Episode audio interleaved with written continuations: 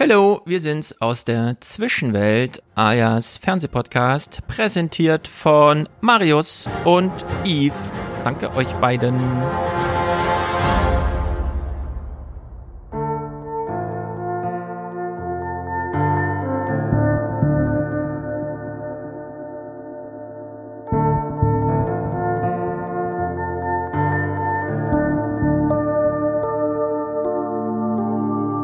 Diskreditieren heißt doch, Vertrauen zu untergraben. Ich vertraue Präsident Putin nicht. Und der Sinn meiner politischen Arbeit ist es, die Gesellschaft davon zu überzeugen, dass er gegen die Interessen unseres Landes handelt.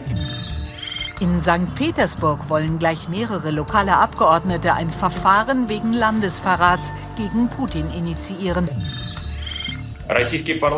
Das russische Parlament hat 30 Tage, um unseren Antrag, um sich mit unserem Antrag zu befassen. Ich freue mich darüber, dass die Ukrainer diese Geländegewinne erzielt haben, dabei offensichtlich die Russen überrascht haben und damit einen guten Vormarsch gemacht haben. Die Ukraine heute existiert nur deswegen, weil sie sich militärisch wehren kann. Wir müssen daraus die Lehre ziehen. Wir selbst brauchen starke, kampfbereite Streitkräfte.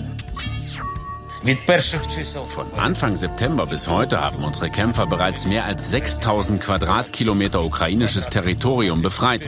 Im Osten und auch im Süden. Und die Bewegung der Truppen geht weiter. Jetzt haben wir schon früh aufgestanden, halt, dass wir ja rechtzeitig da sind. Endlich wieder Oktoberfest. Ich hab Durst! Wollen dir!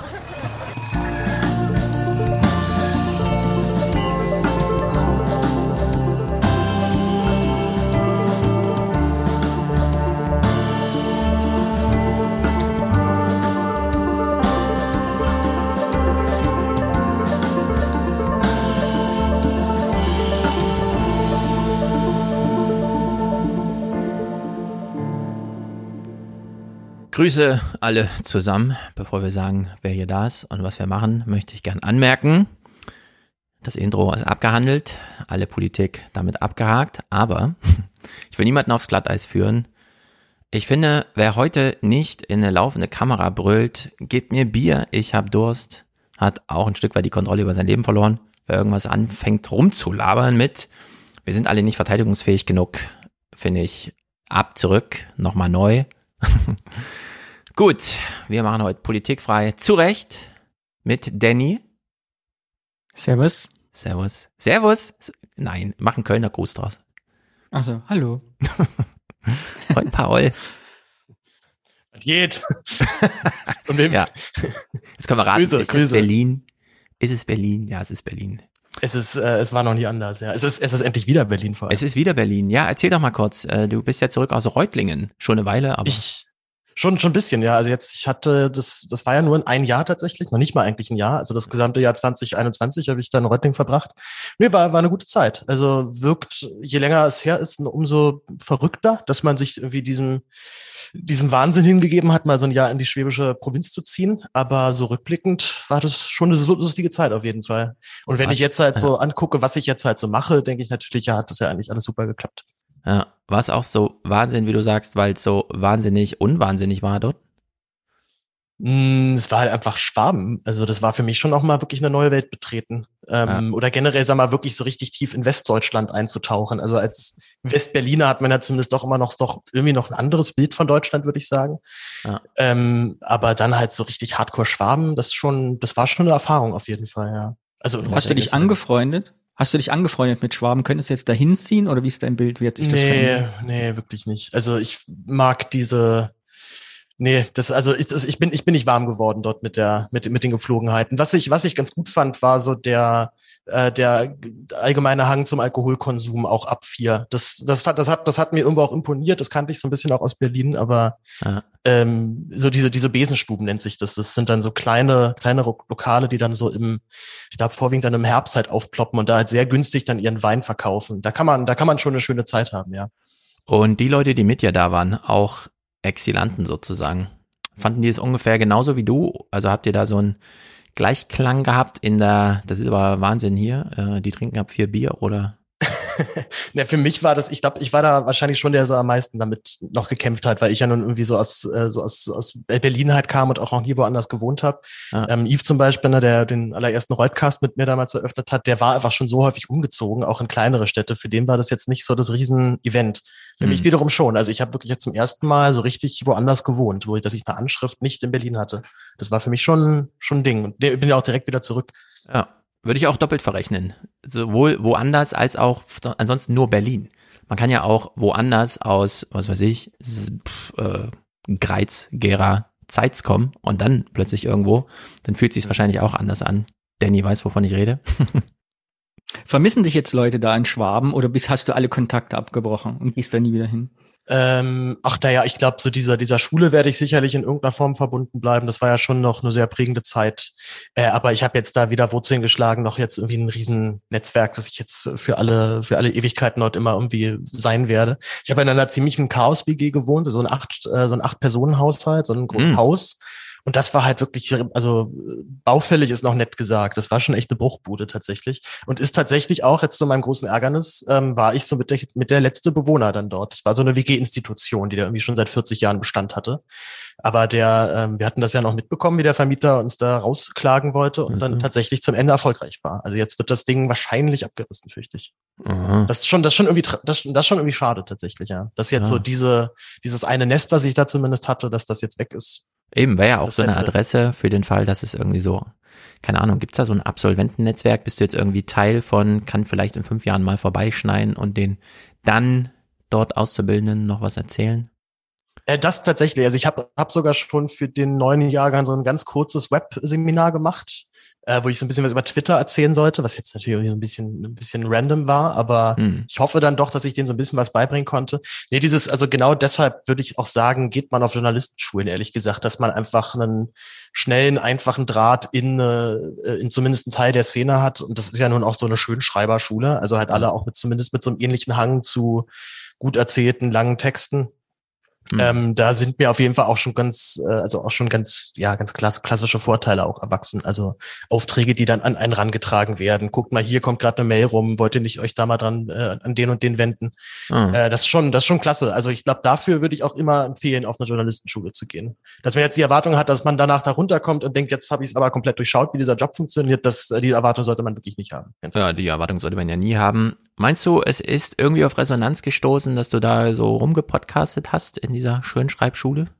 Ja, total. Nee, die haben das total gefreut. Also gerade äh, Ari Hauptmeier, der das Ding leitet, der hat das ja. immer sehr willkommen geheißen, dass jetzt auch dann so eine multimediale Aufstellung halt da drin war. Also. Wir haben ja auch in viele Bereiche mal reingeschnuppert. Ne? Wir hatten ja auch dann meine Podcast-Reportage gemacht. Ne? Wir waren in, ich, ich war noch, äh, ich war im Oktober ja noch von einem Jahr in St. Petersburg. Das ist schon gruselig, so jetzt so rückblickend. Zumal ich da ja auch noch dann einen Text geschrieben habe über so einen queeren Techno-Club, der dann gerade dicht gemacht hat, nachdem die Bullen das dritte Mal da eingeritten sind. Ja. Ähm, und kriegt das natürlich jetzt auch so ein bisschen von denen mit, so was bei denen gerade so abgeht. Also das sind ähm, diese europäischen Großstädte dort, die haben mit Kreml nur wirklich echt gar nichts am Hut. Also das ist naja. äh, das soll nicht mal sein, dass Putin die direkt grade, ablehnen, so die, so die, also das, das findet einfach nicht statt. Es hat im Alltag der Menschen einfach gar nichts verloren, diese ganze Kreml-Propaganda. Es ist nicht mal, dass die jetzt halt den ganzen Tag dann dort sich drüber aufregen, wie schlimm das alles ist, sondern es ist so, pff, was, ja. was, was sollen wir von denen? Die interessieren sich auch nicht für uns. Also, ja, das ist immer, wir in Deutschland immer, ah, die Jugend interessiert sich nicht für Politik, es geht niemand mehr wählen. Und ja, das ist aber im Iran und in Russland auch so.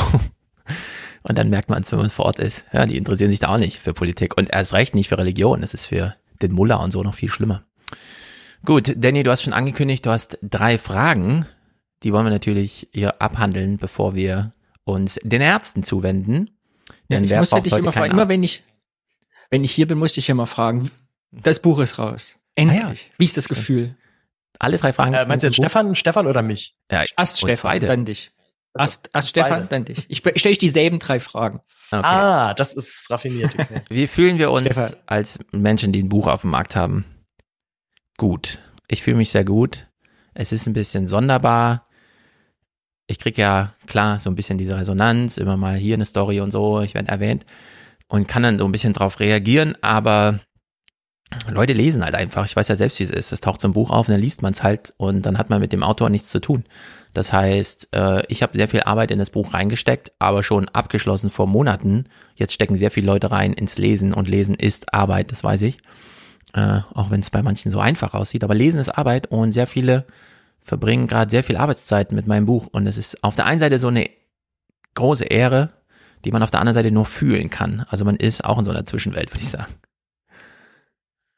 Ähm, da übernehme ich direkt, also mir geht es so ein bisschen ähnlich, dass für mich das Ding ja schon seit Juni fertig ist. Also ich ja. da irgendwie jetzt gedanklich gar nicht mehr so viel mit zu tun habe, beziehungsweise im Kopf eigentlich gerade schon im nächsten Buch ja gerade bin. Ich schreibe jetzt über die Red Hot Chili Peppers gerade das nächste Buch, also in ähnlich mhm. gelagertes Anekdotenbändchen liegt hier liegt das ganze Zeug. Ich drücke mich auch schon seit Tagen davor, das vernünftig jetzt mal richtig anzugehen. Ähm, ich, in meinem Fall war es ja nun das erste Mal, dass ich ein Buch geschrieben habe und es war ja ein sehr knappes Buch. Also ich das sind ja ein bisschen über 100 Seiten letztendlich gewesen.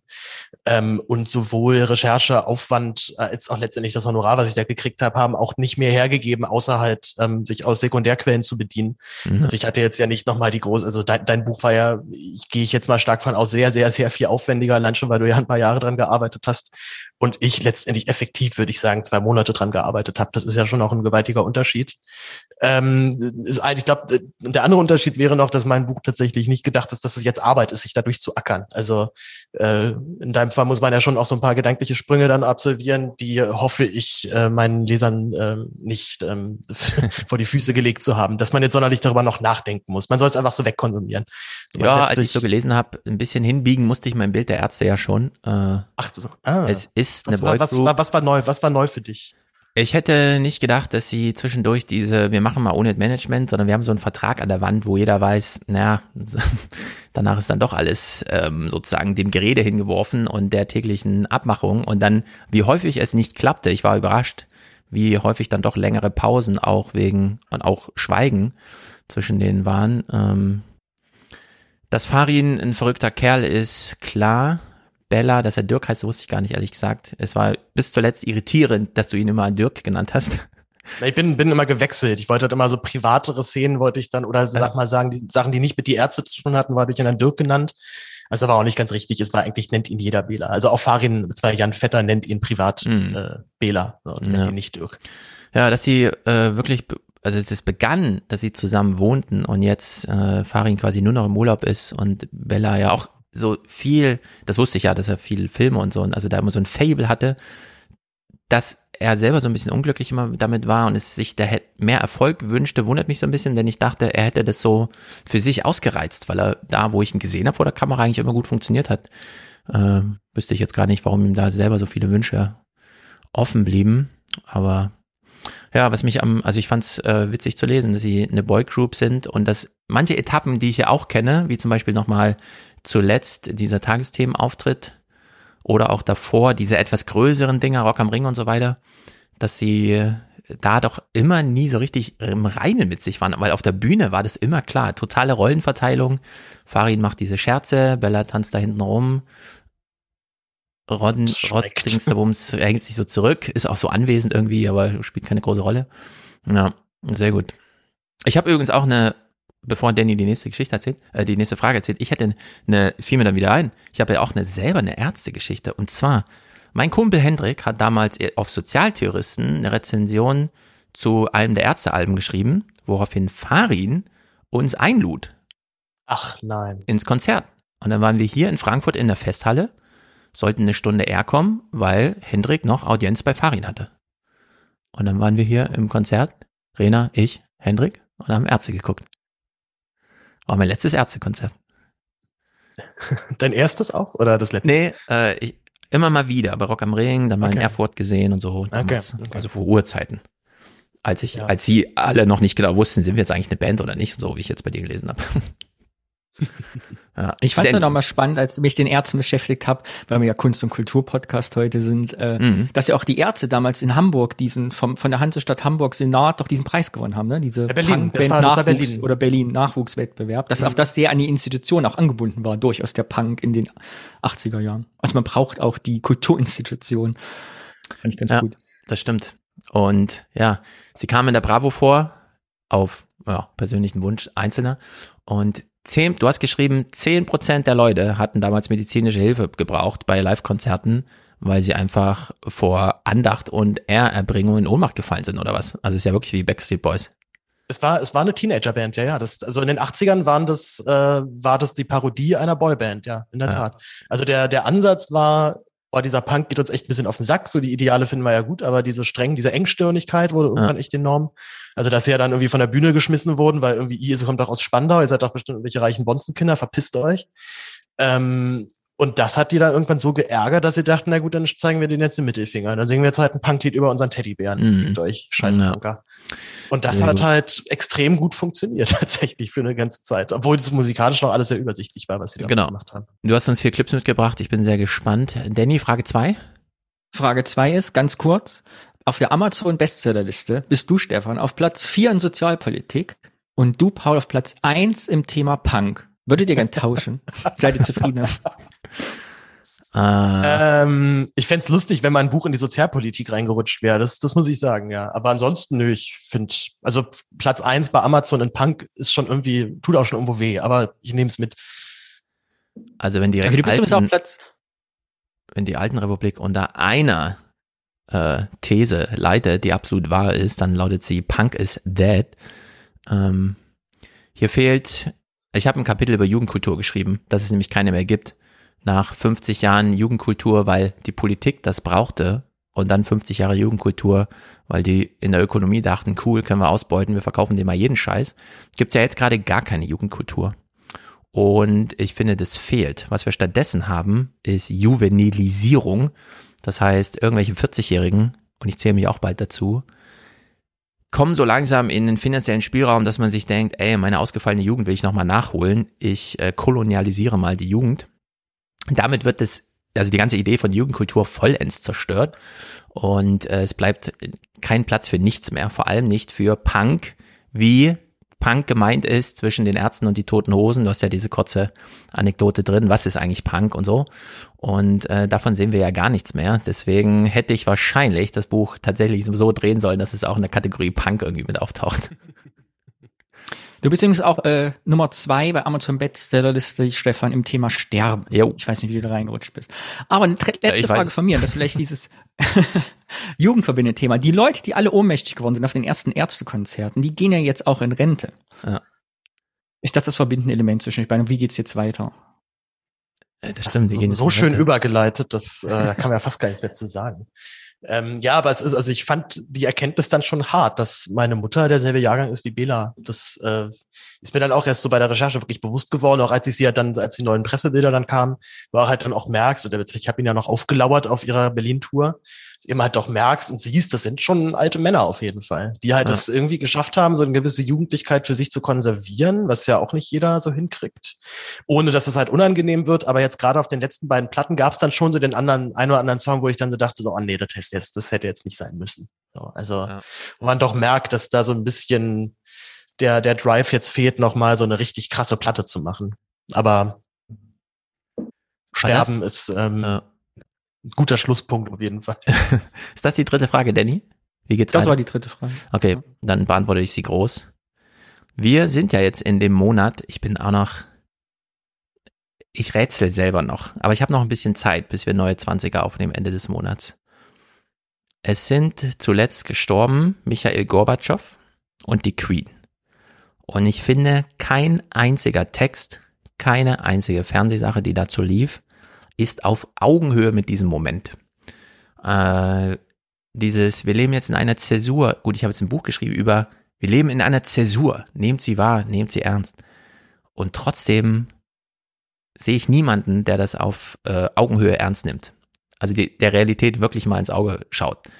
Äh, es gab so ein bisschen die Hinweise, Erklärung, weil die Queen nun wirklich wahnsinnig lange regiert hat, in Anführungszeichen was 1952 für eine Welt war und was 2022 für eine Welt ist. Wenn man sich diese 70 Jahre mal anschaut oder nur die Hälfte davon, so nimmt man mal so die letzten 35 Jahre und das ein bisschen in die Zukunft projiziert und sich dann anschaut, was wir die letzten zwei Jahre mit Corona und dem Krieg jetzt für Brandbeschleuniger in solchen Entwicklungen drin hatten, kann man sich nicht vorstellen, wie die Welt in 30 Jahren aussieht, also Mitte dieses Jahrhunderts. Und wenn Schirmacher noch lebte oder so, hätten wir, glaube ich, einen Text, der die Zäsur jetzt mal auffasst, aufgreift. Beispielsweise anhand der Todesfälle Gorbatschow und Queen. Haben wir aber nicht. Schirmacher ist tot. Und damit, finde ich, ist die ganze Welt im Blindflug. Also ich bin auch ein bisschen nervös deswegen, dass niemand sich mehr traut, mal die große Geschichte jetzt aufzuschreiben, wie sie gerade passiert. Und in der Hinsicht, ja, mal gucken, was wir Ende des Monats darüber sagen. Aber ich glaube, hier ist gerade ganz schön viel im Gange, ehrlich gesagt. Könnte vielleicht aber auch wirklich daran liegen, dass gerade sich doch der eine oder andere mal zurücknimmt, wenn es darum geht, jetzt die ganz große, die ganz große Rede zu schwingen. Also es sind ja gerade eben doch ein paar Prozesse einfach im Gange, die ja durchaus Sorge machen können. Ja. Ich auch weiterhin ehrlich gesagt das noch nicht verdaut habe, dass wir jetzt innerhalb Europas wieder so einen ganz offenen Krieg erleben. Also das sind dann doch so Sachen, die ich mir dann immer so gewahr werde und dann mich dann nochmal kurz schütteln muss und denke so, Herr Fußball EM 2012 war ja erst zehn Jahre her, da war doch alles super. Äh, zwei mhm. Jahre später sind wir Weltmeister geworden. Da bin ich irgendwie mit Deutschlandflagge rumgerannt und habe gerade Abi gemacht und jetzt ist so die Stimmung komplett im Arsch. Ja. Äh, vielleicht noch, um letzten, in den letzten Bogen noch zu schlagen zum Thema Sterben, was mir auch bei der Recherche mal bewusst wurde, dass wir ja jetzt die Generation sind, die diese Rock-Pop-Legenden zu, zu Grabe tragen müssen. Also wenn, Absolut. Paul, Mac, wenn Paul McCartney dann irgendwann stirbt, wird das, das wird echt ein scheiß Tag für mich. Das kann du ich jetzt schon es. sagen. Ich habe gestern noch mit einem Kumpel hier Carpool Karaoke Paul McCartney geguckt. James Corden hat sich ja 23 Minuten dafür genommen, statt nur 10. Und man wird ein bisschen wehmütig, wenn man weiß, okay, das ist schon eine Weile alt, aber jetzt ist halt die Queen tot und man guckt das so und denkt sich, das ist eigentlich der King, ja, der da nochmal porträtiert wird. Und anders als die Queen kann man bei ihm auf ein Lebenswerk zurückschauen. Die Queen war ja einfach nur da. Wir blicken ja nicht auf ein Werk zurück, also vielleicht auf ein Foto oder so, ja. Man wählt jetzt nochmal das eine Foto aus für den Nachruf, aber das war's dann auch wandert alles sofort ins Museum. Das ist bei Paul McCartney so ein bisschen anders. Es werden auch, also ohne jetzt den Teufel an die Wand zu malen, ja, aber wer jetzt glaubte, oh, muss man um die Queen trauen, wieso trauen die so sehr? Wartet mal, bis die Beatles sterben. Dann ist, glaube ich, Halligalli hier. Naja. Ich bin gespannt, weil, also mal, ich breche das mal wieder zurück auf Kultur und Kunst, mhm. um das Thema zurückzuholen.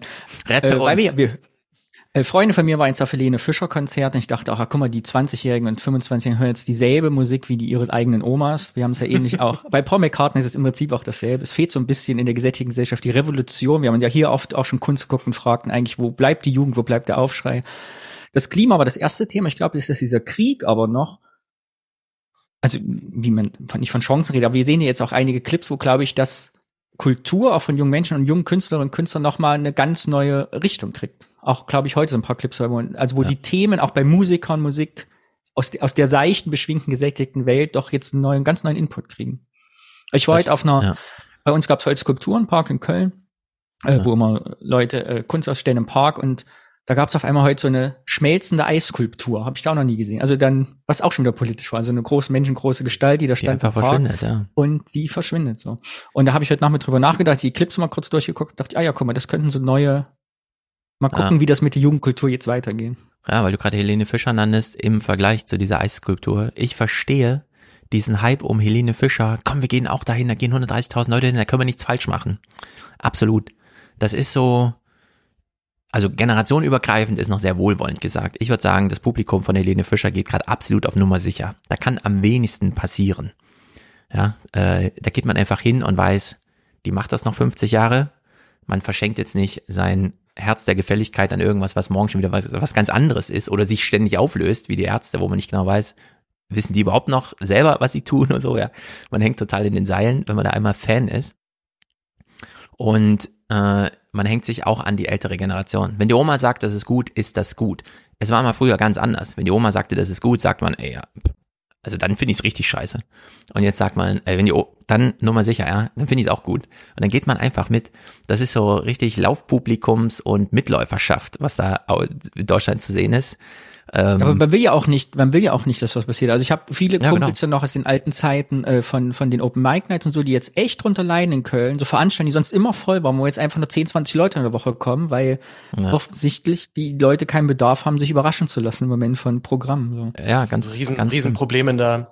Das kommt leider so ein bisschen, das kommt nicht so überall an, glaube ich. Aber gerade so diese Mittelklasse-Bands, sage ich jetzt mal, die jetzt nicht den ganz großen Namen haben, die ziehen gerade gar nicht. Die sagen dann an ihre Konzerte wieder ab weil es einfach so schlecht läuft, der Vorverkauf. Also wer, wer es heute schafft, den Saal voll zu bekommen, der äh, kann sich sicher sein, mhm. dass er es gerade jetzt geschafft hat. Ja. Aber ganz viele anderen schaffen es gerade nicht. Es ist, ja, ähm, krass, wir dachten ja, durch Corona wäre es eigentlich überwunden, aber durch, ja. äh, irgendwie durch den, der Krieg macht auch die Kleinkunst irgendwie kaputt gerade. Absolut. Äh, Francesco schreibt im Chat völlig zurecht und dass sich fettes Brot aufgelöst haben, erwähnt wieder keiner. Soweit ich weiß, lösen sie sich erst noch auf. Äh, sie haben uns ja alle noch eine Zeit gegeben. Ist nicht meine Musik. Ich fand's gut. Es war Tagesthementhema. Da wir jetzt keine Tagesthemen gucken, gucken wir auch davon keine Clips. Die Kulturzeit hat's, glaube ich, N dann zu kurz oder wie auch immer genannt, aber in der, im Tagesthemen war es Großthema. Gut, kommen wir doch mal zu den Ärzten. Ich kann zu den Ärzten einfach sagen, äh, also du hast jetzt vier Clips mit Paul und mhm, ich habe mhm. sie nicht geguckt, ich habe sie nur kurz zusammengeschnibbelt, damit wir sie einfacher abspielen können. Ich mag Farin Urlaub ohne Ende. Es war die Hochzeit von Harald Schmidt, als ich auch jeden Abend dachte, ich brauche jetzt was auf Nummer sicher, ich bin ein armer Schüler und Abitur ist schwer, ich gucke jetzt einfach Harald Schmidt. Kommt zwar spät, aber scheiß drauf. Und einer dieser Vorzüge von Harald Schmidt war ja immer, niemand kann mit ihm auf Augenhöhe. Da gibt's kein Paroli oder so. Harald Schmidt zieht es einfach durch, egal welcher Gast kommt und im Zweifel hat er noch beschimpft vorher oder so. Außer wenn Farin Urlaub da war. Dann war immer klar, hier leuchtet Farin Urlaub und Harald Schmidt steht im Schatten, kann gerade noch ein paar Signalworte geben, aber Farin ist mal aus der Welt herbeigeschneit, da äh, rockt das für zehn Minuten und dann geht's weiter. In der Hinsicht hoffe ich, wir sehen jetzt auch viel Farin Urlaub.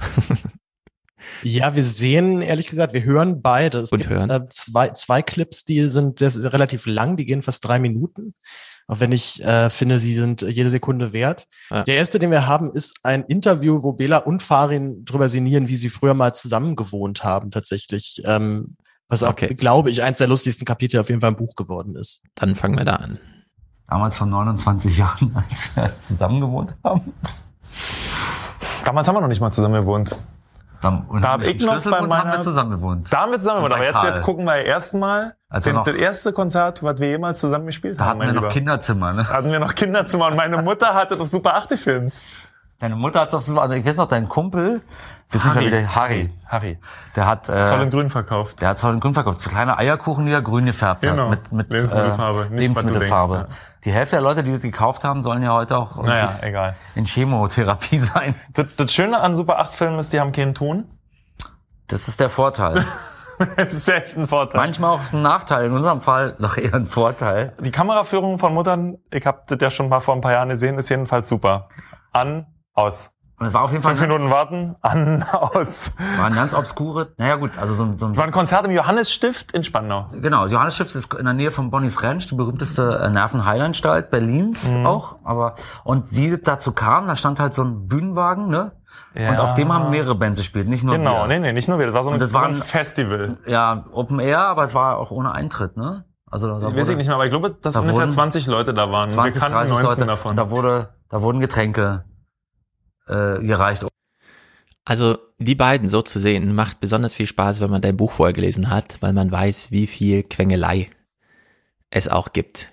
Und dass sie sich ja, einfach freuen, so eine Situation vor der Kamera auch so zu gestalten, sich gemeinsam zu erinnern, zu wissen, da hört jetzt jemand zu, auch so ein kleines Battle laufen zu haben und so. Das ist witzig. Ich, es, es ist ja halt auch das, was diese Ärztekonzerte so ausmacht, ne? dass es ja immer so ein Dauerwettkampf zwischen Bela und Farin dann ja. stattfindet. Also sowohl hat ja im Songwriting, also bandintern, gibt es diese Konkurrenz, aber eben auch auf der Bühne.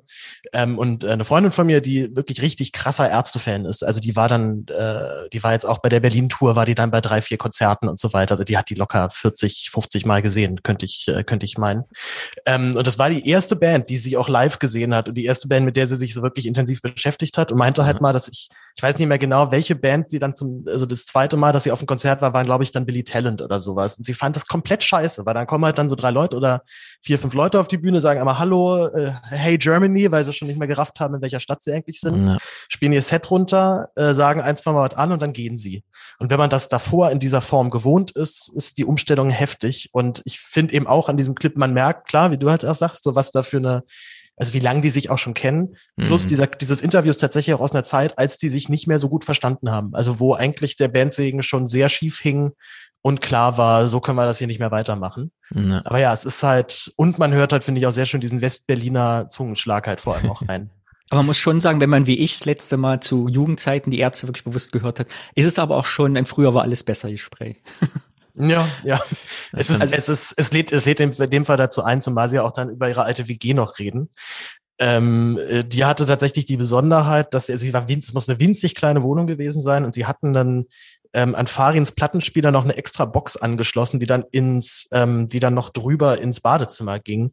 Und immer wenn sie dann schon gehört haben, oh, der geht gerade ins Bad oder oh, der, der lässt sich gerade vielleicht sogar Wasser ein, dann wurde immer richtig schlimme Musik aufgelegt, um den anderen zu quälen, was man dann, äh, also was sich dann als Klo-Musik irgendwann durchgesetzt hat. Also ne. das Ziel war halt eben nicht jetzt die besonders coolen Platten sich zu greifen, sondern halt den richtig schlimm, das aller, das wirklich allerschlimmste Zeug, ähm, um halt dann eben den Mitbewohner möglichst lange dann im Bad zu halten. Also das ja. sind auch noch so Anekdötchen, die sie dann in diesem Interview hier dann so, dann so die hatten viel Spaß zu Hause und in Hotelzimmern. ja, das, auch. Das ja die eine Szenerie, wie das Hotel extra noch, ah, ich weiß, sie sind Rockstars, können sie das Zimmer in Ruhe lassen? Zack, ja, ja, zugeschlossen, alles zerstört. Gut. Fragt, fragt noch jemand, was denn da gerade los ist. Sagst du, hier ist nur der Schrank umgefallen. Machen sich keine Sorgen, genau. Äh. Die Geschichte zu Drei Tage Bad also sie wussten eh nicht wohin mit irgendwelchen Liedern, haben sich gedacht, wir machen mal ein ganzes Album über Haare. Äh, ja, noch, ich, ich leite es einmal kurz ein, der Clip, der Clip geht eine ganze Weile, ist aber, wie ich finde, eine der lustigsten Anekdoten. Es waren zwei Songs noch übrig, zufällig zum Thema Haare, die bei, bei der Albenproduktion ausgesiebt wurden. Und dann ist der Wettbewerb zwischen Bela und Farin wieder eskaliert. Man wollte eigentlich nur so eine kleine EP machen zum Thema Körperhaare, ist doch irgendwie lustig. Und zack, war ja. wieder ein ganzes Album da. Und da musste man von dem Management dann erklären, dass man aus Versehen ein neues Album eingespielt hat, äh, was natürlich marketingtechnisch totale, also total bescheuert ist, innerhalb ja. von einem halben Jahr zwei Alben rauszuhauen. Okay, du. Dann noch eins, was nur wirklich nicht, äh, ja, wirklich eher Quatsch ist. Aber ja, wir hören mal rein. Mhm. Noch ein bisschen an dem Text gemeinsam äh, gearbeitet und gemeinsam gebrainstormt und ganz, also war an dem Text ist ganz toll. Am Schluss gibt's ja diesen Chor Gali Gali Supertyp. Ähm, wir hatten kurz vorher auf der Tournee mit äh, zu Planet Punk hatten wir ein, äh, äh ein Erlebnis. Äh, wir hatten so ein G20-Van, so als Bandmobil, in dem dann die Band- und T-Shirt-Verkäufer mal gemeinsam gefahren sind solange bis der Wagen sich amortisiert.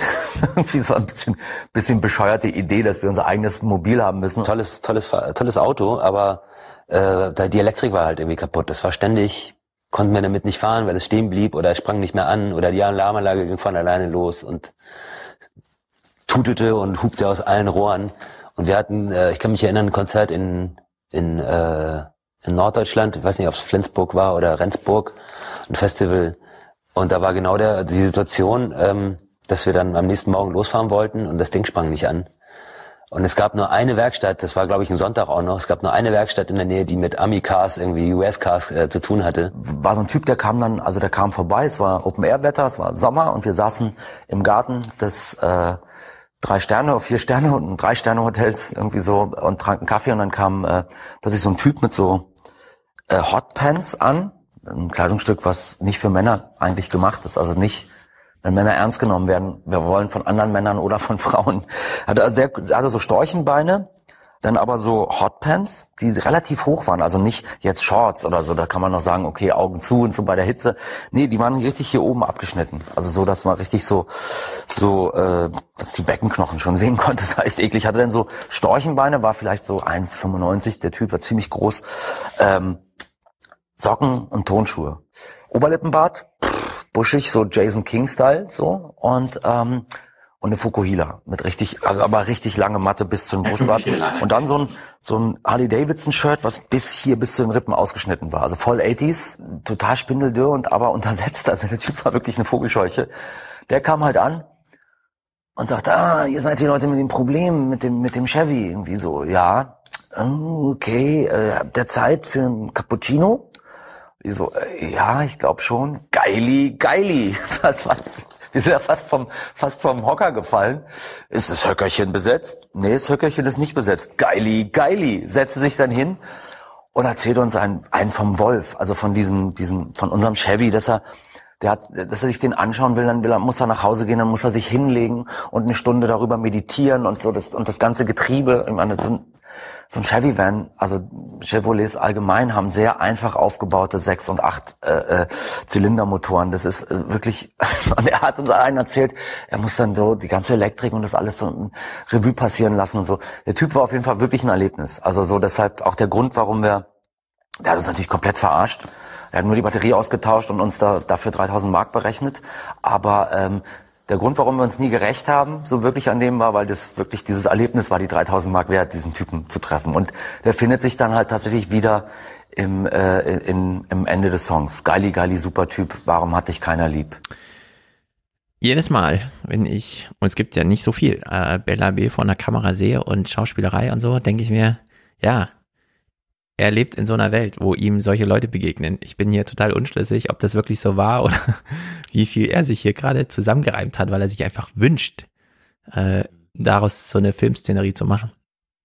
Das ist eh ganz witzig bei der Band, weil ich mir, also ich, ich habe ja das große Glück gehabt in dem Fall, dass sie zwei sehr, sehr lange und sehr ausführliche Autobiografien herausgebracht haben, die sie selber mhm. autorisiert haben, wo ich ja dann mal von ausgehe, das wird schon soweit stimmen oder zumindest ist es halt offizielle Band, mhm. äh, offizieller Bandsprech. Aber na klar, natürlich, die haben da sicherlich auch die eine oder andere Anekdote platziert, die so nicht stattgefunden hat ähm, oder vielleicht auch einfach manchmal nur Quatsch erzählt. Also das, das ist so das bisschen das Problem bei die Ärzte, dass man nie jetzt so hundertprozentig weiß, na, ist das jetzt gerade wieder nur so eine, so eine Masche? Ja. Ähm, veralbern die mich jetzt gerade oder ist es tatsächlich die Realität? Aber das, man muss ja ähm, von seinem Werk erzählen. Das ist ja hier Dauerbrenner äh, äh, im Politikfrei. Leute zuschauen, fragen, die von ihrem Werk erzählen. Man muss dabei gewesen sein. äh, dann ist die Geschichte, glaube ich, sehr heiter. Äh, genau, aber es ist auch wieder, hier, hier sitzt der Mann und erzählt über die Kunst. Wir müssen uns am Ende fragen, war es besser, das jetzt zu wissen, wenn wir den Song das nächste Mal hören, oder wäre es für uns alle besser gewesen, wir hätten das nicht gewusst. Es ist die Geschichte also gerade was die Hotpants angeht. Ja, ja. Also es muss, muss schon eine Erscheinung gewesen sein, glaube ich, ja. Zumal tatsächlich alle dreimal davon erzählt haben. Also wenn deine Aufgabe, Paul, Paul, für das nächste Ärztebuch, deine Aufgabe, diesen Typen zu finden. Ja, oh, das stimmt. Das wäre wirklich gut, ja. Wie erzählt er die Geschichte? Wäre, du musst wäre alle, das, aus allen Anekdoten alle Leute finden, die jemals auftauchen. Das wird dann aber, dann muss, muss ich mit dem Verlag nochmal reden. Auf jeden Fall. Ich glaube, wir können jetzt ein Phantombild ab anfertigen von dem Typ und dann naja. finden wir den. Was, was ich bei generell bei die, bei die Ärzte mal faszinierend finde, ist das wirklich schon so ein bisschen so ein Dauerbrenner-Thema. Also was ich auch eigentlich, dass man eigentlich auch so Redaktionen auch immer verlässlich wissen, wenn man was über die Ärzte bringt, wird das gut geklickt. Ähm, und auch schon die Tatsache, dass das Buch ja direkt äh, nach einer Woche schon in die, zumindest in dieser Vorliste war vom Spiegel Bestseller, zeigt ja auch, dass es halt ein, einfach echt einen ziemlich großen Pulk an Leuten gibt, die immer alles kaufen, wenn die Ärzte draufsteht. Also diese ja. Treue der Fanschaft ist schon enorm und ist, glaube ich, aber auch ein Ergebnis eben von so ein paar Regeln, die die, die Band ja für sich aufgestellt hat.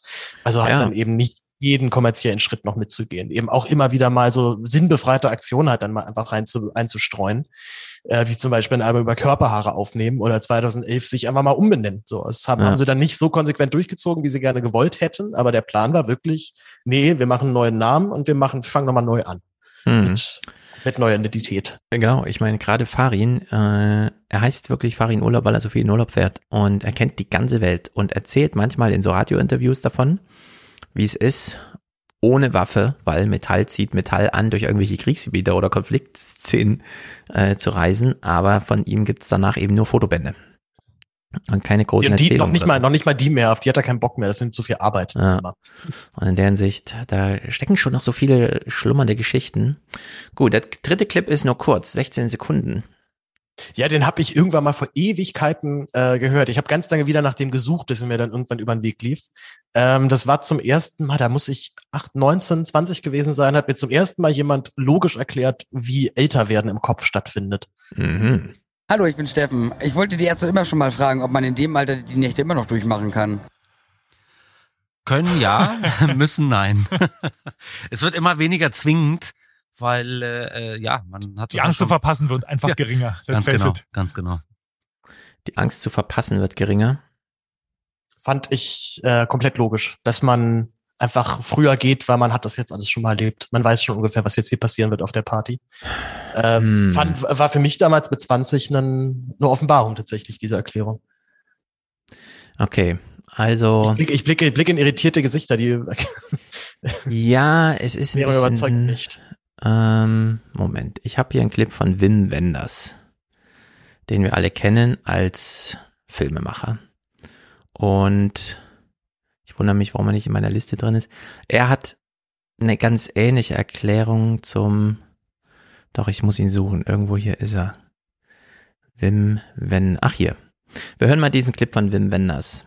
Man wird ja nur freier. Man hat ja noch weniger zu verlieren. Ich bin gestern in Frankreich gewesen und habe in Südfrankreich gedreht über einen großen Künstler. Fahre in der Woche nach Japan und drehe da in Tokio sechs Wochen lang. Und ich kann ja machen, was ich will. Zu dieser Form von Freiheit kann man Wenders nur gratulieren. Und zu seinem Preis natürlich auch. Die Verleihung findet in Kürze in Japan statt.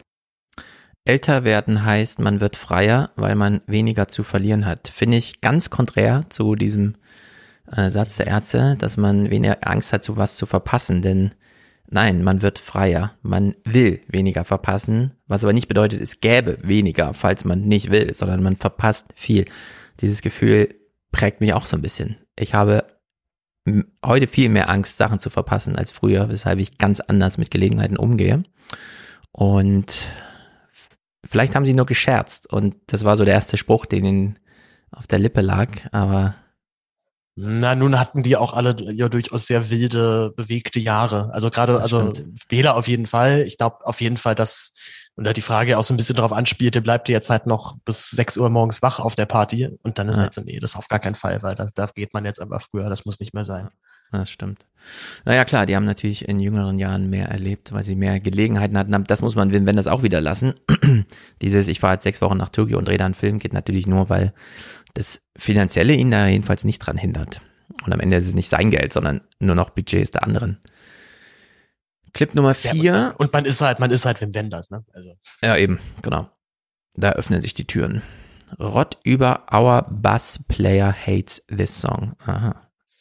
Kurz davor noch, dieser, die letzte Platte ähm, hat von der Trackliste her eine Besonderheit und zwar sind alle Titel, also alle Titelsongs sind äh, immer nur ein Wort.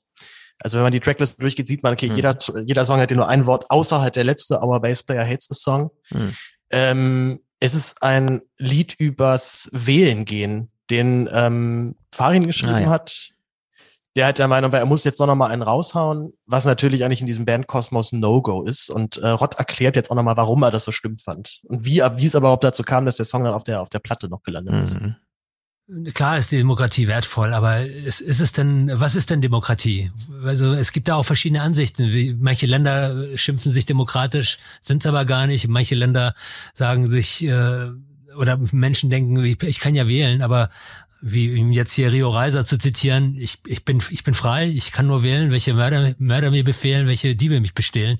Äh, da ist ja auch eine Menge drin. Also diese die die vorgegaukelte Freiheit. Du du hast ja die Wahl zwischen äh, koffeinfrei und, und Koffeinkaffee. Äh, ich meine, klar, wenn einem das reicht, ist es ja auch gut. Also deswegen, ich finde jetzt, deswegen heißt der Song ja auch Our Bass, Player Hates the Song, weil er doch zu sehr ähm, also nicht nur, dass es, ein, dass es so ein Erklärsong ist, was für die Ärzte ein totales Novum ist, also ne, für meine Begriffe eine völlige Entzauberung auch der Band. Würdest du so sagen, ja? Ja, absolut, weil ich meine, selbst Schrei nach Liebe, ein Stück, was ja, was ja wirklich antifaschistisch ist, hat das ja irgendwie gut transportiert. Also der Text ist ja nicht so, der, der sagt so, hey, Nazis sind scheiße und jetzt kämpfen wir alle gegen Nazis, jetzt gehen wir alle auf die Straße. Nee, überhaupt nicht. Der, der hat, der, der erzeugt dasselbe Gefühl, äh, äh antifaschistisch zu sein, über eine ganz andere, ein ganz anderes Narrativ. Also viel intelligenteres Narrativ. Also jetzt platt zu sagen, ja, jetzt geht alle wählen, jetzt seid alle gegen Nazis, jetzt sind wir alle gegen Kernkraftwerke, jetzt retten wir alle die Wale. Haben wir auch gemacht, aber eher aus, aus einer, im, im Bruch halt drin. Also nicht so, dass es offensichtlich rüberkommt wie, du, du, du, geh jetzt mal, äh, erhobener Zeigefinger, äh, äh, geh jetzt wählen, mach mal dies, mach mal das, äh, setz dich mal dafür ein irgendwie und äh, wisch dir, wasch dir die Hände. Das heißt, Rott, du hast explizit deine Mitstreiter davor gewarnt, einen Absolut, solchen... ja, es gab richtig Diskussion und wir haben ja zum Schluss haben wir dann, als es darum ging, wir hatten natürlich auch wieder für die für dunkel viel zu viele Lieder und dann ging es darum, okay, welche kommen rauf, welche kommen nicht. Dann haben wir uns ein System überlegt, ein demokratisches System, wo jedes Bandmitglied drei Punkte für jedes Lied vergeben kann und die ähm, unsere Co-Produzenten, glaube ich, jeweils ein Punkt. Also drei ist das Beste, das kommt aufs Album, äh, null ist gar nichts. So und ich habe den Fehler gemacht. Also da muss man wieder sehen, da sind auch wieder so die die die äh, Kollateralschäden der Demokratie. Ich habe den Fehler gemacht, diesem Song nicht null Punkte zu geben, sondern 0,5. Und diese 0,5 Punkte hat gereicht. Äh, gute Erklärung. Oh, der letzte, der letzte Satz war weg, ja. Der letzte. Ja. Aber er ist dann noch mit diesem halben Punkt hat's dann noch, hat's dann noch ja. mit Ach und Krach geklappt. Gute Erklärung, ich bin trotzdem Team Farin in der Stelle. magst, äh, magst du den Song mit anderen Worten?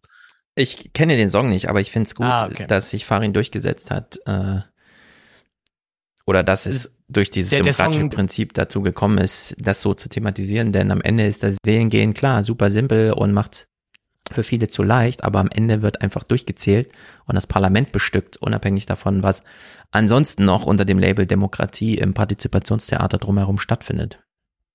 Mich hat gerade äh, die Kotte Absatz über Schrei nach Liebe an was erinnert, wo ich 20 Jahre nicht mehr drüber nachgedacht habe. Dass in meiner Jugend im Osten, als ich so 14, 15, 16 war, es gab die eine Fraktion, die hörte Böse Onkels und dann gab es die andere Fraktion, die die Ärzte gehört hat. Und dann sind die immer auf Klassenfahrten zusammengeschmolzen und man hat äh, eine gemeinsame Playlist irgendwie gehabt nebeneinander oder hier lief die CD und da. Und äh, das fand ich ganz interessant nochmal. Dies, eben dieses Nicht-Plakative hat das irgendwie ermöglicht, sodass wir dann nochmal in unserer Jugend später die Wahl hatten, welche Richtung treibt es uns eigentlich mit dem Musikgeschmack und auch dem politischen. Mhm. Weil er sagte ja, Schrei nach Liebe nicht plakativ auf die zwölf antifaschistische Texte war. Ja. Das, ja. Jetzt, das, wenn ich das, darüber nachdenke, letzte, wie das früher war, genau, da konnte man nämlich die doch auch hören, ohne dass man sich festlegen musste und konnte dann noch reifen in seiner Jugend. Das stimmt. Es war, gab halt eben vor allem halt nicht diesen belehrenden Zeigefinger und da hat mhm. Ron schon recht. Und das ist auch eine Besonderheit an äh, diesem Lied nun, dass es eben wirklich ein, ein wirklich Erklärbär-Lied ist. Und Rod fand den Song halt auch bei der Produktion immer noch schlimm und meinte halt dann irgendwann, das ist ihm einfach viel zu erklärbärmäßig, diese ganze Herangehensweise. Und dann hat Farin ihm noch mal extra dann noch eine noch erklärbärmäßigere Strophe dann geschrieben und die an, an Song Anfang gepackt. Ähm, also ich glaube, er hat diesen Bruch auch genau schon so gewollt, aber ich verstehe wiederum halt dann auch, dass ein Rott halt dann sagt, hm, ist mir eigentlich ein bisschen zu viel. Ähm, ich, um mal einmal den Bogen in, zum ersten Clip wieder zu schlagen, da fiel ein Stichwort, nämlich Soylent Grün. Ähm, das mhm. so hieß eben diese allererste Band, die da aufgetreten ist, also die erste Formation, in der Farin und Bela dann gespielt haben. Der wiederum inspiriert ist von einem Kinofilm, Soylent Green, äh, der im, im Deutschen wie ganz komisch übersetzt wurde mit das Jahr 2022. Mhm. Ähm, und es ist die erste richtige Ökodystopie. Also Klimawandel spielt dort eine Rolle. Der, äh, das Klima ist total hinüber und im Jahr 2022 ist eigentlich. Ja, genau. Ich, äh, Den hat auch schon mal Clips davon mitgebracht hier in dem Podcast. Ah, okay. Sehr gut. Ja, ist ein, ist ein, ich habe mit Wolfgang so darüber immer mal geredet. Ich habe mal angerufen und meinte, ich brauche brauch da Hilfe zu diesem Film. Ich verstehe diesen Film einfach nicht. Ich fand ihn mhm. filmisch relativ schlecht, muss ich ehrlich gesagt sagen. Ich fand ihn von der Aussage natürlich spannend, aber ähm, ich fand es dann halt schon noch mal interessant, dass damals, zumindest ja 1980, dieser Film offensichtlich doch so reingehauen hat bei denen, dass sie sagt, komm, wir benennen mal unsere Band jetzt danach. Um jetzt halt dann eben 40 Jahre später, und ich wage ja auch die Prognose im letzten Kapitel, dass es gut sein kann, dass sich die Band jetzt auflöst, zumindest perspektivisch innerhalb der nächsten zwei, drei Jahre. Äh, einfach schon, weil die das selber immer ein bisschen affig fanden, wenn dann jetzt so alterne Rockstars dann immer noch auf der Bühne stehen. Hm. Ähm, und dass man da jetzt nochmal so das allerletzte, ich bin mir relativ sicher, dass die letzten beiden Platten sein werden von die Ärzte, dass man dann den allerletzten Moment dann noch nutzt für so eine Botschaft. Das äh, finde ja. ich, also da denke ich immer noch drüber nach. Ich kann gar nicht sagen, wie, ich das jetzt bewerte, aber es, es macht auf jeden Fall was mit mir. Ja, wir können die Diskussion auf jeden Fall weiterziehen in dieses kleine, ja, Politik war ja, aber es ist trotzdem ein Klimakapitel, weil sich Kulturzeit auch ums Klima gekümmert hat und wie ich finde, gut. Zum einen, also gut, was wir gleich hören, zum anderen ist es wirklich die Diskussion. Maya Göpel, wir kennen sie alle aus allerlei äh, Fridays for Future und angrenzende Science for Future und so weiter. Immer große Auftritte, große Interviews, jetzt wie das nächste Buch, alles Bestseller zum Thema, wir können es doch eigentlich besser. Wir können doch das Klima eigentlich retten. Und auf der anderen Seite, dieses knallharte, nee, geht mal wählen und lasst die Politiker dann mal machen aber trefft halt eine Entscheidung, die dazu führt, dass am Ende die Politik gemacht wird, wie sie gemacht wird. Also wollen wir dieses ganze Partizipationstheater, muss man jetzt jeden Tag auf Twitter Farbe bekennen, um das Klima zu retten, oder einmal alle vier Jahre dazu wirklich mal alle bringen, dann auch so zu wählen, wie gewählt werden sollte, um die Zukunft abzusichern. Und Maria Göppel, finde ich, steht da so auf der komischen Seite. Wie den Betrieb ändern. Wir werden beeinflusst durch das Verhalten unserer Umgebung wie, das zeigt dieses Video. Ein junger Mann tanzt selbstversunken vor sich hin. Nach einiger Zeit gesellt sich ein zweiter hinzu. Dann unzählige andere. Wirken also immer mehr Menschen an einem Trend mit, wird es für andere attraktiv, ebenfalls mitzumachen, meint Göpel. Entscheidend sei ein Wir-Gefühl, ein Gefühl von kollektiver Handlungsfähigkeit. Ich finde, das funktioniert gar nicht, weder als Analogie noch als Idee noch sonst irgendwie. Es müssen nur alle Ameisen in die gleiche Richtung laufen und eine fängt an und alle machen mit und dann am Ende läuft alles in die richtige Richtung. Was ist denn, wenn man dann feststellt, nee, sie waren doch drei Grad verpeilt, ja, und dann muss man wieder den Trend ändern. Also das widerspricht jeder Logik, sowohl dieser demokratischen als auch so einer akademischen, ja, dass man mal so ein Argument und nicht nur so ein Gefühl gewähren lässt. Und keine Ahnung, wo der Bogenschlag, also wie der funktionieren soll von diesem Tanzvideo. Einer fängt auf der Wiese an zu tanzen, alle machen mit, nach und nach, zu, ja, wir, wir ändern jetzt äh, unser Verhalten hinsichtlich Klima und so. Das ist mir völlig schleierhaft.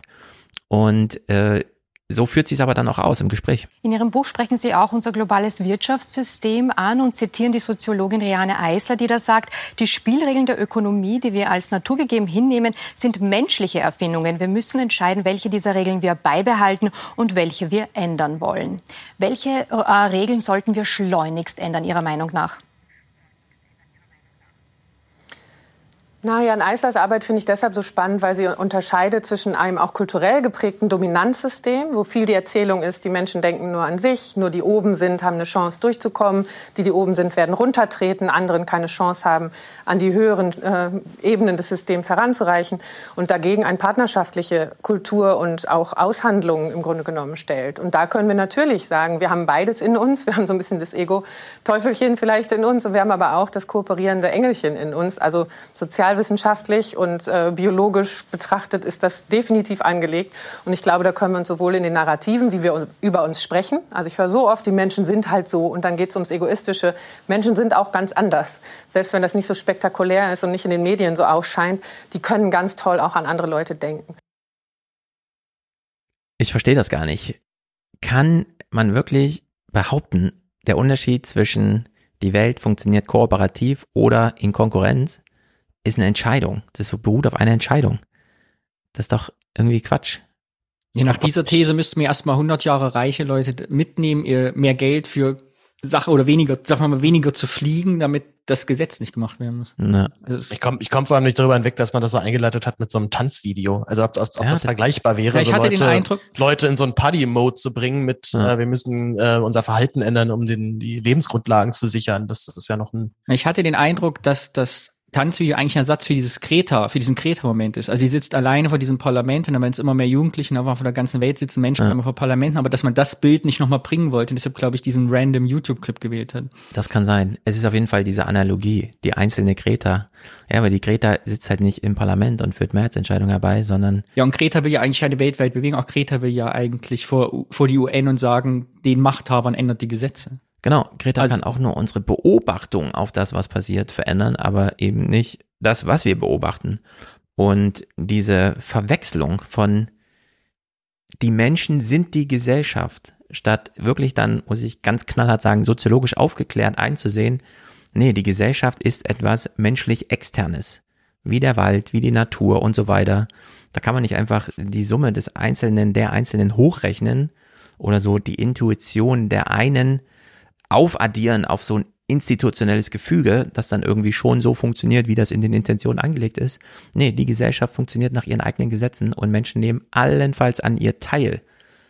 Aber da sind eben emergente Schranken dazwischen. Und dass das hier immer noch nicht eingesehen wird, dass man immer noch glaubt, es müssten nur viele, ja was denn auf der Straße? Also analog zu tanzen irgendwas machen und dann wird's schon. Nee, das ist eben, also ich verstehe das gar nicht. Das ist äh, einfach nicht aufgeklärt genug. Ja, jetzt plus, äh, also die, also die Stimmung gerade so von, von Aktivistinnen, die ich so kenne, ist, äh, ist auf, auf einem absoluten Tiefpunkt. Also der Frust ist so groß. Genau, dazu führt ähm, zu sehr viel Zynismus. Also das, das, das, ist, das, das ist genau das Problem, ja, dass dich dort die Leute halt dann da reinknien in diese Arbeit, die ja dann auch meistens sehr undankbar ist. Also man hat sehr viel Stress, auch teilweise ja. echt viel Verantwortung, auch über, über Budgetfragen und so weiter, um dann halt letztendlich eine Demo zu haben, um halt dann kommt irgendein Politiker und schüttet einmal die Hand und sagt, mm, ja, ja, ist echt wichtig, geht wieder. Ähm, das, also das, das macht mir auch nochmal Sorge, ehrlich gesagt, gerade. So dieses, die, diese, dieses Frustlevel aktuell von ausgebrannten Aktivistinnen und Aktivisten. Hm. Ähm, Führt zu ganz eigenen Problemen.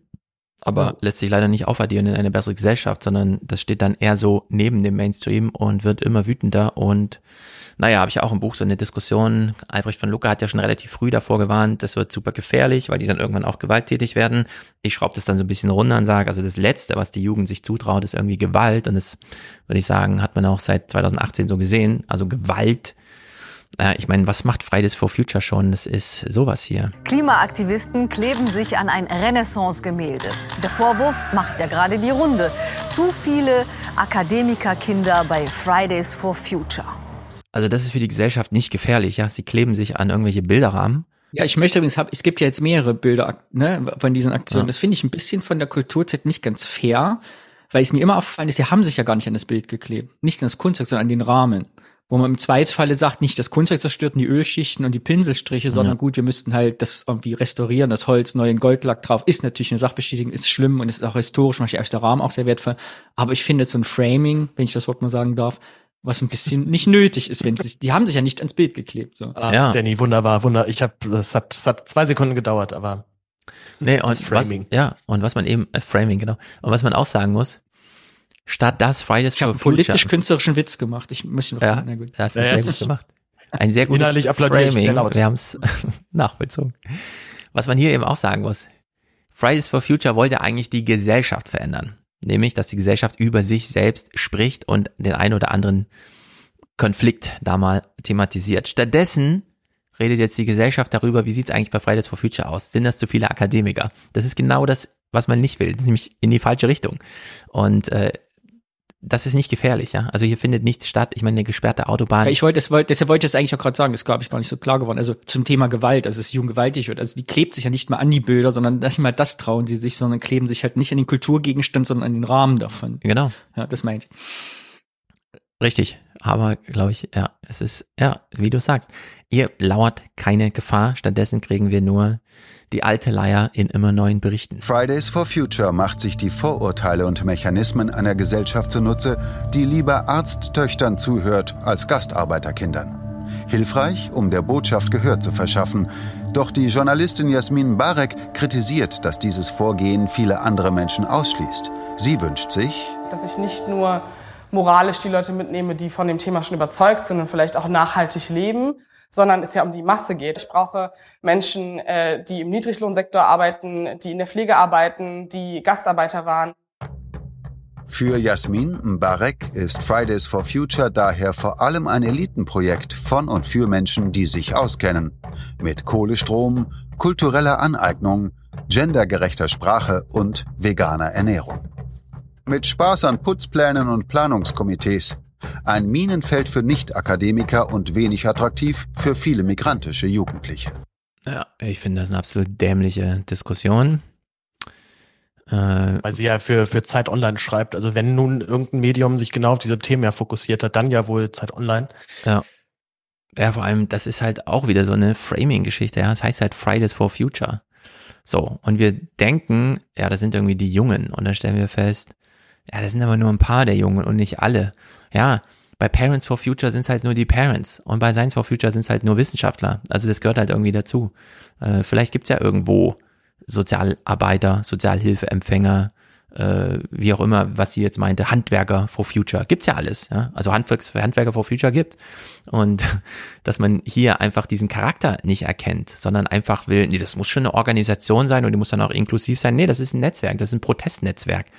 Neben anderen Protestnetzwerken. Und dann kann man vielleicht ein großes Protestnetzwerk und so. Aber das einfach auszublenden und zu sagen, ja, das ist natürlich deren Aufgabe, das jetzt gefälligst mal alle zu demonstrieren, sonst nehme ich die gar nicht ernst. Ja, ich ändere doch nicht meine Gesellschaft, nur weil, ja, die kriegst doch nicht mal hin, alle zu mobilisieren und so. Das ist so dumm. Also das ist wirklich nicht gut. Vor Dass ich ich die, fand es sehr lustig, vor allem gerade, dass sie extra nochmal eingeblendet haben, dass sie ganz viele Follower hatte bei Instagram. ja, das Mbarek äh, nutzt, ja,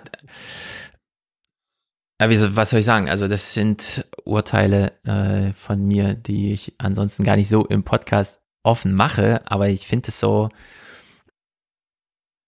als junge Frau sich nochmal hinzusetzen und eigentlich das Lied der alten Männer zu singen, nur weil das Reichweite und Publikum verspricht, finde ich falsch.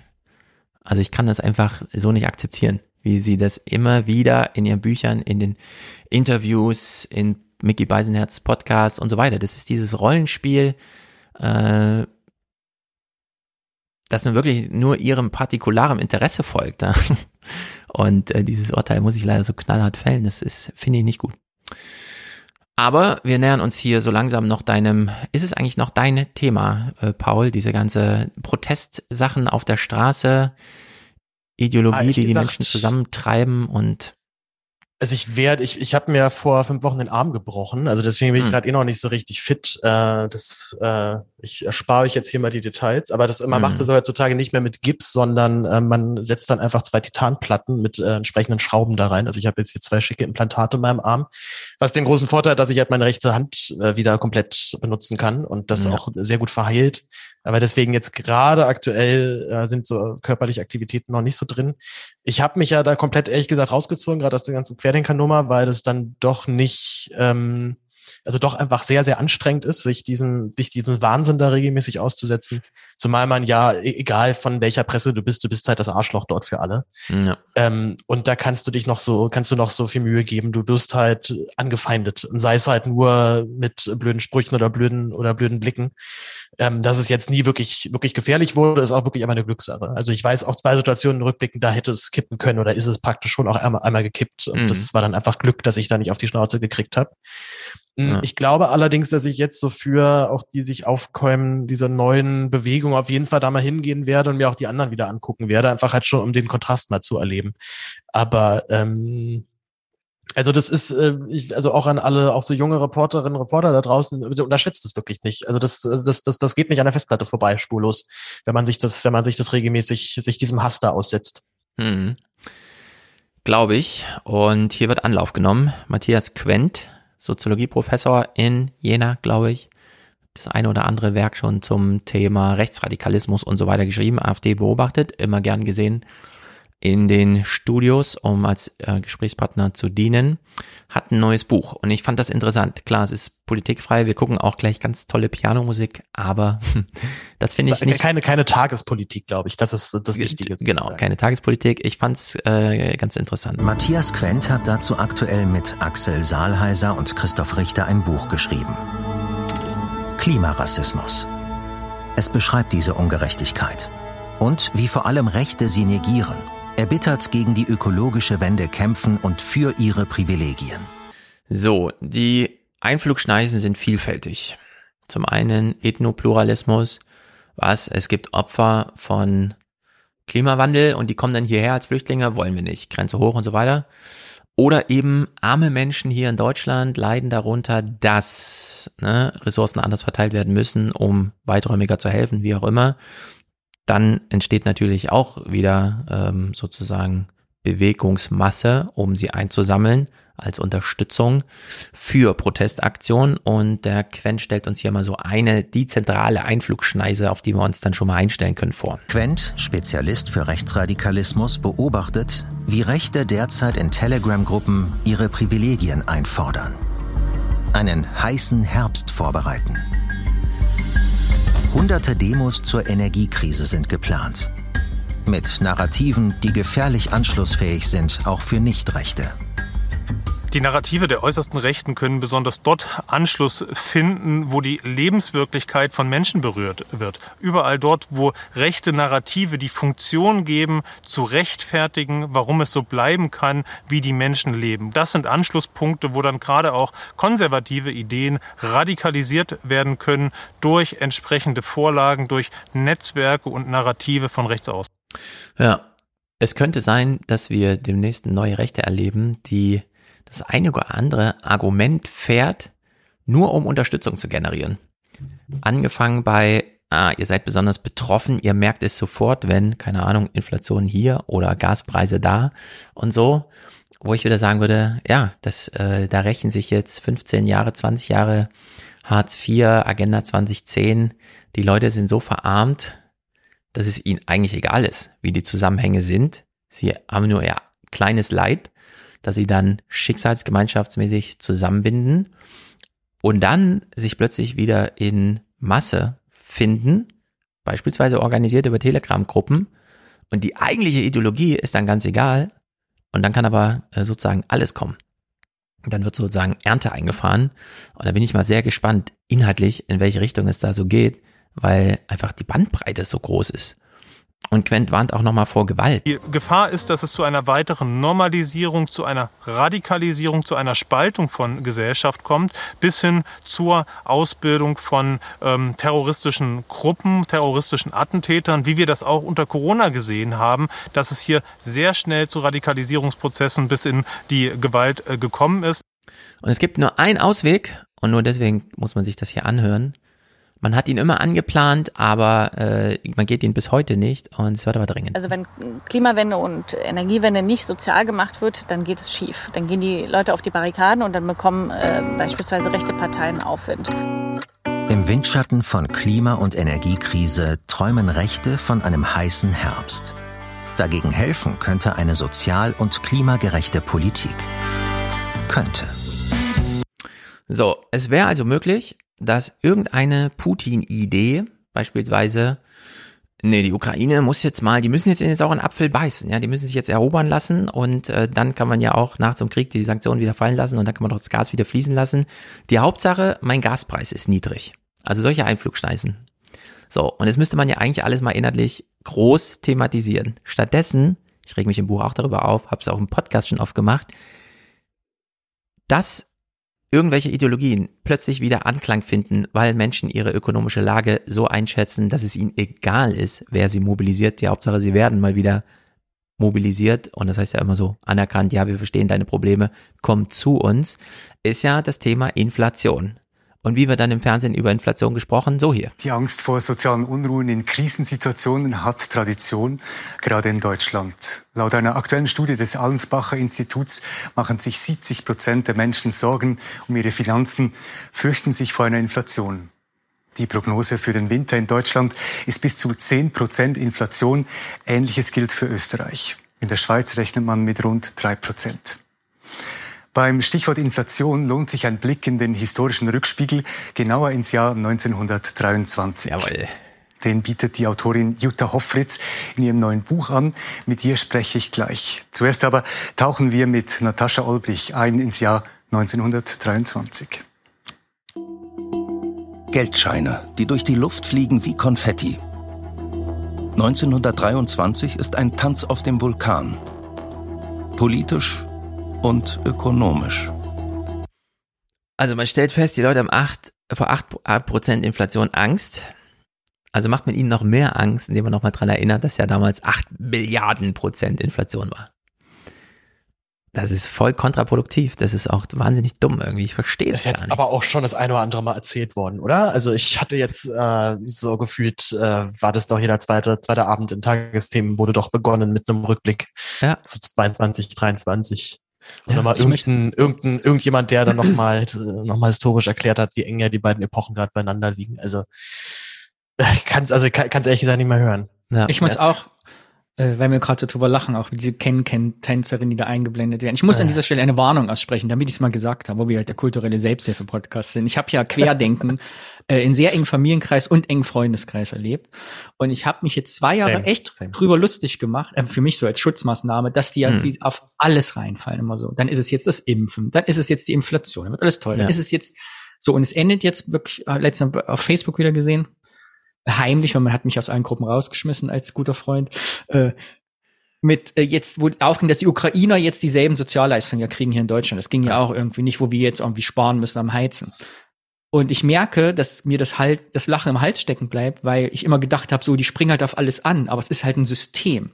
Und am Ende ist ein rechtes, nationalistisches, menschenverachtendes System, auf das das rausläuft. Und ich bin mittlerweile ab von diesem Gedanken, die sind irgendwie ein bisschen blöd und laufen Verschwörungsmythen hinterher, mhm. sondern das ist die Ideologie first und dann kommt der Aufbau drauf. Und das genau. macht mir wirklich Angst. Und deshalb es warne ich auch vor Gewalt und Gefahr. Ja. Es ist, es ist wirklich wie, wie eine Sucht. Also es ist ja, das sind ja so Erweckungserlebnisse, die Leute dann haben. Zum Beispiel, wenn sie halt dann einmal in einem Buch logisch erklärt bekommen, wie unsere Kultur entstanden ist. Und danach brauchst du das immer wieder. Also dann, dadurch werden ja auch die Theorien dann immer heftiger und immer ja, härter. Aber ich hab, genau, aber ich dachte ich auch, aber jetzt für mich, mein Bild hat sich geändert, weil ich immer dachte immer, ja, wir wollen das ja alles anders und wir springen über auf und am Ende brennt vielleicht Deutschland. Das ist dann vielleicht die Konsequenz. Hm. Mittlerweile denke ich, die Leute haben im Kopf, aber ich will das Deutsch, ich will Deutschland brennen sehen und deshalb suche ich mir Theorien aus. Also genau. dass es gar nicht als Entwicklung kommt, sondern mein Grundgedanke ist das. Ideologie first, Inhalte second. Inhalte ergeben sich schon irgendwie. Das passt dann schon irgendwie rein. Jetzt ist es halt neuerdings das Klima. Es war jetzt lange Corona. Äh, ja, der Krieg natürlich auch großes Thema. Es ist äh, der totale Wahnsinn, wie verquer wir hier immer, und das ist, diese Berichterstattung nimmt das nicht wahr. Sie geht nicht Ideologie, Inhalte second, sondern sie sagt, Inhalte first, und dann finde ich es total irre, noch einen inhaltlichen Bogen zu 1923. Nichts jetzt gerade ist auch nur im Ansatz vergleichbar mit 1923. Das ist einfach total bescheuert, sowas zu machen.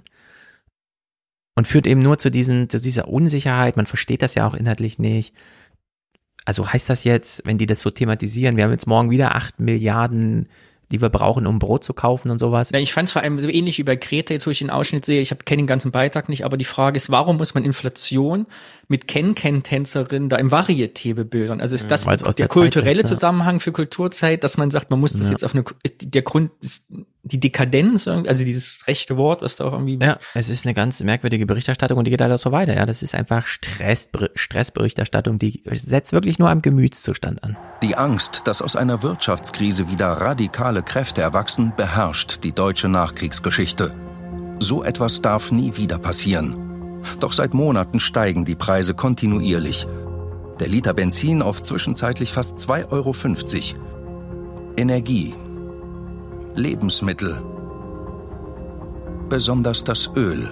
Alltägliche Waren werden immer mehr zu Luxusgütern. Die Inflationsrate ist inzwischen bei 7,9 Prozent. Für den Herbst erwartet die Bundesbank sogar 10 Prozent. Kein Wunder also, dass rund 70 Prozent der Deutschen die Inflation mehr fürchten als den Klimawandel, weltpolitische Krisen und die Pandemie.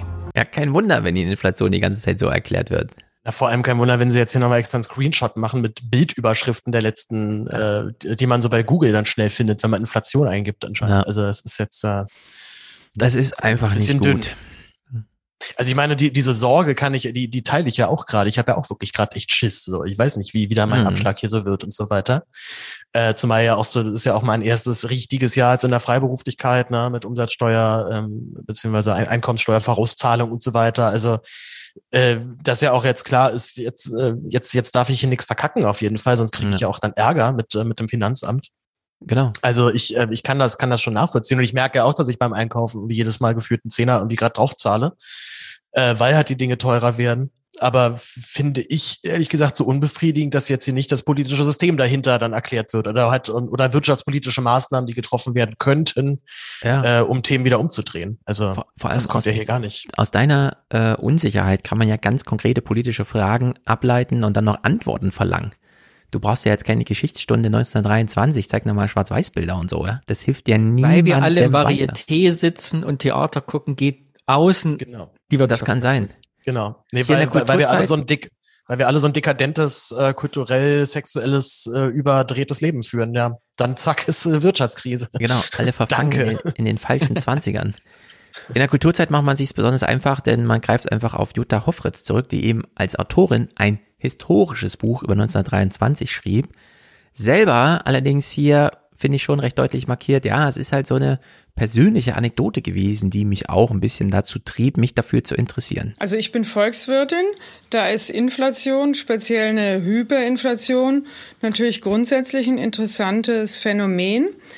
Und dann muss ich sagen, dass ich zu diesem Jahr 1923 auch einen persönlichen Bezug habe, weil zu den Legenden, die in meiner Familie weitergereicht wurden, gehörte auch eine kleine Geschichte aus dem Jahr 1923, als meine Großmutter zur Ausbildung weg war und ein Telegramm nach Hause schickte an ihre Eltern, schickt mir eine Billion oder ich hau in den Sack. Das ist das eine. Das andere ist allerdings ihr kleiner Hinweis. Ihr Buch spielt ja vor, sagen wir, fast 100 Jahren. Wenn Sie jetzt von 1923 ins 2022 denken, gibt es da Parallelen? Naja, äh, wir haben jetzt eine Inflationsrate von knapp acht Prozent. Das ist natürlich noch weit entfernt von der Hyperinflation, wie wir sie 1923 hatten. Aber im Vergleich zu den letzten Jahrzehnten ist acht Prozent schon sehr viel. Ja, also es gab zwischendurch immer mal wieder Phasen mit Inflation, aber ich kann mich in meiner Lebenszeit an acht Prozent nicht erinnern. Ja, ich auch nicht.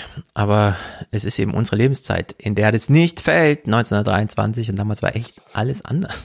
Also die ehrliche Antwort wäre eigentlich gerade nein gewesen. Ja, also genau, es ich, gibt da keinen. Ich, also ich bin ja ganz großer Fan von äh, Fabian, von Erich Kästner. Und also das, äh, da sind schon so ein paar Alarmzeichen dann auch in mir irgendwie losgegangen, als ich dieses Buch dann gelesen habe. Also die Parallelen sind ja durchaus da, aber ich würde mhm. sie viel, viel mehr in einer sagen wir, einer kulturellen, gesellschaftlichen Entwicklung vielleicht gerade sehen, als jetzt halt in so einer Wirtschaftsfrage. Ich genau. meine, es war eine völlig andere Weltlage auch damals, also auch sicherheitspolitisch nicht vergleichbar. Ich finde absolut, wir sollten uns inspirieren lassen, die alten 20er und die neuen 20er mal ins Verhältnis zu setzen, aber nicht so billig, wie das hier einfach gemacht wird. Ja, ich muss, ich muss immer ans Jahr 2000 denken, das müsste man hier Tim Fritlers Freakshow aufarbeiten. Ist unsere Hyperinflation nicht automatisch gedeckelt, weil alle EC-Geräte nur zehn Stellen haben? Also gäbe es überhaupt noch Billionen? Können wir nur überhaupt jetzt, oder explodiert dann alles wie damals beim Jahr 2000, wo die ja, Jahreswende, keine Stelle das stimmt. Vorher steigen die Computer aus, bevor wir eine Billion schicken können. Ähm, ihr finaler Rat ist jedenfalls, finde ich, wahnsinnig wichtig, aber dafür hat man keine Zeit, weil das ist dann nur noch das, was man am Ende so eines Gespräches mal nachschiebt. Gibt es sowas, was wir vielleicht mitnehmen könnten aus Ihren Erfahrungen, die Sie jetzt beschrieben haben, für die Krise, in der wir jetzt sind? Ja, man muss auf die Geldpolitik aufpassen, denn Externe Schocks wird es immer geben. Ne? Also der externe Schock, den wir momentan erleben, ist eine Energiepreiserhöhung. Das hatten wir schon mal in den 70ern.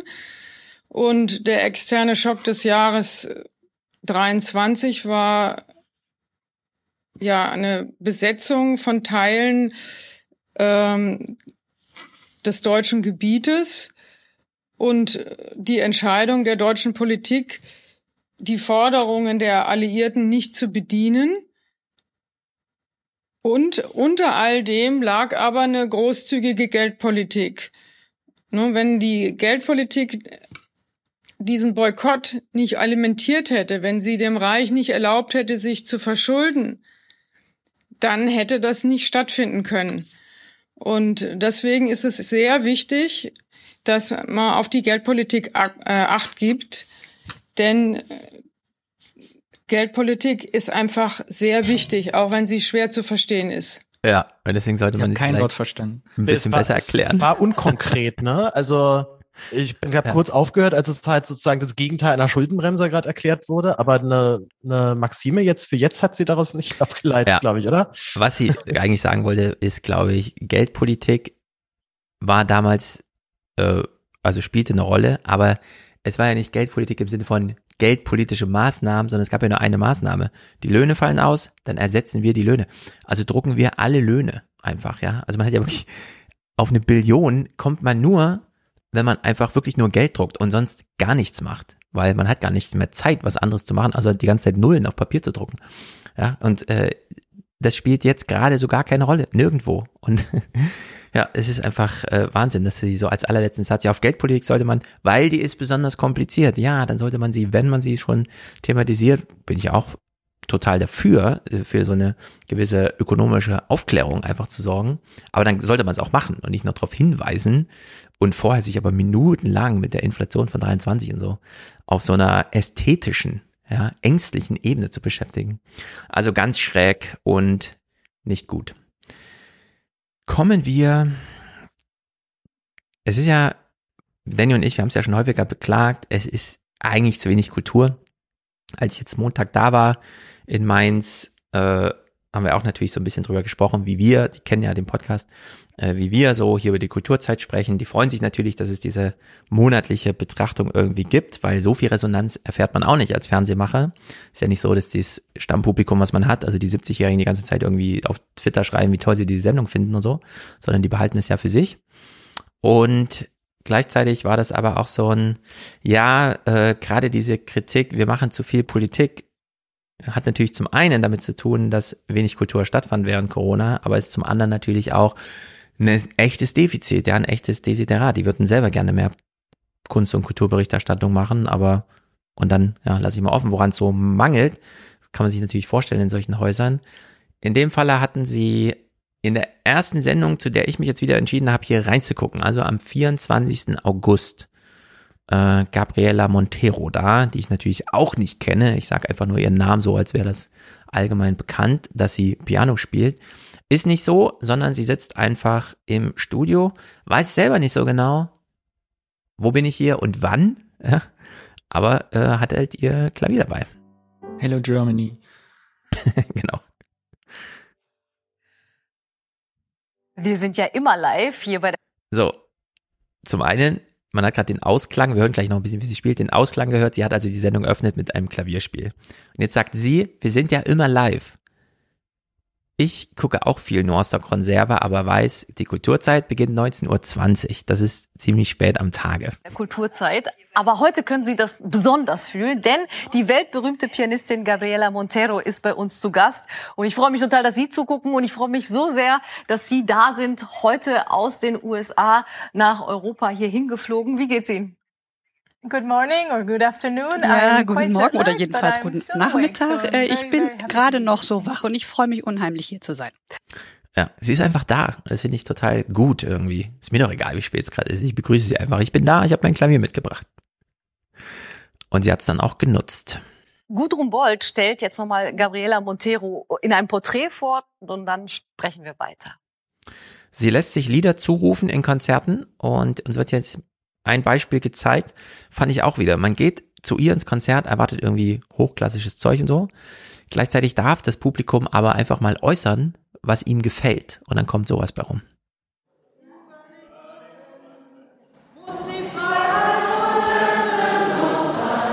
Dafür ist sie berühmt. Gabriela Montero. Spontane Improvisationen auf Zuruf aus dem Publikum. Das sei ihre Art, Geschichten am Klavier zu erzählen, so Montero, und das habe sie schon als zweijähriges Kind getan. Seit fast 30 Jahren gehört die venezolanische Pianistin und Komponistin zu den besten Interpretinnen klassischer Musik am Klavier. Und jetzt gerade zum Zeitgeist kann man sagen, ihr ist nicht nur egal welcher Tag, sondern sie liebt die russischen Komponisten und spielt natürlich auch auf Einladung bei Obamas Amtseinführung. Sie spielt auf allen großen Bühnen der Welt mit den renommiertesten Orchestern und Dirigenten. Rachmaninow, Prokofjew, Tschaikowski, die großen russischen Komponisten. Sie liebt dieses Repertoire. Eine große Ehre als Künstlerin, ihr Auftritt zur Amtseinführung von Barack Obama 2009 zusammen unter anderem mit Jojo Ma und Isaac Perlman. Ja. So. Aber ich finde, das unterstützt total gut dein Argument. Ich habe das ja damals beim Aufwachen-Podcast hattest ja immer, dass man, wenn man Klimaschutz betreibt, nicht bei der Kultur anfangen soll, sondern, also weißt du, wenn man was erleben will, muss man um die Welt fliegen und was erleben. Ja. Ich finde es einfach spektakulär. Die venezuelanische Künstlerin spielt russische Lieder in den USA vor Obama und ja. singt dann in Deutschland, da muss die Freiheit wohl grenzenlos sein. Also das ist genau ein ganz tolles Kontrastprogramm zum Kultur. Wie nennt sich das? Dieses, was du sagst, Kultur? Also wenn jede Nation für sich bleibt. Äh, dieser dieser Ethnopluralismus. Ethnopluralismus. Genau. Ja. Also ja, großartig. Ich, also Wolfgang kann es in drastischeren Worten ausdrücken, aber ich sage es auch nochmal. Lieber eine Welt in den Untergang schicken, in der alle für sich bleiben. Äh, nee, lieber eine Welt in Untergang schicken, aber es sind nochmal alle mit allen in Kontakt gewesen oder hatten das Potenzial, weil es einfach Flugreisen gab das ist die einzige Möglichkeit ja, für diese Art der Völkerverständigung als ethnoplural äh, weiterleben. bin ich Aber nochmal den Clip, wo alle, fand ich nochmal ganz spannend, zum also Rückgriff, dieser Clip, wo einer anfängt zu tanzen und alle tanzen mit. Das war ja auch ja. so ein Phänomen, glaube ich, in diesem Theater, weil einer muss ja anfangen, die Freiheit muss grenzenlos sein zu singen und alle, anderen müssen sagen, singe ich genau. jetzt was anderes und versuche mich durchzusetzen oder stimme ich mit ein? Am Ende steht dieser Riesenchor in diesem Konzertsaal. Genau. Der wurde animiert, weil es nicht nur hieß, die Künstlerin ist jetzt gerade da, sondern sie kommt ohne Programm, sondern das Publikum kann mitmachen. Ähm, das ist ja dieses große Gefühl, dass man erzeugen möchte, dass man es eben nicht zu Hause am Bildschirm vermittelt, selbst wenn es live ist, sondern vor Ort. Und sie improvisiert jetzt hier mal zwei Minuten und ich finde, es wird ganz wunderbar deutlich, äh, die, diese Doppelschienigkeit zwischen, oder wir hören es erst an und können es danach nochmal äh, diesen Live-Charakter, unter dem so viele leiden, die ihn bieten wollen, weil so wenige ihn annehmen wollen. Ja? Dass das wirklich eine ganz große Dramatik ist, erkennt man, glaube ich, an solchen zwei Minuten. Deswegen möchte ich hier mal die Regie jetzt bitten, unser Kulturzeit-Logo, den Audioteil abzuspielen. Sie hören das und dann legen Sie direkt los, okay, mit der Improvisation? Okay. Ja, klar.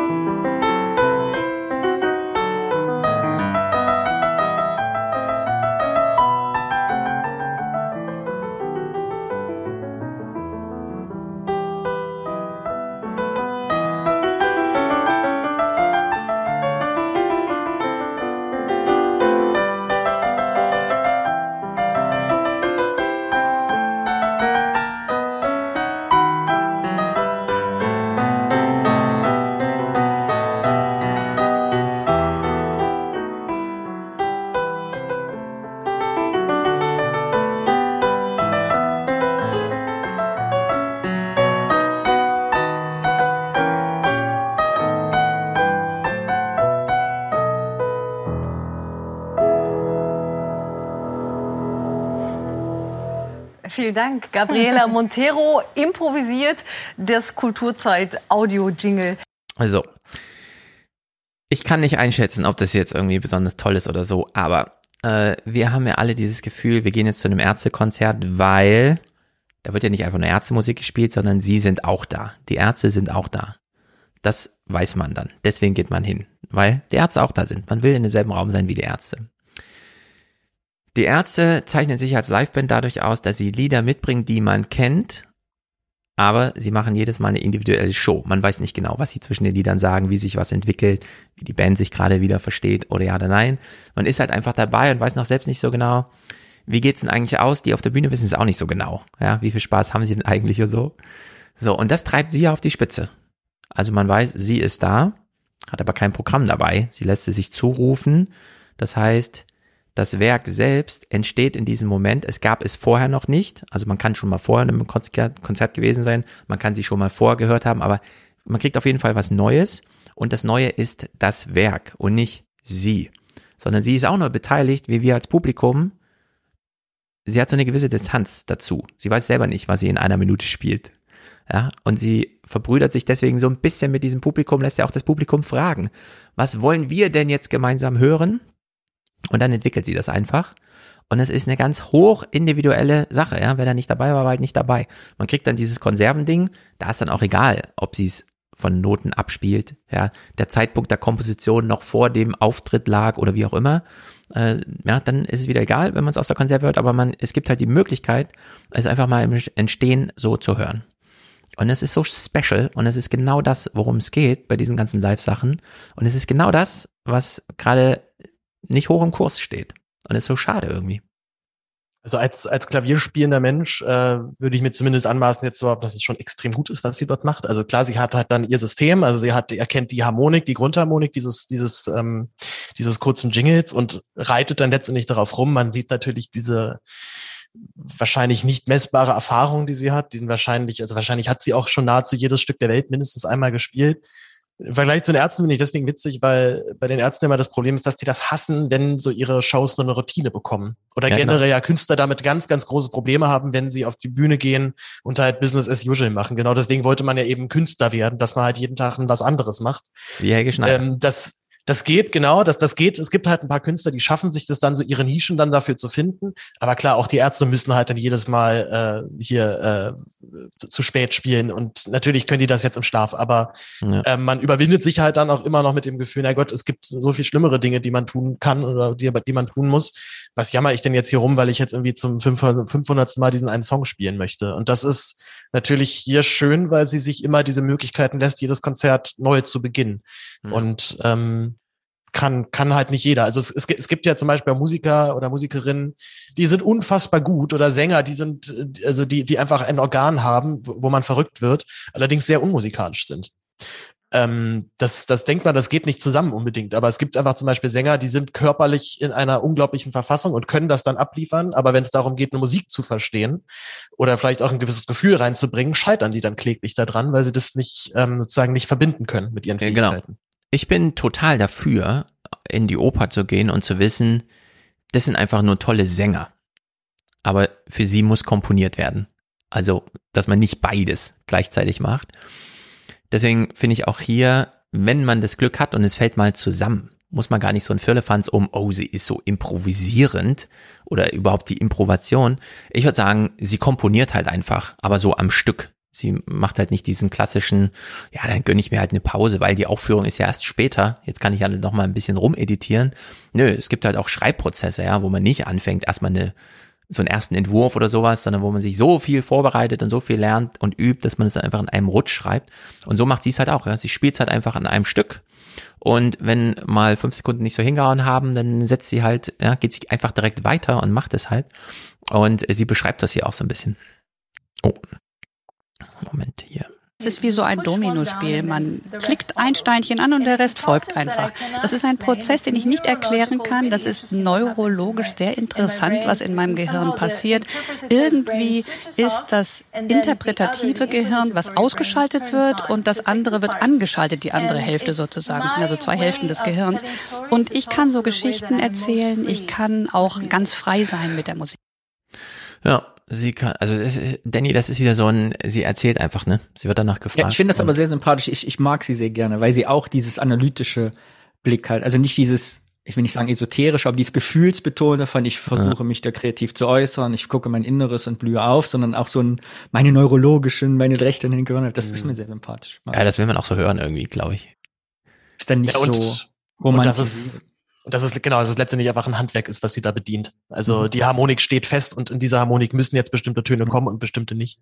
Ich Aber der, der perfekte, das perfekte Ausüben des Handwerks ermöglicht ihr das Improvisieren halt dann erst. Mhm. Das finde ich jetzt spannend. Man hat es im ersten Clip, finde ich, sehr schön gesehen, dass sie ja wirklich improvisierte, war der Beweis, dass die Moderatorin irgendwann drei Schritte nach vorne ging und das Zeichen gab, sie müssen jetzt aufhören, der Beitrag ist zu Ende, weil sonst hätte ja. sie, glaube ich, einfach weitergemacht, weil sie dann eben in diesem Impro-Modus ist. Genau, die zwei Minuten sind um. Ich bin mir auch ganz sicher, Klaus Kauka oder so, die auf YouTube solche Analyse, Musikanalyse-Videos machen. Ah, den, den gibt's noch, ja? Den, den Wahrscheinlich, ich, ja. Da habe ich so 2000, da habe ich so Abi gemacht, habe ich den sehr, sehr viel geguckt. Habe ich lange nicht mehr verfolgt. Schön, dass es den noch gibt. Ja, und. Äh, Aber vielleicht ist das der Aufruf für, für Kulturzeit, sowas, weil das, wie du eben sagtest, war ja, also toll, mal Kunst im Entstehen zu sehen und diesen ja, genau. Aufruf. Gehen Sie raus. Einfach Gehen Sie mal Leute. das Schauatelier so zu zeigen, ne? Wie es halt einfach mal ein Schauatelier zu machen, in so ein Höratelier. Ähm, wo du ja, ganz kurz, wo, wo, du ja schon Wolfgang hier einmal schon eingebracht hast, der letztens auch schon vor ein paar Wochen in diesem Funk-Podcast ja ordentlich einen rausgehauen hat. Ja. Ähm, was man eigentlich, äh, also eigentlich eine Hörpflicht hier für alle, die hier gerade äh, an den Geräten lauschen. Ich fand es auch nochmal sehr schön, dass man auch danach gehört hat, wo dieses Funksystem halt dann einfach seine Probleme hat. Nämlich, dass sie halt dann sagen, ja, wir hätten ja auch gern ein Format zu klassischer Musik, aber das hat halt nie gezogen. Und ich denke, ja, das wird auch nicht ziehen. So, es ist also wenn ja, vor allem, was ist das für eine Kategorie? Dann, hat nicht gezogen. Fehlten naja, 5000 halt, Klicks hatte, oder was? Genau, es hatte halt wahrscheinlich einfach dann zu wenig Klicks, ja, und ist halt dann im Format, im Kontrast zu anderen Formaten abgestunken. Und so sieben die halt knallhart aus. Also, ja, es ist so brutal. man denkt, genau, öffentlich-rechtliche ja. sollten es doch eigentlich nicht müssen. So, die sollten doch einfach halt Sachen machen, von denen sie meinen, das ist gut. Ja, und wenn es jetzt halt nur 10.000 gucken, dann haben 10.000 genau. Spaß und der Rest halt nicht, selber schuld. Gerade Funk. Funk ist nicht dafür da, ein bestehendes Publikum zu bespielen und dort möglichst viel rauszuholen, sondern es zu erschaffen. Ja, wir wissen, dass die Leute keine klassische Musik hören, deswegen brauchen wir ja Funk. Das ist die Logik und nicht umgedreht. Ah, die hören auch bei Funk plötzlich keinen. Ja, klar hören sie es nicht, deswegen brauchen wir es ja. Aber gut, äh, sowas ist natürlich alles Sie erklärt hier mal, und das finde ich äh, richtig gut, wir haben uns häufig darüber lustig gemacht, Künstler, die über ihr Werk reden. Diesen Aspekt, den sie jetzt hier betont, finde ich gerade unter diesem Gesichtspunkt, das Werk, was ich spiele, ist noch nicht da sondern es entsteht einfach. Hier wird so eine ganze Logik einfach umgedreht. Ich glaube, Komponisten haben ja einen bestimmten Prozess, wenn sie komponieren, vielleicht auch eine gewisse Methodik. Es gibt eine Struktur. Aber ich glaube, das, was Menschen brauchen, indem sie sich in der Kunst ausdrücken, ist, sie möchten zeigen, wer sie ist, wer sie sind oder wer sie waren. Und das geht natürlich auch auf das zurück, über, auf die gesellschaftlichen Hintergründe, die Situationen und die Welt als solche. Ich glaube, Menschen werden immer versuchen, eine Art zu finden, zu zeigen, wer sie sind und welche Geschichte sie zu erzählen haben. Bei der Musik ist es wie eine Art Schlüssel. Die Musik ist ein Schlüssel, die aufschließen kann, welche Botschaft dahinter steckt. Ja, üblicherweise ein Musikstück zu üben ist ja Inkorporation. Man hat es noch nicht in sich drin, also übt man, übt man, übt man, bis man es dann zur Aufführungsreife hat und dann spielt man's. Und sie dreht ja genau das genau um. Sie inkorporiert ja vorher nichts, sondern sie expressiert oder wie es dann heißt, einfach nur. Ja? Sie ist halt da und dann kommt nicht vorher so viel reingebuttert, sondern es kommt einfach nur aus ihr raus und dann spielt sie es halt. Und da finde ich gelten dann eben auch so ganz andere äh, Kriterien als gefällt's uns denn jetzt? Was ja, ja auch wieder eine große Rolle spielt bei dieser Zwölfton-Komposition, wo er wirklich mit einem Lineal und Taschenrechner irgendwie komponiert wird. Also ganz viel Mathematik von außen erstmal inkorporiert werden muss. Nee, bei ihr ist genau umgedreht. Sie sitzt einfach da und macht es einfach und es ist einfach nach außen. Und das finde ich. Aber wie eben Paul eben sagte, es ist halt ein Handwerk und das, die ist mir total sympathisch, weil ich diesen Kunstansatz mhm. total gut nachvollziehen kann. Ich, wenn, wenn Leute zu mir ins Atelier kommen, finde ich es immer, das, die schlimmste Frage, die man mir stellen kann, ist immer, oder sagen kann, ah, da haben sie aber eine tolle Idee oder wie sind sie auf die Idee gekommen? Ja. Weil es eben nie eine Idee ist, die hinter, ich glaube, bei Musik ist genauso wie bei Malerei oder Fotografie, du hast keine Idee und dann ist das da, sondern es ist ein Prozess aus deiner Erfahrung, was du machst, wie du darauf gekommen bist, du probierst dich aus, verwirfst Sachen, entwickelst was, wie sie auch und dann kommt irgendwas bei raus. Aber das ist eben nicht mhm. dieser, ja, also die Improvisation mhm. entsteht dadurch, dass du halt vorher alles gemacht hast, was nötig war. Ja, genau. Es ist ja, und natürlich halt die, das Hand, genau, das, das Handwerk genau. so weit beherrscht, dass du dann damit mit den Elementen spielen kannst. Sehr guter Trick tatsächlich, ähm, einmal am Klavier ist mal super, das Laien halt einmal zu demonstrieren. Einfach nur die schwarzen Tasten benutzen. Dann hast du auf einmal Musik, weil das, die schwarzen Tasten bilden ein in sich geschlossenes harmonisches System, die sogenannte ja. Pentatonik. Du hast ähm, ja eins stehen, spielen uns noch was vor. Ich, ich hab's tatsächlich hier stehen, ja. Ich, ich, das hätten wir jetzt, glaube ich, vorher noch mal testen Nach müssen, der Pause. Wir leiten die nach der Pause mit schwarzen Tasten. Ja, da machen wir gleich Genau, Pause. ja. Ja. Ja. Ähm, also das, und da, da kann man halt relativ schnell erkennen, okay, es gibt halt eben diesen Rahmen, in dem funktionieren die Dinge und dann in einem anderen nicht mehr auf einmal. Ja. Gucken wir den letzten Clip von ihr, den finde ich auch herrlich. Sie ist eine Improvisationskünstlerin, lässt sich jedenfalls so vermarkten, tritt auch so hier auf. Die Frage ist dann, wenn die inspirative Quelle, nämlich das Publikum, versiegt, was passiert dann eigentlich mit der Kunst? Und ihre Antwort ist einfach, klar, sie hat die Ressourcen, aber ihre Antwort ist äh, wirklich toll. Wie sind Sie denn durch die Pandemie gekommen und sind Sie schon wieder draußen? Ja, das tat mir wirklich so leid, dass ich nicht Artist in Residence sein konnte.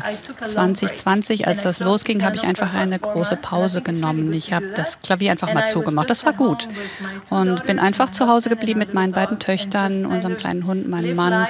Und ich habe das Leben einfach nur Tag für Tag gelegt, gelebt. Und ähm, das war eine kreative Pause. Jetzt spiele ich wieder viel in der ganzen Welt, versuche wieder an mich an das schwierige Reisen zu gewöhnen. Das ist nämlich schwieriger geworden. Aber ich habe wieder Verbindung mit Menschen und ich mache wieder das, was ich gerne tue. Ja. Ähm, Spektakulär. Ich finde es großartig, dass ja. sie nicht sagt, äh, äh, ich habe gelitten und die Kunst und na, sondern einfach, ich habe ja. Klavier zugemacht, zwei Jahre Pause. Handwerk mal beendet, mal ein bisschen Pause gemacht. Es ist, mit dem Hund drauf. es ist sehr ehrlicher Umgang mit Kunst. Diese ganzen Ausweichversuche hin ins Online und so weiter oder diese Autokonzerte oder was auch immer fruchteten alle nicht. Das wissen wir heute. Nicht mal die Kunst, wie sie vorher war, funktioniert noch. Es funktioniert gar nichts mehr. Sie hat diese Zeit einfach vergessen. Sie hat sie einfach ausgeblendet in ihrem Handwerk. Gab es einfach nicht. Sie hat das Klavier zugemacht, als es wieder ging, aufgemacht. Und zwischendurch keine verirrenden Wege eingeschlagen, ja, die irgendwas in die Katastrophe führen und so. Und Klar, man muss es können, finanziell und so, aber herrlich und ich finde es auch einen spektakulären Fun Fact, wie sie hier die Prioritäten aufzählt. Na, wenn ich schon kein Publikum habe, ich hatte meine beiden Kinder, mein Hund und mein Mann. Das ist eine sehr gute Reihenfolge. Da finden alle ihren Platz. Gut. Ähm, gucken wir uns noch was zum Frieden an. Ich überlege. Ich glaube schon. Wir können es ein bisschen im Schnelldurchgang machen. Das eine Thema interessiert mich nur, weil es am Ende doch auf die Pointe hinausläuft. Hier haben wir es mit dem Preisträger des Friedenspreises des deutschen Buchhandels zu tun, der also jetzt zur Buchmessenzeit in Deutschland die große Bühne kriegt in der Paulskirche und so weiter. Er äußert sich wie folgt. Er heißt Seri Zadan und ist Musiker und Dichter aus der Ukraine, jetzt erstmals außerhalb der Ukraine, seit der Krieg läuft, so ein bisschen auf Tour. Seri Jadan, live in Frankfurt. Wo sonst? Es bleibt von der Nacht der dunkle Himmel. Der Krieg geht weiter. Die Kinder wachsen. Der ukrainische Dichter ist Frontmann der Band Jadan Isobaki, auf Deutsch Jadan und die Hunde, seit fast 20 Jahren. In Zeiten des Krieges wirken diese Songs unerbittlich und befreiend zugleich. Das ist jetzt wie ein Paradox. Wenn wir auf die Bühne gehen, ist das für uns sowas wie Therapie. Es erinnert uns an die normale, friedliche Zeit, daran, wie es vor dem Krieg, vor Februar war. Wir treffen ihn in Frankfurt, in dem kleinen Independent Club Das Bett, kurz vor seinem Auftritt. Ich weiß nicht. Für ihn ist jetzt der Krieg der Zäsur. Klar, Corona spielt dann schon gar kein Thema mehr, dass man da auch nicht spielen konnte. Er nutzt die Gelegenheit, Sachen zu vergessen. Jetzt ist aber der Krieg, er kommt aus dem Land, in dem der Krieg tobt. Er kann nichts für den Krieg. Das Land wurde überfallen. Und gleichzeitig äh, spielt es diese Kriegsprose allerdings eine ganz große Rolle. Hier zum Beispiel in diesem kleinen Paradox. Zum ersten Mal seit Beginn des Krieges hat er die Ukraine verlassen. Für diese Tournee. Um bei den Menschen in Europa das Drama um die Ukraine im Bewusstsein zu halten. Jede freie Minute schaue er in den sozialen Medien, was gerade in seiner Heimat Kharkiv passiert. Er will so schnell als möglich zurück. Nur in einem einzigen Fall würde ich die Ukraine verlassen, wenn sich die ukrainische Armee ergibt, unter keinen anderen Umständen. So ist es auch mit Kharkiv. Wir bleiben, weil wir wissen, was unsere Aufgaben sind. Wir bleiben, weil wir wissen, was unsere Aufgaben sind, sagte er in Frankfurt in einem absoluten Safe Space für diesen Moment für ihn.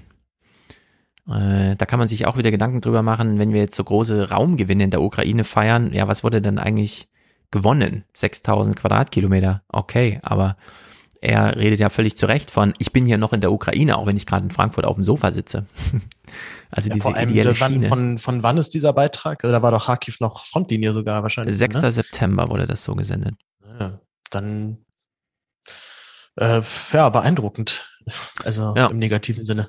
Genau, also er ist da, aber irgendwie auch doch nicht so richtig. Und jetzt haben wir es mit einem großen Paradox zu tun. Das Ding, was er verliehen bekommt, heißt ja der Friedenspreis. Gleichzeitig ist er nicht ganz uninvolviert in den Krieg. Drei Monate konnte er gar nicht schreiben. Dann wurden seine Einträge auf Facebook und Instagram zu einer Art öffentlichem Tagebuch. Ein Austausch, der Gemeinschaft erzeugt wie auch über sein freiwilliges Engagement für die Verteidiger an der Front, die nur zehn Autominuten von Kharkiv entfernt in den Schützengräben liegen. Keine Berufssoldaten, sondern Freiwillige, die das Land gegen Russland verteidigen. Jadan wurde der diesjährige Friedenspreis des deutschen Buchhandels zugesprochen für seine Literatur und humanitäre Haltung. Passt das zusammen mit seiner Unterstützung des ukrainischen Militärs? Passt das zusammen? Ich würde ja sagen, ja, aber das Argument würde mich trotzdem interessieren. Und er hat tatsächlich eins, das gar nicht so schlecht ist. Einige Leute verstehen nicht, was in der Ukraine passiert und sagen, wenn du die Ukraine im Krieg unterstützt, befürwortest du damit den Krieg im Allgemeinen. Das ist großer Quatsch und eine totale Manipulation. Wir unterstützen nicht den Krieg, wir unterstützen unser Land. Danke für jede Fahne, danke für jedes Symbol. In ihm glüht Patriotismus. In einer Kriegssituation werden alle Preise, alle Auszeichnungen, die ein Künstler bekommt, symbolisch dem ganzen Land verliehen. Auch und besonders der Friedenspreis. Jeder in der Ukraine wolle Frieden, dass der Krieg zu Ende gehe, um ins normale Leben zurückzukehren. Ja. Ich finde, man muss jetzt ganz viele Sachen einfach aussagen. Äh, zum Beispiel, er kriegt den Preis natürlich nur, weil die Ukraine gerade im Krieg ist. Sonst hätten die ihn hier nie auf dem Zettel gehabt. Aber jetzt haben sie ihn auf dem Zettel und verleihen ihm den Friedenspreis, weil er aus dem Krieg kommt. Das ist ganz schön verdreht. Ich bin sehr gespannt auf die Rede, die er dann hält. Ich frage mich halt vor allem, ob er dieses, das, ähm, das Ami-Shirt auch äh, zufällig heute anhatte. An, das kommt noch dazu. Ja. Da kann man eine bestimmte super Verschwörung ausstricken. es ist wirklich ein bisschen verrückt. Vielleicht haben sie sich auch gedacht, oh Gott, jetzt hat er noch so ein New York City T-Shirt an. Nun gut, Danny, du hast mir vorhin schon gesagt, du freust dich hier auf diese folgenden Clips. Ich weiß gar nicht, was ich davon halten soll. Ich gehe natürlich jetzt gerne wandern. Das heißt, ab und zu bin ich in der Natur. Man kann dort Unglaubliches sehen, zum Beispiel.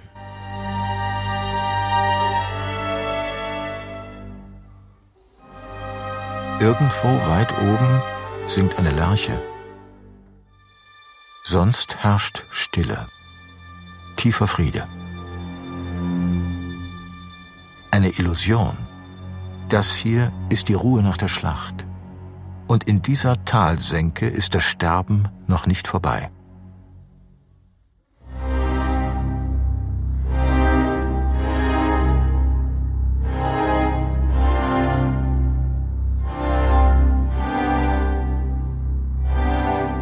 Menschliche Qual in Beton erstarrt. Eine einzigartige Erinnerung an das, was Krieg bedeutet. Das größte Mahnmal dieser Art in Deutschland. Seit einem halben Jahrhundert liegt es da im Hessental bei Eichstätt und ist bis heute einer breiten Öffentlichkeit unbekannt.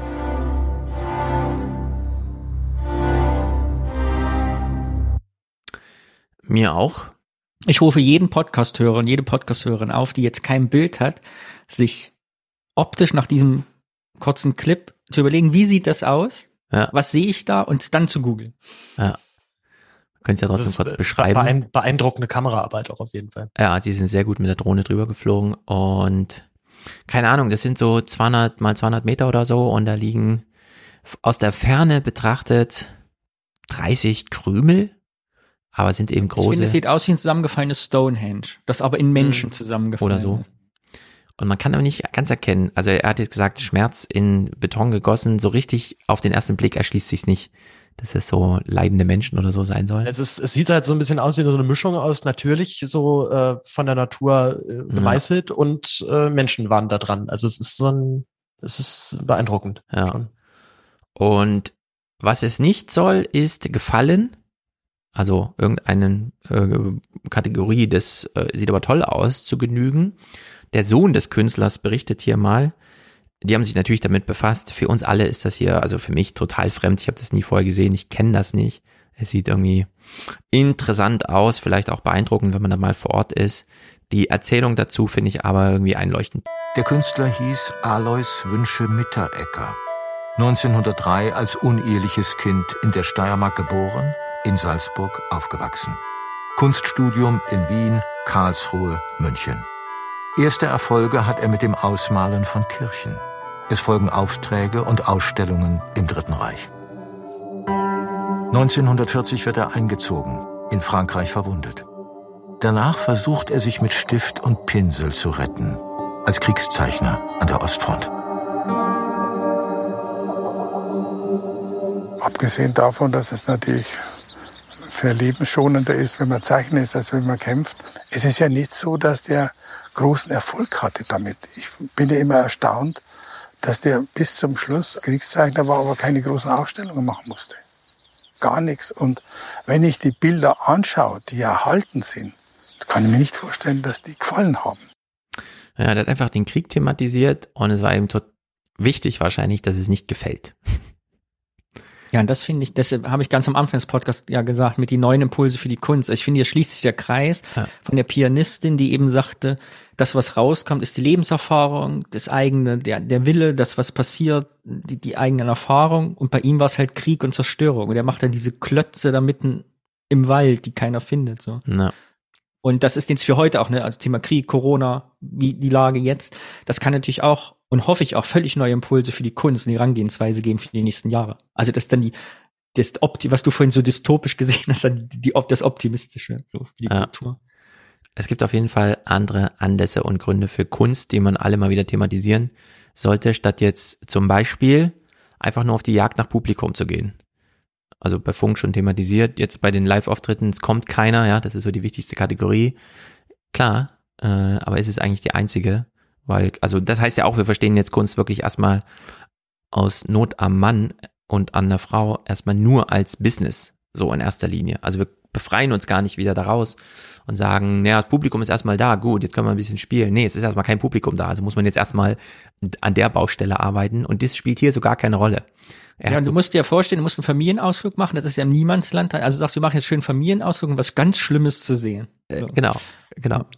So, und jetzt ist allerdings Instagram-Zeitalter und das Ding findet nun doch Publikum, allerdings desaströses. Vier Jahre später werden in der Nacht vor der Einweihung etliche Skulpturen von Unbekannten mit dem Hammer bearbeitet. Ja, das blickt nochmal zurück auf die, es war schon immer umstritten, was da eigentlich passiert. Also es war ein ganz bewusster Akt des Vandalismus. Die Beschädigungen, die heute auch die Probleme bereiten. Weil man die dann ausflicken musste und diese Flickungen, die haben immer wieder Probleme gemacht. Natürlich hat auch die Witterung dem Beton zugesetzt. Der Verfall ist teilweise dramatisch. Zusätzlich gibt es Schäden, die die Instagram-Gesellschaft hier hinterlässt. Die Leute klettern drauf rum und benutzen es, ja, um Fotos zu machen. Sie brauchen nur die entsprechenden Internetseiten aufsuchen, dann finden sie laufend Bilder von Leuten, die hier sich selbst wirklich fotografieren. So, und das ist natürlich auch wieder ein Paradox, weil nur deswegen kennt man es natürlich jetzt irgendwie. Also deswegen wird es hier thematisiert. Es äh, Erinnert mich aber sehr an diese Stehenfeld-Problematik in Berlin, die wir da auch hier hatten. Ne? Also dass dann, ähm, dass ja auch dann sofort eben für Touri-Bilder genutzt wurde und ich immer noch der Meinung bin, ähm, der Effekt ist dann doch doch messbar. Also selbst jemand, der dort nur ein Foto macht, wird sich hoffentlich dann doch mindestens ein, zwei Mal fragen, was ist denn das hier eigentlich, wo ich hier gerade, wo ich hier gerade Genau. drauf rumhüpfe. Ähm, deswegen finde ich auch dieses Denkmal so gut, weil man, weil es nicht übersehbar ist und jeder irgendwie damit, äh, also das mit, mit jedem irgendwas macht, wenn man da mal lang geht. Genau, beim Stehlenfeld ist immer wieder ganz wichtig zu sagen, die Macher wollten, dass das im Alltag stattfindet. Was bedeutet, Kinder springen da rum und da werden Fotos gemacht und vielleicht auch drauf gegessen. Was zum Während- Beispiel bedeutet, äh, damals Thilo Jung mit Glenn Greenwald, die saßen eben auf dem Stehenfeld und da gab es so wieder, ty- also die typischen und so. Nein, das war genau so gedacht, zum Beispiel als Kulisse für Interviews, weil in dem Moment, wo man das eigene Werk, was man dann erschafft, und sei es nur ein privates Familienfoto, gemacht hat, stellt sich wieder die Frage, was ist denn das eigentlich, wenn man das so sieht und zack, ja, ist es genau da platziert, wo die Macher das wollten. Das ist natürlich hier so ein bisschen anders. Dieser Beton ist anfällig, äh, das ist auch ein bisschen filigraner als einfach diese großen Kubusse. Das geht Aber also ich finde auch die kaputt. künstlerische Aussage muss man hier natürlich berücksichtigen, weil es ist ja kein Mahnmal, es ist Kunst. Es ist und die Kunst, Frage ja. ist, was hätte Herr Mitterecker gesagt? Hätte er sich am Ende gefreut, dass die Kinder drauf spielen und nicht? Wir können ihn ja jetzt im Gegensatz zu den Machern der Stehlen in Berlin nicht fragen. Genau. Und ja, stimmt. Also das Stehenfeld ich ist würde mich bei der Vorverurteilung, dass es nur negativ gesehen wird, dass die Leute erstmal dieses Gräberfeld da irgendwie äh, bespielen neu. Ja. Erstmal nicht emotional 100% drauf eingehen in dem Beitrag. Also ich für mich persönlich würde mich da nicht von der dramatischen Musik erstmal verlocken lassen. Ach so, Vielleicht- ja, das stimmt, denn es ist tatsächlich dieses Paradox, man redet darüber und es muss jetzt Geld fließen, weil es eben durch Instagrammer zerstört wurde oder droht zerstört zu werden. Es wird ja am Ende nochmal gut thematisiert. Sechs der am stärksten beschädigten Figuren haben das Landesamt für Denkmalpflege und das Kuratorium vor ein paar Wochen ausbessern lassen.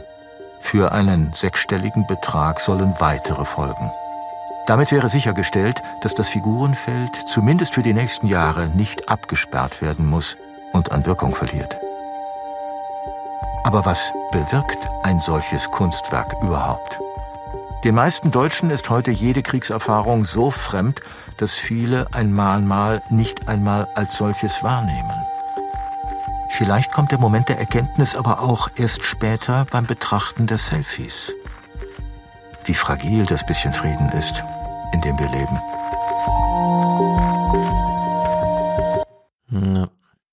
Ist sehr schön, gerade die, die Rentneroma, die nochmal so ein Küsschen auf eine der Skulpturen gerade nochmal niederlässt. Ja. Ich weiß nicht, ob die das, ob die weiß, was sie da gerade Ja, möglicherweise aussagt. Ja. Ich meine, Danny meint ja gerade, es ist kein Mahnmal, würde ich auch sagen, in der Hinsicht auch vielleicht Unschärfe hier im Bericht, denn es sind Kunstwerke, die sich eben auch nicht einfach als, da steht ein großes Schild und es steht im Reiseführer, was es ist ja, und so. Und dann geht man da hin und gedenkt, nee, man wird erstmal überrascht, man läuft durch den Wald und sieht es dann so. Oder man macht sich gar keine Vorstellungen, sondern erwartet nur irgendwas, ah ja, hm, okay, und dann sieht man es aber und macht sich so Gedanken und erkennt es vielleicht erstmal nicht. Also in der Hinsicht, äh, ja, weil Und ich glaube, ja. Und andererseits fragt, genau, ähnlich wie in Berlin m, würde ich auch Pauls Ansicht da teilen, kommt man überhaupt dran vorbei, sich mit dem Werk auseinanderzusetzen, wenn man doch liest, den Beschreibungstext auf dieser steht, um was es da geht. Also schafft man es, diesen Ort zu besuchen, wieder wegzugehen, Ja. ohne dass man geschnallt hat, wo man war. Also geht das? Ja, ja ich glaube doch, das geht schon. Also wenn ich da so die eine oder andere Fotografie dann mir angucke, wo dann Leute da einfach da drin posieren, wo einfach klar ist, da ist das. Ja, aber das ist ja niemand, denn dafür du musst da. ja hinkommen. Du musst ja da wirklich Ja. hinlaufen. Da ist ja nicht mal ein Parkplatz rum. Also du bewegst ja explizit auf Naja. diesen Ort zu. Da sind ja offensichtlich drei Informationsstelen, wenn ich das sehe. Da Mhm. scheint ja Text drauf zu stehen unten. Ja. Oh, hm, keine Ahnung. Es ist insgesamt eine ziemlich verrückte Sache. Und durch Kulturzeit haben wir sie einmal kennengelernt. Kommt noch ein Beitrag über den Tod von Herrn Mitteregger? Nee. Das war aus den Clips. Ne? Aber ich wollte noch abschließend sagen, weil das finde ich noch das Krasseste an dieser ganzen Geschichte, dass der Mitteregger ja gestorben ist, nachdem er von einer seiner Skulpturen quasi, diesem, also die ist umgefallen, auf ihn draufgefallen. Nein. Und der ist dann im Krankenhaus später gestorben, also Ach Verletzungen. Scheiße. Also am Ende, Hm. der Krieg hat ihn am Ende irgendwie doch noch Eingeholt. bekommen. Das ist ganz, Also ist ja der eigen, die von der eigenen Kunst erschlagen. hm. Ein ja, doch noch Kriegsopfer, ja, am Ende auch. Also die einzige Möglichkeit, die noch sah, den Krieg für sich aufzubauen, war diese Kunst, ist ja unvollendet auch, aber gilt auch Ja. heute noch als unvollendet, wenn die, und später haben dann noch Leute Figuren dazugestellt und ja, dramatische Geschichte. Vielleicht habe ich das einfach überhört. Ich kann mir nicht vorstellen, dass sie es nicht thematisiert haben. Beziehungsweise, ich habe es ja eh wie alles nur gehört und dachte dann, was ist das? Schon als ich es gehört habe. Deswegen äh, googelt's gern mal nach. Ist ganz interessant. Im Hessental bei Eichstätt. Wir machen eine kleine Pause und kommen danach auf unser aller Lieblingsthema zu sprechen. Die Rolling Stones und alle intergenerationalen Fragen und demografischen Besonderheiten, die sich noch so ergeben. Äh, vielleicht rollt tatsächlich gerade so eine Themenwelle hier durch. Äh, ich war bei der Kulturzeit, aber es war nicht die einzige Thematisierung, die sich äh, mit den Jungen und den Alten und so weiter befasste. Bis gleich. Unser kleiner Moment. Dankbarkeit, Aufmerksamkeit, Achtsamkeit. Letzter Aufruf für den Alias Express. Die Fahrkarten bitte. Hm, wenn Mandy so nach Fahrkarten sucht, ruft, wer kann da widerstehen? Eve hat gebucht, 97,16 Euro plus minus Gebühren und so weiter, also 100 Euro Präsentatorenschaft für die unermüdliche Aufklärungsarbeit. Ich hoffe auf viele weitere Jahre Fernsehpodcast. Besonders gut finde ich die Anregung zum sozialen Jahr im Alter. Arbeite für das FSJ, also Freiwilliges Soziales Jahr, im Bereich Kultur, falls es dich interessiert. Dann kann ich nämlich anfragen für den Podcast. Na, mal sehen. Ich versuche ja gerade einen Jahresendrhythmus hier zusammen zu klamüsern. Mal gucken, wie weit meine Planung da gelingt. Also, Yves, an dich herzlichen Dank.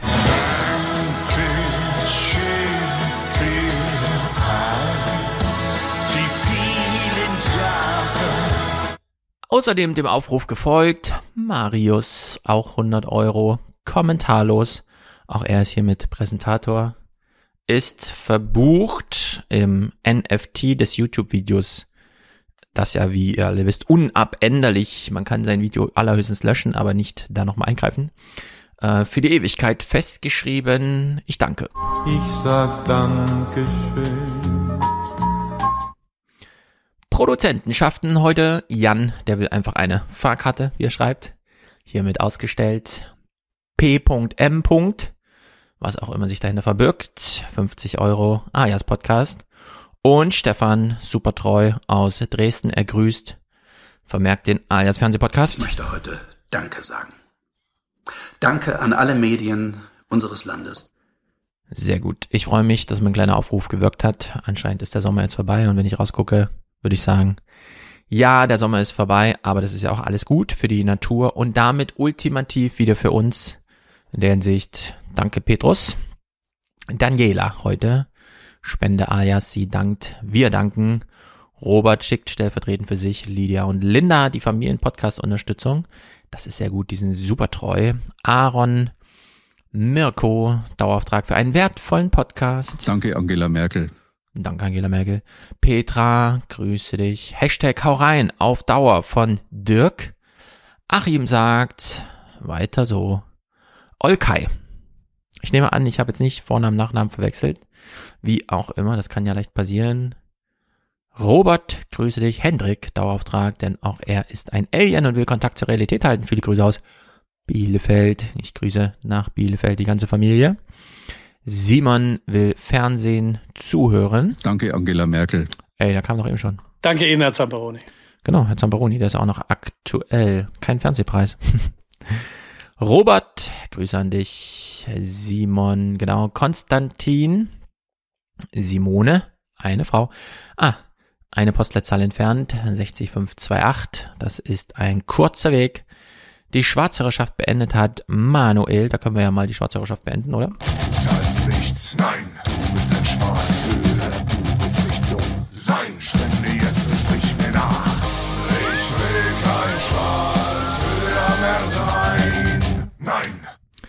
Stefan für das öffentlich Richtige. Steffen macht einen Dauerauftrag. Manfred hat ein Abo, das ist sehr gut. David, ich grüße dich. Heiko und unser lieber Niklas hat sein Audible-Abo ja schon vor einer Weile hierauf verlegt. Wertvolle, wundervolle Intro-Musik, die in seinen Ohren hoffentlich niemals verstummt. Joscha ist geschmeichelt, nehme ich an, denn er hat's gemacht. Vincent Heike Mm, Stefan, Grüße. Tobias, warum erscheint der Salon-Teaser später meinem Feed als der Salon? Ja, sehr gute technische Frage, keine Ahnung. Es ist alles zeitgleich publiziert, aber nicht alles zeitgleich indexiert. Stefan alias, danke für die Arbeit. Robert, Nora, grüße dich, Nora. David, Roland, Pipapo, schreibt er. Ah ja, das ist meine liebe, meine liebe Abkürzungsfloskel. Wenn man alles schon tausendmal gesagt hat, sagt man einfach Pipapo und alle wissen Bescheid. Hoffentlich. Christian sagt Danke. Sebastian dankt für meine Arbeit. Leo, Zeit für ein du du du Duell, nein, Dauerauftrag, schreibt er. Sehr gut. Danke, Angela Merkel. Ey, zu viel Horst. Ich danke Ihnen. Vielen Dank für die Möglichkeit. Ah, auch nicht mehr besonders aktuell. Leo Moritz für meine, äh, meine monatliche Unterstützung. Vielen Dank für deine tolle Arbeit. Grüße aus Jena. Okay, ich grüße nach Jena. Cool. Theodor, Jan, Lukas, Sebastian, Julius, Marvin unterstützten Fernsehpodcast. Felix, Steffen, Fritz, Paul, Caroline, Gesa, Stefan, N. Simon, Marius, Benjamin, Stefan, Felix. Ich grüße euch alle. Ihr habt hier alle gegrüßt. Sehr gut. Damit können wir zurück in den Podcast.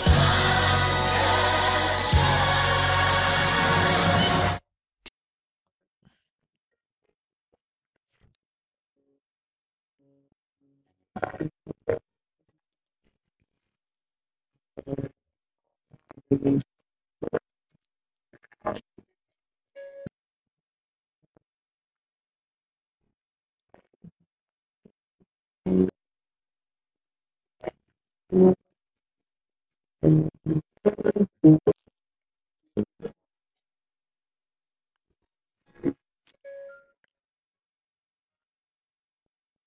Uh...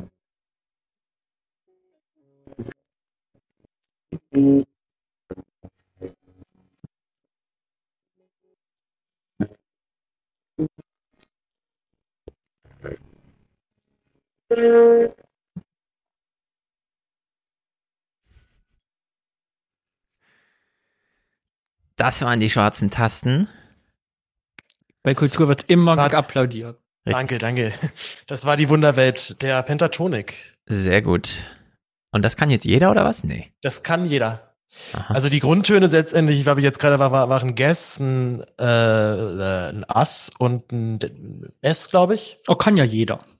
Ja, das, also das, das sind da drei Tasten, die kann ich dir dann sozusagen zeigen. Das sind sozusagen die, wo sich immer der Takt abwechselt. Also erst dö, dö, dö. Das ist sozusagen die Grundharmonik und dann spielst du wirklich einfach, was du willst drüber, weil jede Taste passt in diese Tonreihe hinein. Ich teste Deswegen, das morgen mal für mich. Teste das gerne mal. Gut. Schwarze Tasten, immer geil. Sehr gut. Sehr gut. Es klang sehr schön. Äh, Nicole war begeistert. Habe ich gesehen. Sehr gut. Kommen wir mal Ihr erstes Konzert gaben Sie diesen, vor 100 Leuten ähm, im anderen Ärzten, die nicht seit äh, 40 Jahren, sondern seit 150 60. Jahren spielen. 1800 irgendwas gegründet, glaube ich, ja. Damals, als alles noch schwarz-weiß war und so. Die Band heißt die Rolling Stones und äh, ich finde, es ist so ein Film entstanden, wo sie launig über sich gegenseitig reden. Und das finde ich echt nicht so schlecht gelungen. Deswegen stimmen wir uns mal ein. Das sind die alten Herrschaften. Ihr erstes Konzert gaben sie vor 100 Leuten im Marquis Club in London. 200 Millionen verkaufte Platten später sind sie die erfolgreichste Rockband aller Zeiten. Zum 60. Bühnenjubiläum gibt es jetzt eine besondere vierteilige Dokuserie.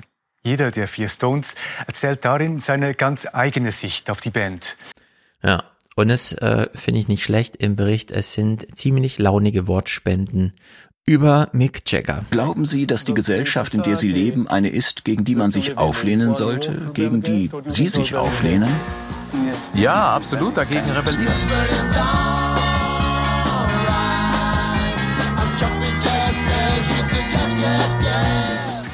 Er ist der beste Frontmann in diesem Geschäft. Er geht auf die Bühne und liefert ab und er meint es ernst.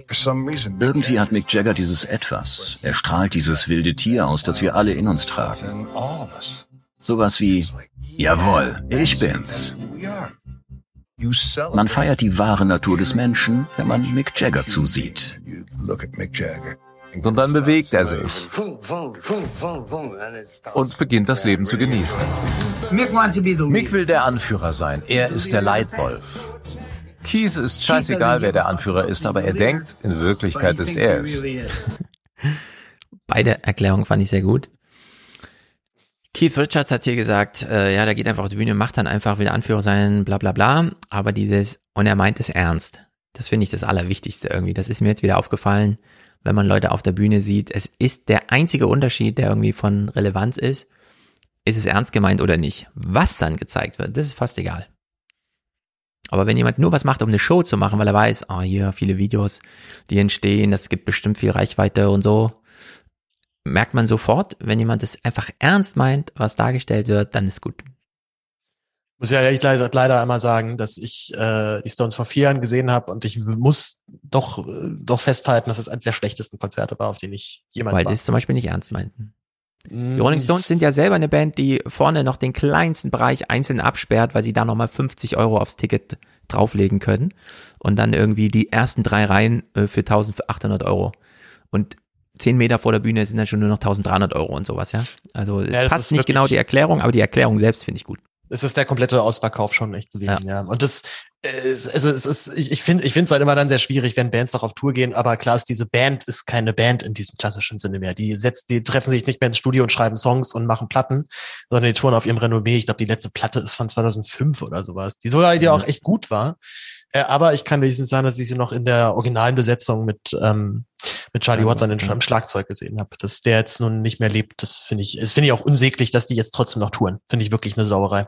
Ja, das finde ich auch sehr schwierig. Man weiß dann immer nicht so genau, äh, gibt's hier kein Ende oder wissen die nicht, was ein Ende ist? Wer bestimmt über ein Ende? Warum bestimmt die nicht über das Ende? Das ist so ein bisschen sehr fragwürdig. Das hat die Queen besser gelöst. Da war einfach klar, sie steht in der Pflicht bis zum Ende und dann wird darüber entschieden. Ich glaube, Hier, das ist Teil deines Themas Geselligkeit. Die machen seit 50 Jahren nichts anderes, seit 60 Jahren. Jetzt erwartest du von ihnen, dass sie auf einmal denken, ja, kauf dir doch einen Hund, bleib doch mal zu Hause, genieß doch mal das Leben. Die genießen das Leben. Sie jeden Tag in einem anderen Hotel kriegen, was sie wollen. So, das ist deren Leben. Ich kann mir vorstellen, dass ähm. das nicht uneinfach ist, sich zu überlegen, in dem Alter, was mache ich nochmal? Für uns ist alles schwierig, im Alter, wir merken es, wir werden älter, nochmal was Neues anzufangen, in eine andere Kneipe zu gehen, doch nochmal zum ja. Zelten statt ins Hotel zu gehen und überlegen, die machen seit 70 Jahren nur das, wie sollen die sich denn umstellen? Naja. Ja.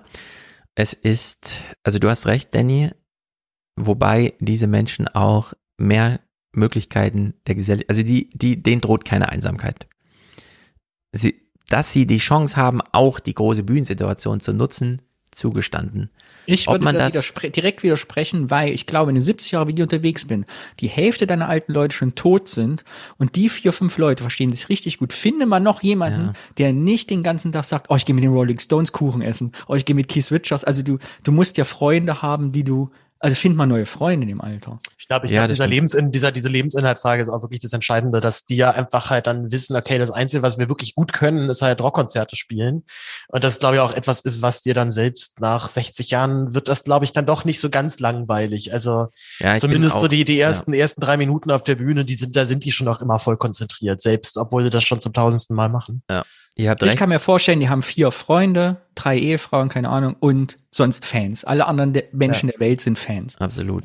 Ich merke gerade, ich bin in eine Falle getappt, die ich selber unbedingt vermeiden wollte. Nämlich diese Urteile von außen über ist doch weltberühmt, kennt doch jeder und so weiter. Und dann irgendwelche Rückschlüsse auf den Gemütszustand. Nee, stimmt natürlich, ihr habt recht. Und äh, entsprechend launig sind auch, weil die sich eben wirklich gut verstehen, aber in diesem kleinen Kern und die leiden auch darunter, dass er schrumpft. Also die vermissen Charlie Watts auch. Es wird hier, na klar, dargestellt, aber ich glaube, da steckt so ein Kern Wahrheit drin. Ähm, von außen betrachtet ist jedenfalls nicht schlecht, das nochmal so zu sehen. Keith, Keith war nicht der Purist in der Band. Ein ledierter Purist. Keith schrieb gerne Popsongs und hatte ja viele geschrieben. Ruby Tuesday, as tears go by. Er hat auch Angie geschrieben. Das sind keine typischen Blues-Songs, das sind Pop-Songs, die original aus Keith hervorkommen. Ich wollte kein Gitarrist sein. Ich wollte Krach machen. Und wenn es dazu eine Gitarre braucht, dann mache ich das eben. Mr. Watts, stellen Sie sich bitte auf Ihre Markierung. Und was jetzt? Ihr Text. Es geht um mich und ich bin der Star. Ausnahmsweise. ja, ist natürlich witzig zu sehen jetzt, wo man ihn so vermisst, dass er sich ja nochmal so gezeigt hat. Ihnen ist jedenfalls eine gute Verabschiedung gelungen, finde ich hier. Menschen wie Charlie Watts kann man schwer in die Tasche stecken. Es gibt keine passenden Taschen für so jemanden. Er ist ein absolut einmaliger Kerl. Charlie war der stille Anführer, der Ältere, der dir auf die Nase haut, wenn du etwas Falsches sagst. Aber es gibt keinen, den du lieber an deiner Seite hättest. Er war der sichere Hafen in einer komplizierten Gruppe. Charlie war der Fels in der Brandung. Sie liebten ihn und er sie. Er war unpolitisch. Wenn Charlie sprach, haben beide zugehört. Ob es in Mix-Richtung ging oder in die von Keith. Das entscheidet Charlie. Ich vermisse den Kerl.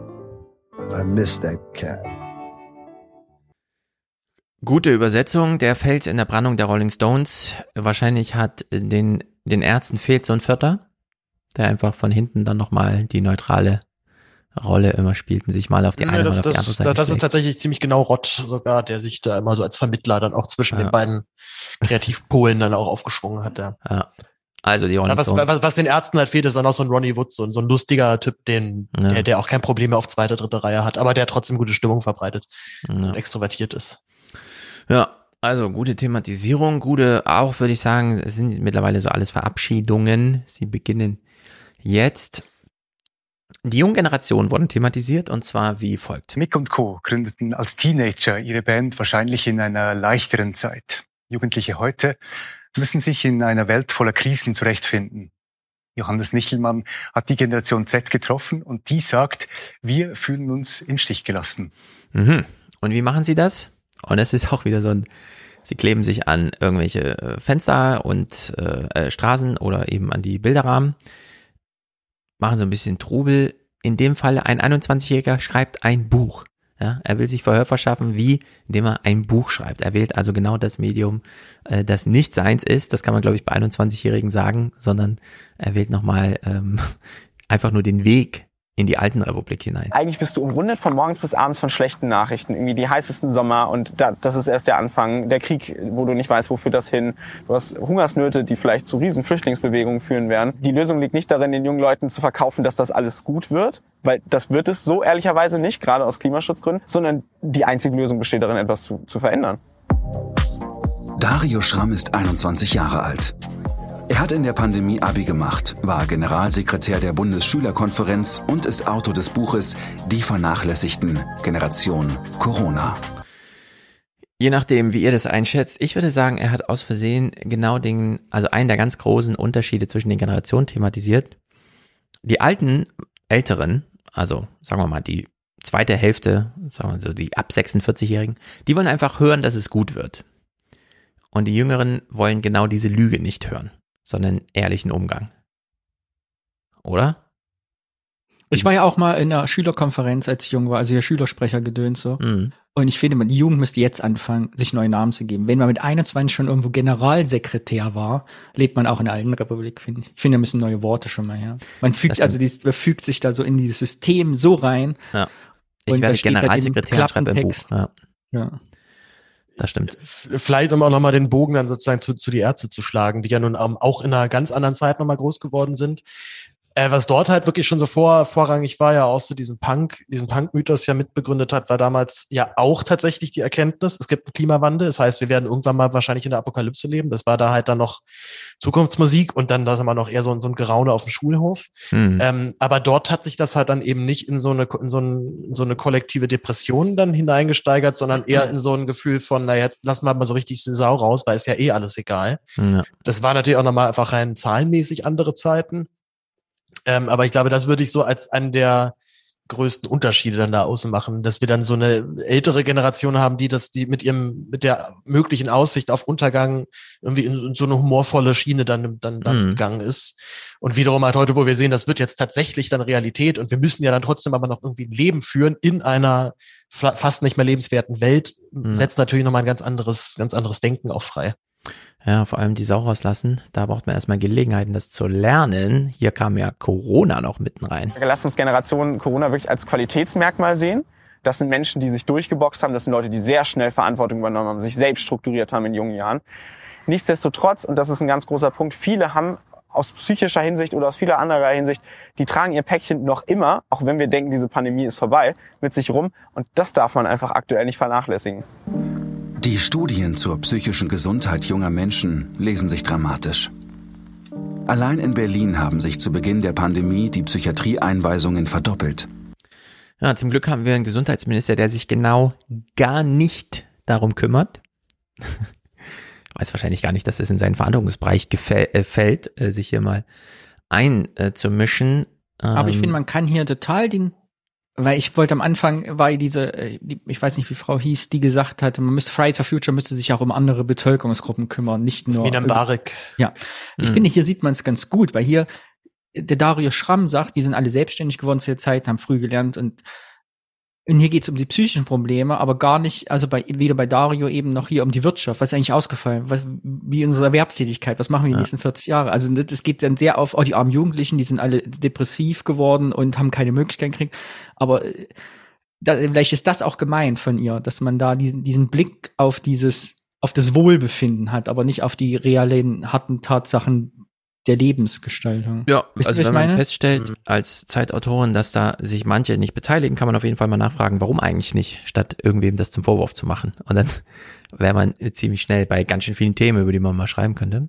Statt, ganz, viele Leute sind nämlich, ganz viele Leute sind nämlich nicht selbstständig worden, um früh gelernt erwachsen zu werden, sondern sind genau. verloren gegangen. Ja, Richtig. Ja, ja. Die stellt dann fest, dass ganz viele ja gar nicht Zeit online lesen. Also auch die Arbeiterkinder das, das irgendwie auf einmal gar nicht so attraktiv finden. Ich weiß noch, wie ich mal unter Studenten war und meinte, ich arbeite für die FAZ und die so, was ist das, eine Zeitung? Haben die auch eine Webseite? und ich dachte, ja, genau, die haben auch eine Webseite. Also äh, man muss da nämlich ganz schön viel arbeiten, um die zu erreichen. Dass die einem noch Bücher hinlegen, so als Einladung, ne, ist nun wirklich, die gehen da schon ganz schön in Vorleistung. Ist das ein Salonbuch für euch? Wenn später mal Bestimmt. was zu hören? Ich kannte es vorher gar nicht. In der Hinsicht, zum Glück hat er ein Buch geschrieben, zum Glück hat die Kulturzeit es vorgestellt. Wer bestimmt, ich werde es mir mal anschauen. Ähm, Statt, ihr hat ja eben schon gesagt hier, die Off-Stimme, äh, die Zahlen sind durch die Decke gegangen. richtig. Man kann das immer so in der einfach Mathematik belassen. Also irgendwas hat sich um 50 Prozent erhöht und so. Aber sie gehen ja noch mal so ein bisschen qualitativ. Es ist ja Fernsehen. Sie zeigen es uns noch mal. Ja, das Alleine sein und sich eben damit auseinandersetzen zu müssen, ähm, verstärkt da zum Beispiel auch eine Essstörung. Ähm, vor allem, wenn man halt auch mit manchen Leuten nicht darüber reden kann und auch nicht Leute um sich herum hat, die genau das Gleiche irgendwie empfinden. Wenn man so viel Zeit hat, über Dinge nachzudenken, muss man sie natürlich einordnen, man muss sie analysieren. Der Bedarf an Therapieplätzen ist in der Pandemie gestiegen. Doch sie sind weiterhin rar, nicht nur für junge Menschen.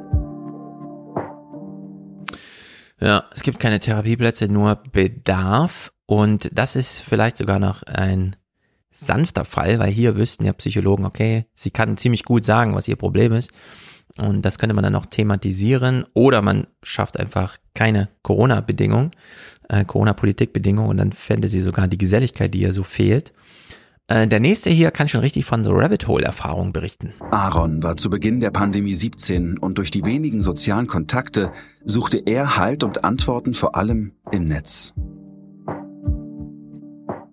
Wer profitiert davon, dass sowas passiert, wer nicht? Und ähm, ja, da gab es ja alle möglichen Informationen auch. Das war ja auch alles irgendwie ziemlich, ziemlich verrückt dann zu der Zeit, auch mit den ganzen Verschwörungstheorien und so. Er vertraute Leuten aus dem Internet, beinahe blind überwies tausende Euro für Life-Coachings, war überzeugt, so ein glücklicherer Mensch werden zu können, egal wie absurd die Theorien waren, die ihm aufgetischt wurden. Hab dann auch gemerkt, wie dann auch immer mehr, wenn ich dann Kontakt hatte mit Freunden oder Familie, das auch immer mehr so zu Konflikten geführt hat, so Meinungsverschiedenheiten, die ich auch gar nicht mehr, die sich auch gar nicht mehr richtig aufbrechen lassen haben, sondern die dann einfach wie so Mauern schon fast feststanden. Ja, Francesco weist nochmal darauf hin, dass es Neuregelungen bei der Ersttermin gibt bei Therapeuten. Äh, wird jetzt weniger häufig bezahlt, was bedeutet, äh, Karl kennt die Probleme und arbeitet noch bewusst darauf zu, sie zu vergrößern. Und hier bei ihm, das ist ein typischer FDP-Wähler. Der stellt einfach fest. Sagen, schon, also schon mit tausende Euro für Live-Coaching überwiesen. Also pass auf, klar. wir haben Aaron gesehen, übrigens jetzt noch mal ein Thema zum Rückgriff von vorhin mit Fridays for Future. Wir haben Aaron gesehen im Wald, in der Tüchumgebung eines 17-Jährigen. Dann haben wir Darius Schramm, ne, da muss ich hier an äh, Mauerpark. Die, das, die, die Jugend das war, das, war das weiße T-Shirt, äh, ne, die braucht nichts anderes. Und dann das junge Mädel in der alten Industrieanlage im Adidas Overall, äh, der Adidas Jacke. Ja. Das ist, also ich habe jetzt auch keinen jemand mit Migrationshintergrund aus einem niedrig sozialen Milieu gesehen, muss ich ehrlich sagen. Ja, also man muss ganz deutlich dazu sagen, wir haben es hier mit Opfern zu tun. Und zwar nicht als Schimpfwort, sondern das sind einfach Opfer der Verhältnisse. Die selbst von sich feststellen, also die Gesellschaft bietet mir gar nichts. Ich erlaube mir mich nicht mal mehr Erwartungen an sie zu haben, denn die würden nur enttäuscht. Und dann kommt Christian Lindner um die Ecke und sagt, also mit dem Smartphone und einem Bitcoin-Wallet bist du, kannst du der King werden. Und dann springen die natürlich drauf an und entsprechend 25 Prozent Erstwähler eingeheimst. Dass da ein ganz großer Betrug drinne liegt, müsste auch mal ordentlich thematisiert werden. Klar, ich würde jetzt sagen, hier haben sie schon die Jugend thematisiert, kann man aber durchaus nochmal ergänzen um so eine politische Dimension.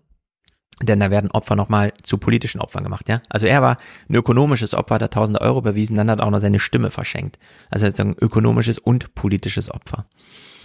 Und jetzt dieser Bogenschlag zu dem Buch. Also die Jungen schreiben Bücher, weil sie wissen, ich weiß nicht, was ein Buch ist, aber die alten Leute brauchen sowas irgendwie, um äh, zu verstehen, was wir ihnen mitteilen wollen. So ein Konzertveranstalter hier beschreibt das auch nochmal. Einer, der sich sehr darum gekümmert hat, die jungen Menschen dann nochmal so auf die Bühne zu holen in diesen Projekten, die es da so gibt. Ich habe das Gefühl, das ist so ein Ding, das zieht sich durch die letzten paar Jahre, beispielsweise Fridays for Future. Ähm, Jugendliche müssen auf die Straße gehen, müssen demonstrieren, um sich Gehör zu verschaffen. Sie müssen erst einmal eine bestimmte Masse an Jugendlichen, Erwachsenen da haben, um überhaupt irgendwie in den Medien präsent zu sein. Die verlorene Zeit lässt sich nicht aufholen. Aber vielleicht lässt sich verhindern, dass noch mehr Zeit verloren geht. Ja, die Jungen sind so wenige, die müssen ganz schön viel tun, um überhaupt Aufmerksamkeitsschwelle und die Alten müssen gar nichts machen, ja. Die müssen nur drei was sagen und dann ist das schon. Und die Jungen müssen eben jeder für sich dreimal so viel sagen, um da äh, Gleichgewicht herzustellen. Das ist alles dramatisch. Nächste Moderation. Ich finde, hm? ist mit Corona muss jetzt vorbei sein. Wir müssen ja, wieder absolut. Berichte machen über Leute, die keinen Führerschein machen können, weil sie von Hartz IV nicht bezahlen können und ab, wenn sie einen Schülernebenjob haben, das abgezogen wird. Ja. Hat ja vielleicht bald ein Ende. Mal gucken, aber das ist dann, mir ist das, die verlorene Zeit durch Corona hat mir im Gegensatz zu anderen verlorenen Zeiten, was Kinder und Jugendliche haben, nimmt, nimmt das sehr viel Raum ein. Ja. Ja, und vor allem das, das sind ja jetzt hier alles drei Fälle, die offensichtlich wieder irgendwie dann zurück ins Leben gefunden haben. Also viel dramatischer sind ja, genau. eben wirklich diese Fälle, gerade halt eben äh, jetzt auch eben nicht an, an Gymnasien. Das war, sehr, das war auch das stimmt nicht. Selbst an Gymnasien hat mir meine frühere Lehrerin erzählt, gibt es einfach Schüler, wo klar war, die sind jetzt weg. Wir wissen nicht mehr, wo die sind. Ja. Die sind nicht mehr wiedergekommen, haben sich nicht mehr gemeldet. Ja. Ähm, und da, das, das, das, das sinkt jetzt halt so auf den Bodensatz irgendwie dann herunter. Keine Ahnung, ob das nochmal wieder hochkommt. Aber die sind jetzt erstmal halt verloren. Ja. Die kommen auch nicht mehr hoch. 100.000 Schulabgänger ohne Abschluss. Das ist so irre. Also wirklich Wahnsinn für Deutschland. Ich meine, meine man kann jetzt halt nochmal irgendwie drei Jahre hintereinander irgendwelche Berichte machen, dass sich die Zahl der Therapieanfragen verdoppelt. Aber das höre ich jetzt auch mir schon seit ein paar Jahren an. Mhm. Also die, die Thematik ist ja jetzt nun bekannt inzwischen. Ja. Und die Leute, die Therapieanfragen machen, sind ja schon die Leute, wie du gerade sagtest, Stefan, die es geschafft haben, mhm. ein Umfeld zu haben, wo sie über Probleme sprechen können, dass Mitteilen, die Zeit auch eingeräumt wird in der Familie, überhaupt genau. über sowas nachzudenken und dann ja. ja, also so Therapieplätze werden eigentlich von außen empfohlen und so weiter. Dafür muss man schon in so einem basalen Gesprächszusammenhang sein mit irgendwem, damit das überhaupt als Idee aufkommt. Ähm, der nächste Text, also in dem Fall war das ein Buch eines Jüngeren. Jetzt geht's hier um eine Studie, äh, die sich mit Vertrauen in der Gesellschaft befasst. Ich finde genau das Thema. Neueste Zahlen zeichnen ein eher düsteres Bild. Eine aktuelle Studie der Uni Bielefeld ortet eine Vertrauenskrise bei den Jugendlichen. Zwei Drittel der Befragten vertrauen anderen Menschen nicht.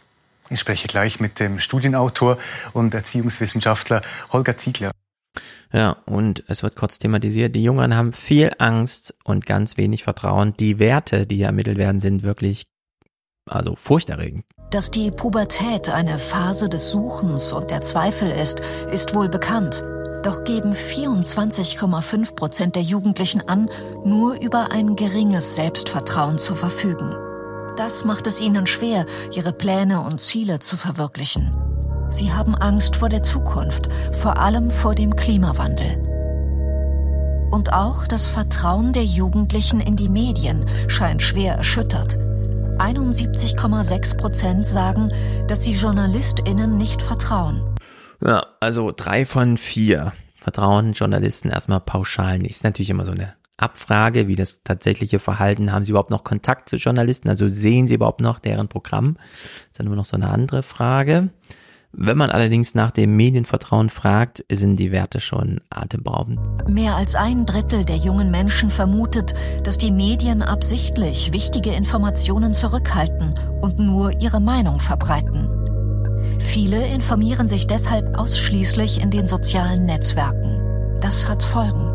37,6 Prozent der Jugendlichen, die ihre Informationen aus den sozialen Medien ziehen, neigen dazu, Verschwörungsmythen zu folgen. Das ist doch verrückt. Ist auch jeder Dritte, mehr als jeder Dritte. Also in der Hinsicht. Ist auf jeden Fall auch höher als jetzt so der, der Gesamtdurchschnitt, wo man mal von ausgeht. Man ja. sagt ja, also ungefähr so ein Drittel sind dafür empfänglich und sind da auf jeden Fall abzuholen mit. Ja. Also hier ist ganz schön was los und in Bewegung. Der Studienautor kriegt jetzt hier mal Fragen. Ich finde, er kriegt die richtigen Fragen. Die erste Antwort ist allerdings so ein bisschen schwachbrüstig. Ein Bereich, wenn wir bei diesem Stichwort Verschwörungsneigung sind, da spielen ja die Medien eigentlich eine große Rolle. Wir haben es gesehen in der Studie, 71,6 Prozent misstrauen JournalistInnen. Was sind denn die Ursachen für diese doch sehr hohe Zahl? Die jungen Menschen vertrauen auch anderen Institutionen in unserer Untersuchung doch sehr, sehr wenig. Aber die Journalistinnen und auch die Zeitungen schneiden am schlechtesten ab. Hier scheint genau im Hintergrund zu stehen, unter anderem zumindest, dass man nicht die, die Glaubwürdigkeit der Meldungen in Frage zieht. Ähm, und äh, vermutet, dass unter, andere, unter Umständen andere Absichten dahinter stecken, auch manipulative Absichten unter äh, äh, möglicherweise und dass wichtige Nachrichten verschwiegen werden, um spezielle Nachrichten in den Mittelpunkt zu rücken. Er hat ja nur noch mal das Problem beschrieben. Jetzt kommen allerdings zwei Antworten, die das richtig schön klammern. Hm? Ich stelle mir gerade vor, weil es ist dieselbe Sendung, wenn ich jetzt 17 bin, mit meinem Kollektiv mir überlegt habe, okay, wir müssen Fridays for Future was machen, wir kleben uns jetzt an den Rahmen eines Kunstwerks im Museum, wollen aber nichts kaputt machen, damit wir irgendwie die positiven Vibes für unsere Kampagne äh, weitertragen und dass wir irgendwie versuchen, eine positive Botschaft zu schaffen. Und dann klebst du dich an diesen Rahmen dieses Kunstwerks, um ja nichts kaputt zu machen. Und dann steigt die Kulturzeit, äh, die Leute haben sich an die Kunst geklebt, an historische Alte. Ja.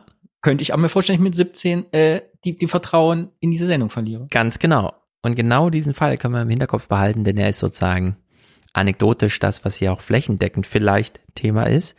Zum einen das Thema Vertrauen immer gleich auf Institutionen und Systemvertrauen zu lenken, ist schwierig, denn wir verorten es ja eigentlich im zwischenmenschlichen Bereich. Darauf legt er hier nochmal großen Wert. Was ich interessant finde an Ihrer Studie ist, dass nicht nur bei den Medien, sondern ganz grundsätzlich die Jugendlichen zwei Drittel vertrauen zum Beispiel ihren Mitmenschen nicht. Was heißt das für die Gesellschaft? Ja. Das ist äh, insofern ein äh, Befund, der uns irritieren sollte, weil ich brauche ja Vertrauen immer in Situationen, die ich nicht vollständig unter meiner Kontrolle habe und über die ich nicht alles weiß und nicht alles wissen kann. Eigentlich immer, wenn ich mit anderen Menschen zusammen bin. Wenn ich nun der Meinung bin, dass diese Menschen diese Verletzlichkeit, die aus meinem Informationsdefizit und meinem Mangel an Kontrolle kommt, gegen mich verwenden und für sich ausnutzen, bin ich weniger bereit, mit denen zusammenzuarbeiten, zu kooperieren, mich für sie einzusetzen und erwarte auch von diesen Menschen nichts Gutes. Ja, also diese Misstrauenserfahrung ist ausgehend in der Schule zum Beispiel. Nirgendwo ist die Schule so wenig Safe Space wie in Deutschland. Das ist immer wieder überraschend, aber es funktioniert anscheinend überall besser, außer in Deutschland. Äh, hier wird man gemobbt und keiner tut irgendwas und es ist ganz erstaunlich, wie wir das so gar nicht im Blick haben, wie auch, es wird halt nicht thematisiert. Ja, zwei Milliarden Aufholprogramm für zwölf Millionen Schüler und am Ende ist nicht mal eine Evaluation oder sowas vorgesehen, sondern ist alles im Blindflug. Also wir haben es, bevor wir über das Institutionsvertrauen in die Medien zum Beispiel oder in die Politik oder in die Demokratie, so ganz allgemein, äh, haben wir es schon mit einem Vertrauensdefizit auf ganz elementarer, nämlich persönlicher Ebene zu tun. Und hinzu kommt jetzt, was er äh, zu deinem Fall, Danny, also wenn man mal diese Erfahrung macht, ja, man hat sich so viel Gedanken gemacht, nicht das Kunstwerk zu zerstören, und was schreibt der Journalist? Hat die Kunst zerstört. Ja, dass das dann nicht zusammenpasst. Und äh, da finde ich, gibt er hier wohl Wissen, dass er gerade im Mainstream unterwegs ist, um Antworten zu liefern, eine gute äh, Reaktion. Wenn wir nochmal auf die Gesellschaft als Ganzes zurückkommen, was müsste man denn tun, dass diese Vertrauenskrise ja nicht größer wird bei den jungen Leuten? Also wir wissen, dass äh, junge Leute, die verwundbar sind, die in sozial schwachen Situationen sind und die auch selber zumindest subjektiv Ungerechtigkeitserfahrungen gemacht haben, dazu tendieren, anderen Leuten und Institutionen weniger vertrauen, zu vertrauen. Dazu kommt noch ganz grundsätzlich, dass ich gar nicht glaube, dass man ein Vertrauensprogramm oder eine Pädagogik mit den jungen Menschen machen soll, sondern wenn die den Institutionen nicht vertrauen, kann das ja auch an den Institutionen liegen. Ich denke, dass Institutionen und auch Medien gehalten sind, den Nachweis zu bringen, dass sie vertrauenswürdig sind. Und ich glaube, wenn die jungen Menschen sagen, dass es hier Luft nach oben gibt, würde ich den jungen Menschen in dem Punkt nicht widersprechen wollen. Holger Ziegler, vielen Dank für Ihre Zeit und das Gespräch. Ja. Finde ich äh, übrigens für Funk, neues Funkformat, da finde ich gerade, schenke ich euch äh, Zusammenarbeit mit der äh, mit der Tagesschau-Sitzung, Redaktion ja. und Funk macht eine Nachrichtensendung 20 Uhr. Die müssen aber alle Themen, die drin vorkommen, finden nicht in der Tagesschau statt. Ja, genau. Mhm. Es wären so unendlich viel mehr möglich und ja, am Ende kann diese Art der Reflexion, die nämlich wirklich ans Eingemachte geht, an den Kern der Arbeit, nur von außen kommen. Vielleicht ist sogar Funk noch ein bisschen zu nah dran. Aber solche wissenschaftlichen Begutachtungen, die einfach dazu führen, dass man sagt, ja, vielleicht liegt es auch an den Institutionen. das, ich finde das jetzt gerade im Kontext, im Kontext dieses ähm, RBB und ja auch NDR-Skandals auch nochmal besonders erwähnenswert. Ne? Also ich ähm, das, das hat mich, äh, ehrlich gesagt, den letzten Monat auch ganz schön beschäftigt, was da beim RBB auch aufgedeckt wird. Klar, auch weil ich irgendwie als Berliner natürlich auch nochmal näher dann dran bin. Aber vor allem, weil ich ja auch mal auch viele kenne, die dann dort irgendwie für wirklich null Euro Praktika gemacht haben. Mhm. Äh, bei der RBB zahlt keinen Cent, genauso wie der NDR. Das ist äh, dort Ansage nach dem Motto, wir wollen halt nur die, die es richtig wollen, hier bei uns zu arbeiten. Also zahlen wir denen kein Geld. Ähm, ich, also ich, ich, ich leide auch gerade schon wieder sehr mit mit jedem jungen Reporter, Reporterin, die jetzt ähm, für den RBB irgendwo draußen steht auf irgendeiner Querdenker-Demo, weil die kriegen jetzt richtig auf die Schnauze.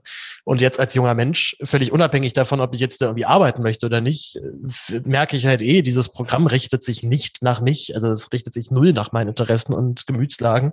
Ja. Fernsehen oder Nachrichten werden weiterhin produziert wie vor 50 Jahren ähm, das fand ich so gesehen eine sehr erfrischende Antwort, erfrischende mhm. Antwort auch gerade hier. Und auch halt genau darauf hinzuweisen, wo halt die Probleme eigentlich halt liegen. Und ja gar nicht bei den jungen Leuten, sondern eben bei den Institutionen, die sie nicht mehr abbilden. Ja. Erfundene These von mir, gerade ad hoc. Äh, was bedeutet für Jugendliche auch Vertrauen? Haben, ist ein, für einen 15-, 17-Jährigen, 12-Jährigen Vertrauen dasselbe, was wir denken, was Vertrauen ist? Ich überlege gerade, wenn man mich, meine Nichte zum Beispiel ist, äh, die verträgt kein Weizen. Ich muss dir mal Brot backen. So, jetzt bin ich zur Bäckerei gegangen, fragt, ist denn in diesem Brot Weizen drin? Dann sagt die Bäckereiverkäuferin, ich guck aber lieber bei Google.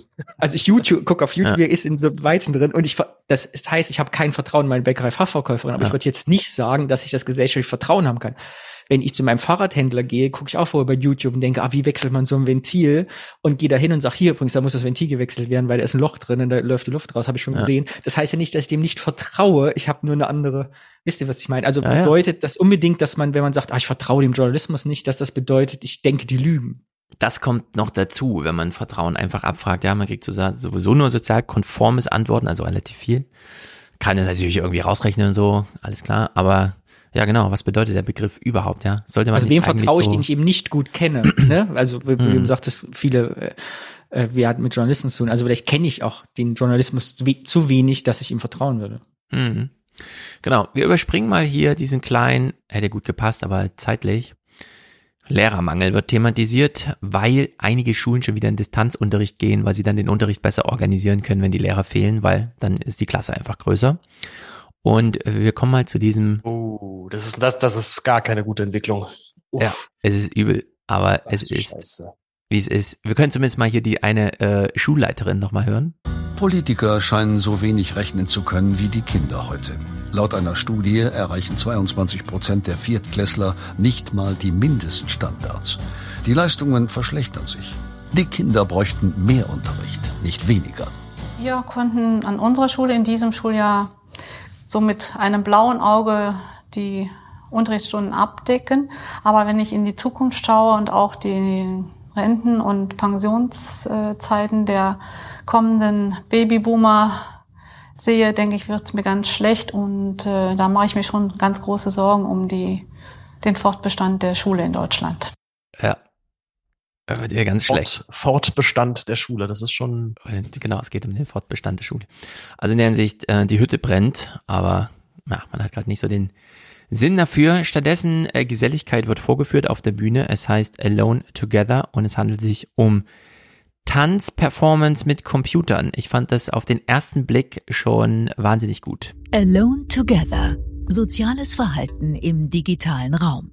Eine beeindruckende Performance, choreografiert von der Schweizer Künstlerin Anna Anderegg. Zu sehen im Deutschen Architekturzentrum Berlin. Seit der Pandemie verlagert sich Analoges in die digitale Welt. Der Bezug zum Raum verändert sich das soziale Miteinander auch. Fünf Tänzerinnen und ihr Spiel um kognitive Nähe und physische Distanz.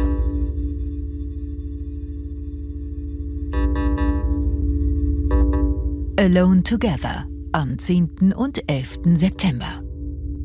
Also wer nur zugehört hat, die Idee ist wahnsinnig einfach. Äh, man tanzt mit einem Tanzpartner, das ist aber kein Mensch, das ist einfach ein Computer.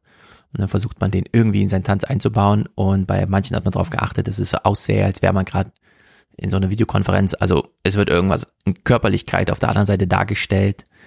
Äh, ich fand es vor allem total nah, weil jeder kennt das, glaube ich, dass man, jeder, der einen Laptop hat und jede, äh, wenn man mal so einen Kaffee macht, eine Küche oder einen Call hat oder so, dass man die mitten so auf der, auf der Handfläche vor sich genau. herträgt genau. und irgendwie weiterredet oder irgendwas macht oder ein Video guckt und so, das hat auch, also es war ein sehr gewohntes Bild, aber gleichzeitig ganz cool. Ja, es gibt äh, so Videos, wie Leute ganz selbstverständlich ihre Videokonferenz mit aufs Klo nehmen, weil sie denken, ja, so ein Netflix-Video stelle ich mir ja auch vors Klo.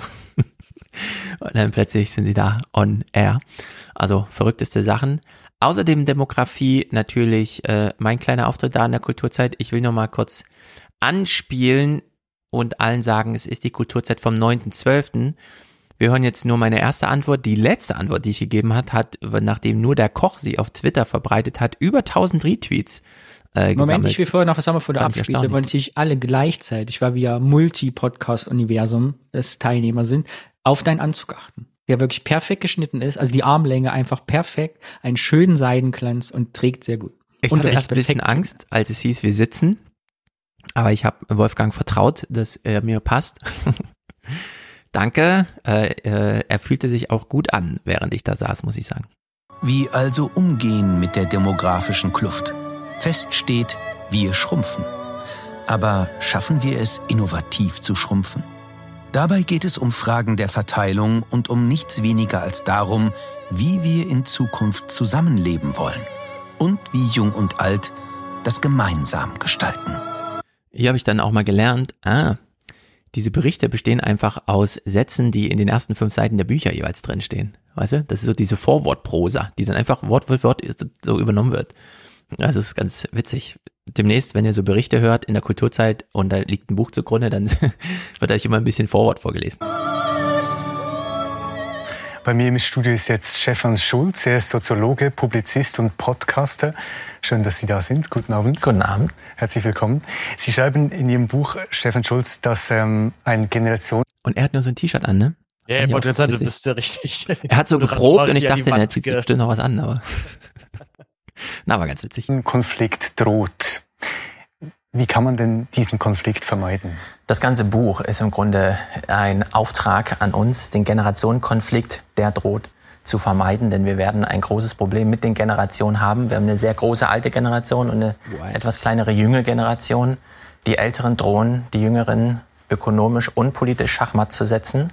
Und jetzt gilt es, das Thema anzugehen, überhaupt mal zu thematisieren und den Konflikt dabei möglichst zu vermeiden.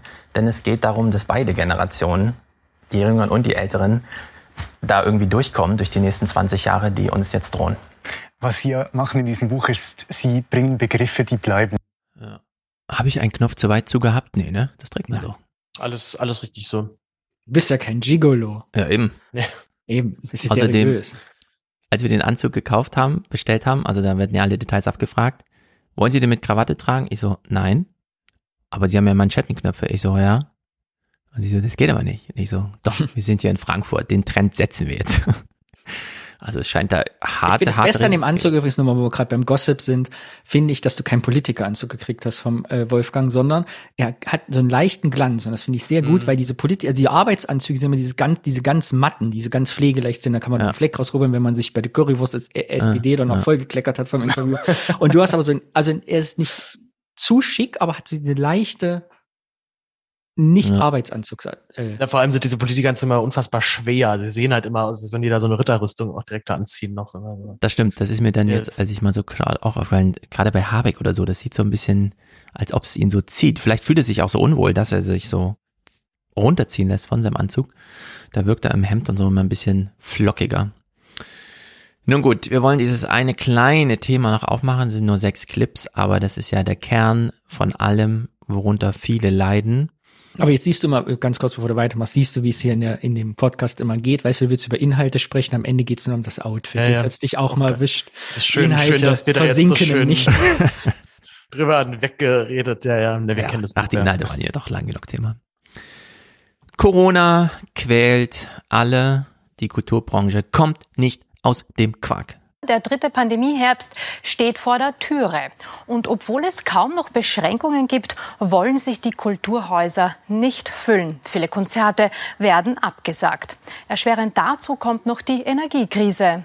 Die Kulturszene sieht sich wieder vor einer schwierigen Saison. Mhm. Ich bin immer noch, kann ich hier nochmal manifestieren, das 9 Euro Kulturticket. Für 9 Euro ja. jede Veranstaltung besuchen dürfen, Live-Veranstaltung, der Rest wird vom Staat finanziert. Finde ich auch. Es ist sogar eine noch bessere Idee, als zu sagen, Ticketpreise sind, wie sie sind und der Staat bezahlt den Rest, aber da sitzt dann keiner. Das haben die in Österreich oder so gemacht, wo dann einfach das Theater immer ausverkauft war, aber es waren halt nicht nur Menschen da. Sondern ja, genau, neun Euro das Ding und der Rest wird halt, es wird eh subventioniert. Wenn ich jetzt hier mit Wolfgang die nächsten Operntermine und so, die Tickets kosten schon dreistellig, aber sind trotzdem nochmal um 200 Prozent subventioniert. Also bei der Oper funktioniert das ganz wunderbar. Da hat der Staat schon immer 60 Prozent des Ticketpreises übernommen.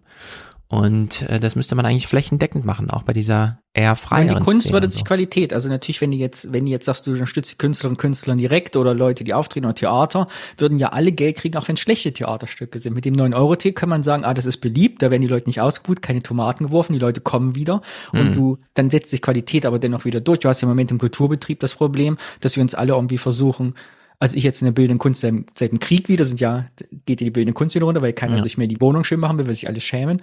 Aber äh, um Theater mit Corona und jetzt auch dem Krieg und Energiepreisen, dass du ja, also du musst dich gar nicht mehr behaupten als Künstlerin, weil du es kommt keiner und du weißt gar nicht, kommt jetzt keiner, weil ich, weil mein Theaterstück nicht gut ist oder weil es ja. keiner sehen will oder weil die Leute kein Geld haben und ich finde durch so eine Maßnahme ja, genau. Also wie Spaß am Arbeiten, weil es geht ja auch um die, die Freude am Machen. Weißt es geht ja nicht nur ums Geld zu kriegen, sondern du willst ja ein volles Haus haben. Ja, für und nicht Publikum das Geld arbeiten, als Ersatz haben. Genau, finde ich gut. Aber fürs ums Publikum kämpfen müssen zerstört alles, weil dann ist man nur noch auf der falschen Kategorie unterwegs und so. Und das ist einfach hm. doof. Wir hören hier, wie schlimm die Lage wirklich ist. Jens Michow, das ist der Verbandschef der irgendwie Veranstaltungsbranche und so. Wir müssen leider etwas tun, was wir nie getan haben äh, seit äh, zig Jahren. Wir haben noch nie staatliche Förderung in Anspruch genommen. Und es wird angesichts der Situation in der Veranstaltungsbranche, angesichts der Besuchssituation in der Kulturveranstaltungsbranche nicht möglich sein, dass wir die nächsten Monate, vor allen Dingen, wenn es nochmal eine Rückkehr der Pandemie gibt, äh, ohne staatliche Hilfen überstehen. Wir gingen davon aus, dass es einen großen Nachholbedarf an Kultur gibt nach der Krise. Äh, der hat sich nicht eingestellt. Die Menschen sind ängstlich, wieder in Konzerte zu gehen. Sie warten auch ab, ob sie dann überhaupt stattfinden. Und daher sind viele neu angesetzte Konzerte nicht gut besucht, sondern zum Teil nur bis zur Hälfte besucht. Das ist für uns desaströs. Ja, und nicht nur das, auch die Clubs. Francesco hat ja häufiger darauf hingewiesen, alle leiden. Hier haben wir eine Clubbetreiberin. Es ist wirklich eine Katastrophe, was da, glaube ich, gerade auf uns zukommt. Wir sind seit zwei Jahren eigentlich am struggeln aufgrund der Corona-Pandemie. Wir waren sehr lange geschlossen. Wir können jetzt seit Anfang des Jahres zwar wieder veranstalten, aber es läuft leider überhaupt gar nicht rund. Also nachdem die Zahl einer Verzehnfachung der Energiepreise durch die Medien geisterte, äh, haben wir das mal ausgerechnet und für uns bedeutet das eine Mehrbelastung von ungefähr 160.000 Euro pro Jahr. Höhere Eintrittspreise kommen für Pamela Schobes nicht in Frage, da die Menschen ja selbst weniger Geld hätten. Und noch mehr Energie sparen, ähnlich wie kürzer duschen, weniger heizen, ist im Clubbetrieb knifflig. Wir haben da wenig Spielraum. Wir heizen sowieso kaum im Winter, weil wir ja Leute hier drin haben. Also die Körperwärme ist quasi die Heizung. Das funktioniert total gut. Wir sind verhältnismäßig gut isoliert. Wir können eigentlich nicht wirklich was einsparen. Das Einzige, was wir machen können, ist, wir benutzen irgendwie keine technische Verstärkung für die Musik. Alles ist irgendwie unplugged. Wir machen das Licht aus und verkaufen warme Getränke dann würden wir Strom sparen. Aber dann sind wir auch kein Club mehr. Ja, es ist irgendwie alles. Ich habe früher sehr oft in Clubs gefroren, weil ich immer so früh gekommen bin, dass noch keiner da war. Und wenn die Leute waren, kam immer was so heiß, dass man alles ausziehen musste. Die noch keine Körper, Körperwärme ja. ausgebreitet hatte ja. bis dahin. Ja. Ich habe früher Kumpels haben da veranstalten können, da war ich immer ganz früh immer da, manchmal so mit zum Arbeiten, habe ich immer gemerkt, wie so eiskalt ist und sobald Leute mhm. kommen, schwitzt du aus allen Poren. Ja. Rocco Schamoni, er macht hier mal so eine, seine Rechnung auf. Er traut sich und es ist schlimm. Der Hamburger Musiker Rocco Schamoni am Abend vor dem Auftakt seiner Tour. Der ersten seit zwei Jahren. In 13 Clubs präsentiert er in diesen Wochen Songs aus seinem neuen Album. Doch der Vorverkauf läuft schleppend. Es wird ganz okay verkauft sein aber nicht so wie sonst. Und das ist, äh, schmälert die Vorfreude zwar nicht völlig, aber äh, ja, man überlegt die ganze Zeit, was kann man tun. Die erste Station seiner Tour führt ihn ins Kölner Gloria. Also das Gloria habe ich in den letzten Jahren häufiger an zwei Abenden hintereinander bespielt. Wenn man also das richtig voll macht, hat man 900 Leute erreicht. Jetzt werden es, ich vermute mal, es wird auf jeden Fall ein Abend sein und es werden vielleicht 250 da sein oder so. Hm. 250 statt 900. Ich habe ja fürs Gloria Schamoni. Das ist ja schon, das ist ja schon ein Name einfach. Also das ja, ich habe fürs Gloria 15 Jahre die Grafik gemacht, alles was die an Drucksachen gemacht haben in Köln. Und äh, ja, Rocco Schamoni war immer voll. Mhm. Aber ich glaube, das hilft jetzt eine politische Maßnahme meines Erachtens nur, und das ist zu sagen, die Politik muss sagen, Leute, wir nehmen euch die Angst, geht dahin.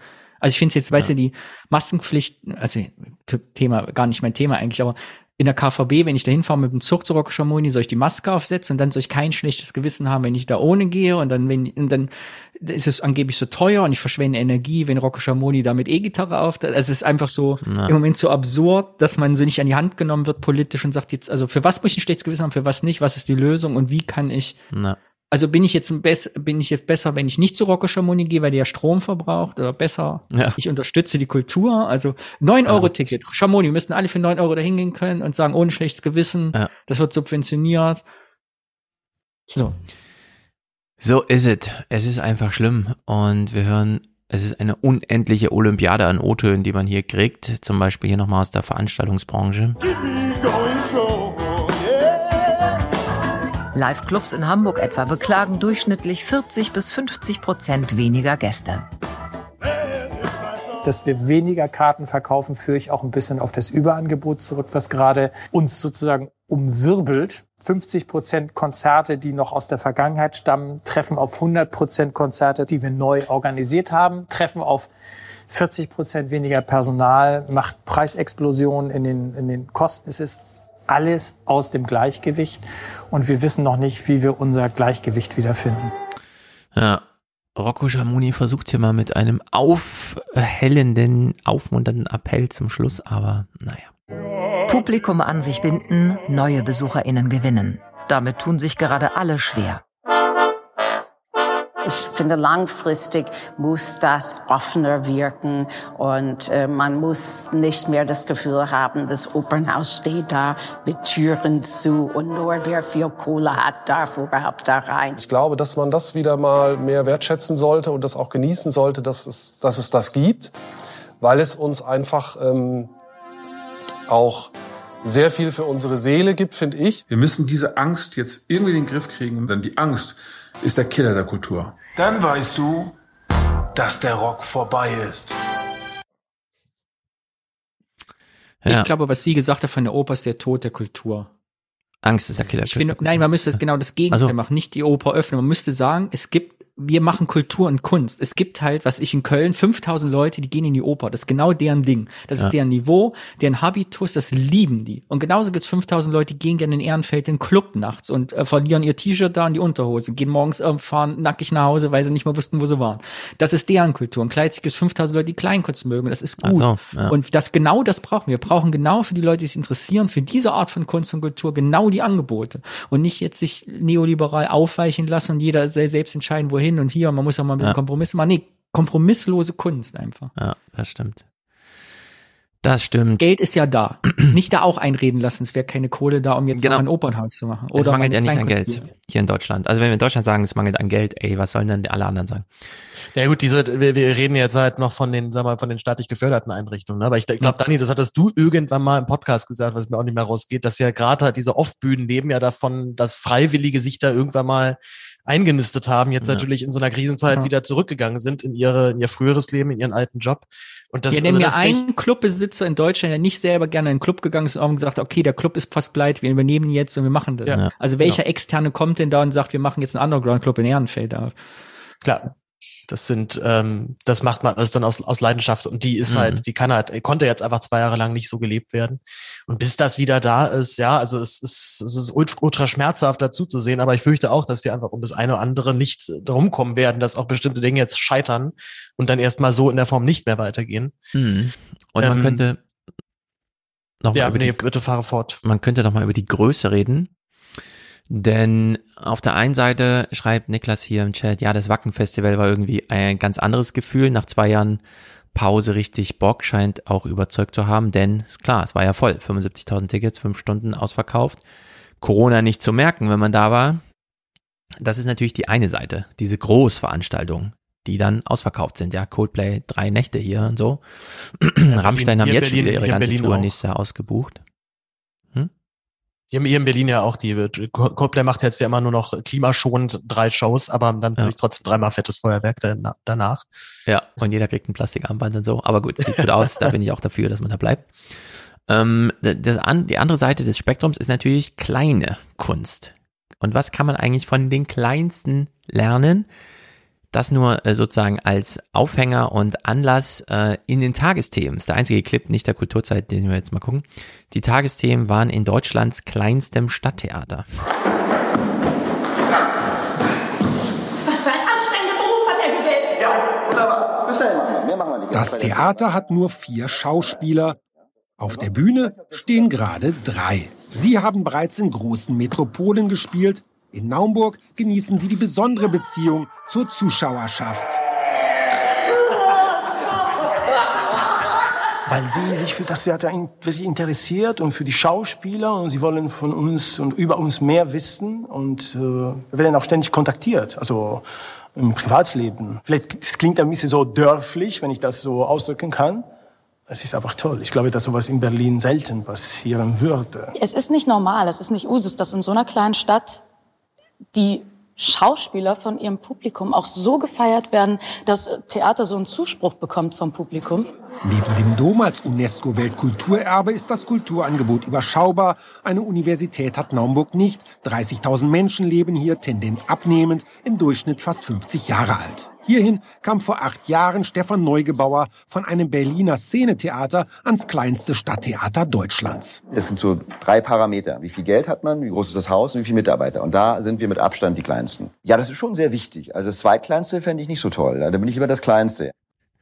Das ist doch mal ein äh, fruchtbarer Ansatz, glaube ich. Wir fangen jetzt erstmal an als, wir sind der kleinste Club der Stadt. Bei uns kommen leider nur 20 Leute. Wir machen trotzdem Programm.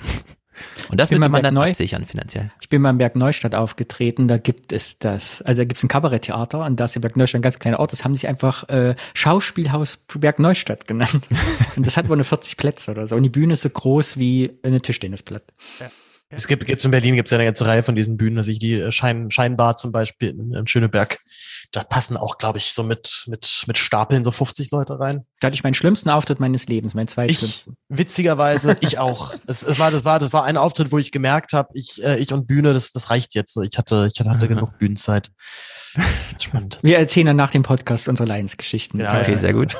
ja, zur Kunst gehört auch das Leiden als wir jetzt durch Kasse gelaufen sind, Dokumenta und so, es ist keine Rede wert, finde ich, Dokumenta. Aber ganz, das ist ja das, was ich meine. Das ist ja deshalb 9 Euro Ticket für die Bühnen. Die Leute, Schauspieler, Musiker, Künstler, äh, Kabarettisten, Comedians, alle wollen ja das, die wollen ja das Feedback. Du willst ja wissen, ist das gut, was ich mache? Ja. Ist, kommt das an? Erweckt das Emotionen? Ah, trägt meine Arbeit Früchte, dass ich jetzt improvisieren kann mit meinem Klavier. Mhm. Das nützt dir ja nichts, wenn du staatliche Förderung kriegst, es kommt keiner. Genau, wir waren in Kassel unterwegs und haben dort eben Nähe des Zentrums, wie auch immer.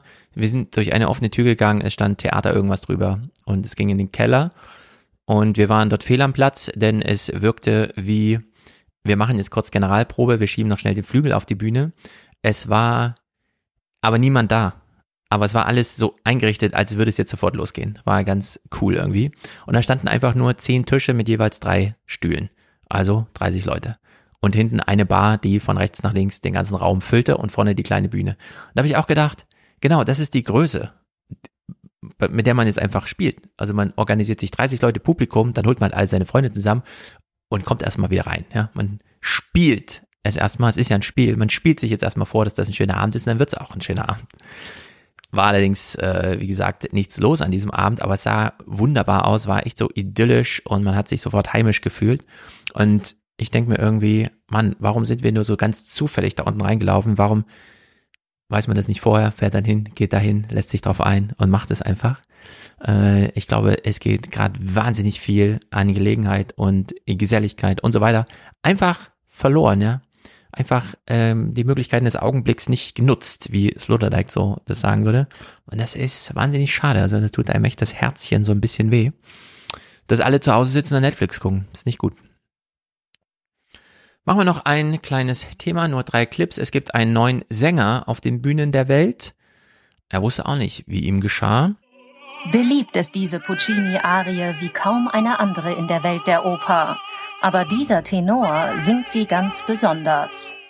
Ihn kann man jetzt entdecken und dazu muss man nicht nach Mailand, Wien oder New York reisen.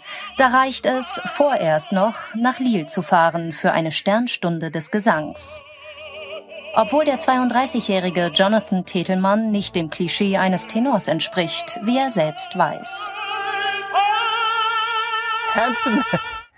Gut aussehend, das kommt definitiv auf den Tag an. Es gibt nicht viele Tenöre, die so einen Körperbau haben. Oft fragen meine Bühnenpartnerinnen oder die Regisseure vor der ersten Probe, und wer bist du? Und dann so, oh, ich wusste gar nicht, dass du singen kannst. Ich dachte, du wärst einer der gut aussehenden Statisten.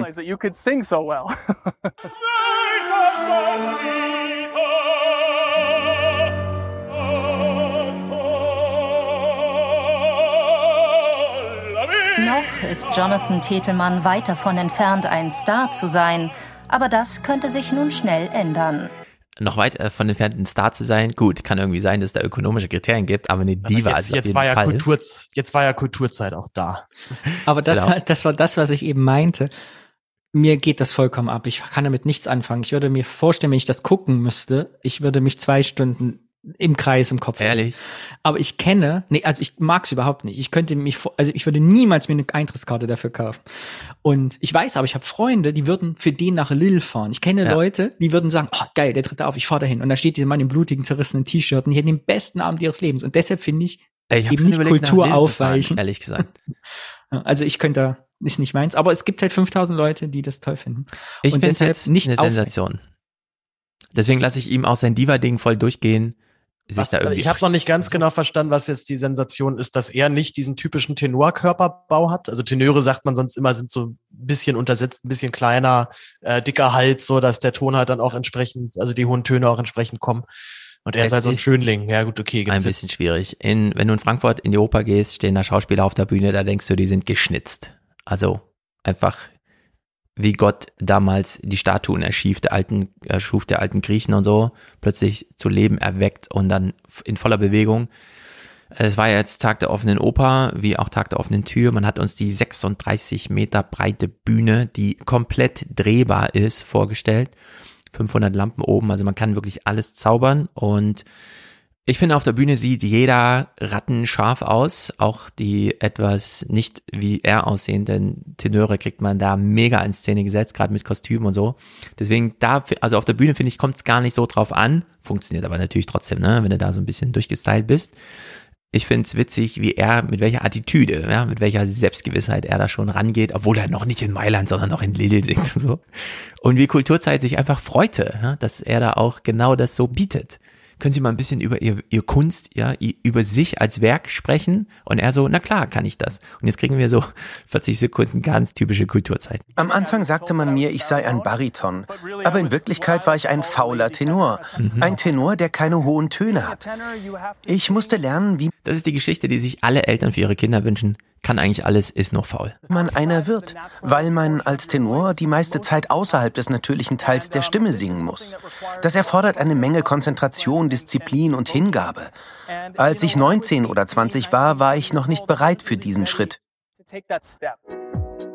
Tetelmann probierte zuerst verschiedene Musikstile aus. Als DJ tauchte er auf in den New Yorker Nachtclubs, genoss es, aufzutreten und sich zu präsentieren. Lange wollte und konnte er nicht die Disziplin aufbringen, seine Stimme professionell ausbilden zu lassen. Na, zum Glück hat er es noch getan. Oh, weißt Mann. du, was dieser DJ ist? Instagrammable. Ja, absolut. Aber sowas von. Und die, die, diese Geschichte des faulen Tenors ist auch geklaut. Das hat äh, Domingo, glaube ich, ganz lange als ja. Markenzeichen vor sich hergetragen. Ja. Dass Domingo eigentlich wieder. auch eher von seiner Natur her eher ein Bariton ist, der sich halt dann irgendwann das C raufgeschafft hat mit sehr viel Training. Also das ist jetzt nicht, äh, das ist jetzt auch nicht das erste Mal, dass sowas passiert. Aber na gut. Bedarfte wie mich ist das das erste Mal, dass ich das höre und ich finde es faszinierend ich bin ja als Berliner auch einfach generell, äh, verstehe ich ja sowieso nicht, warum ich jetzt irgendwo anders hinfahren soll, um Kultur zu erleben. Wir haben ja hier doch recht hohe Auswahl und auch wirklich hohe Qualität. Also. Ja. Ach, was schreibt ihr schon? Titelmann, zeig mal Bizeps. Ja. Meine Schwiegermutter, wollte ich nur ja. sagen, äh, Paul, ich wollte zu Smokies gehen, hat sich rausgestellt, Geburtstagsgeschenk, war nur eine Smokies Coverband. Oh in Brandenburg. Und ich habe schon gedacht, warum spielen die Smokies denn bitte in so einem Ort in Brandenburg, dessen Namen ich vergessen habe. Und dann fahren die dahin, da fällt das aus, weil die im Autobahn in, im Stau stehen. Oh. Weil sie aus Berlin nicht rausgekommen sind. So, Smokies Coverband. Das ist Brandenburg. Ich wollte mal äh, was hoch ja. für Brandenburg halten. Es gibt, es gibt die, es gibt die wunderbare Anekdote der Red Hot Chili Pipers. Das ist eine schottische Band, die nur mit Dudelsäcken spielen. Und äh, das wurde tatsächlich auch so ein so ein tatsächlich auch so ein Internetphänomen geworden ist, dass man halt dann Leute einlädt, ey, wir gehen schon Red Hot Chili Pipers Konzert, das ist halt so ein bisschen vernuschelt und dann freuen die sich halt schon nicht so hoch, die treten wieder in so einem kleinen Club auf, ist ja, ja. witzig. ja, genauso war das in Brandenburg da. Ja. Es war Dramen, haben sich abgespielt. Sehr gut. Ja, genau so muss Letzten das sein. Monat. Wir hören den letzten Clip für heute. Es ist nochmal Tetelmann, der über sich spricht und diesmal über seine Kunst. Und ehrlich gesagt, eine der besseren Beschreibungen von warum ich das mache, was ich mache. In der tragischen Liebesgeschichte der La Bohème erkennt er sich wieder. Tetelmann scheint ein echter Liebhaber der Liebhaberrollen zu sein. Das französische Fach liegt ihm genauso wie das italienische. Ein Mann fürs Belcanto.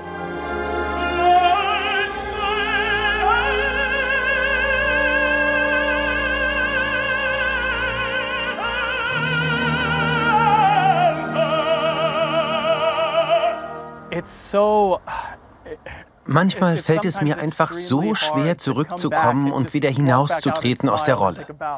Zu lächeln und sich zu verbeugen. In diesem Moment fühlt man sich wirklich mit allen verbunden. Er ist selber ganz angetan von seinen Rollen, schafft dann die Rollendistanz nicht, weil er auch nicht richtig aus der Rolle raus will, weil das Publikum ist ja wegen der Rolle da, nicht wegen ihm, hint, hint. Und er fühlt sich in seiner Rolle, sowohl weil er dann so nah dem Publikum ist. ist es nicht irgendwie herrlich?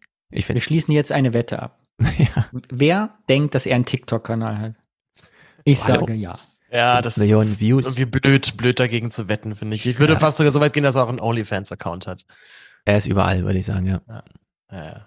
Und er weiß genau, was und er natürlich, Und natürlich bei Be Real ist er natürlich auch. Ja, ähm, sagen wir es mal so, die Oper, wo er tätig ist, ist eine Traumwelt. Da kauft man für sehr teures Geld eine Karte und dann darf man mal mit eintauchen. Und genau das hat er im Angebot. Und zwar über die Veranstaltung, Vorstellung hinaus. Und das finde ich gut.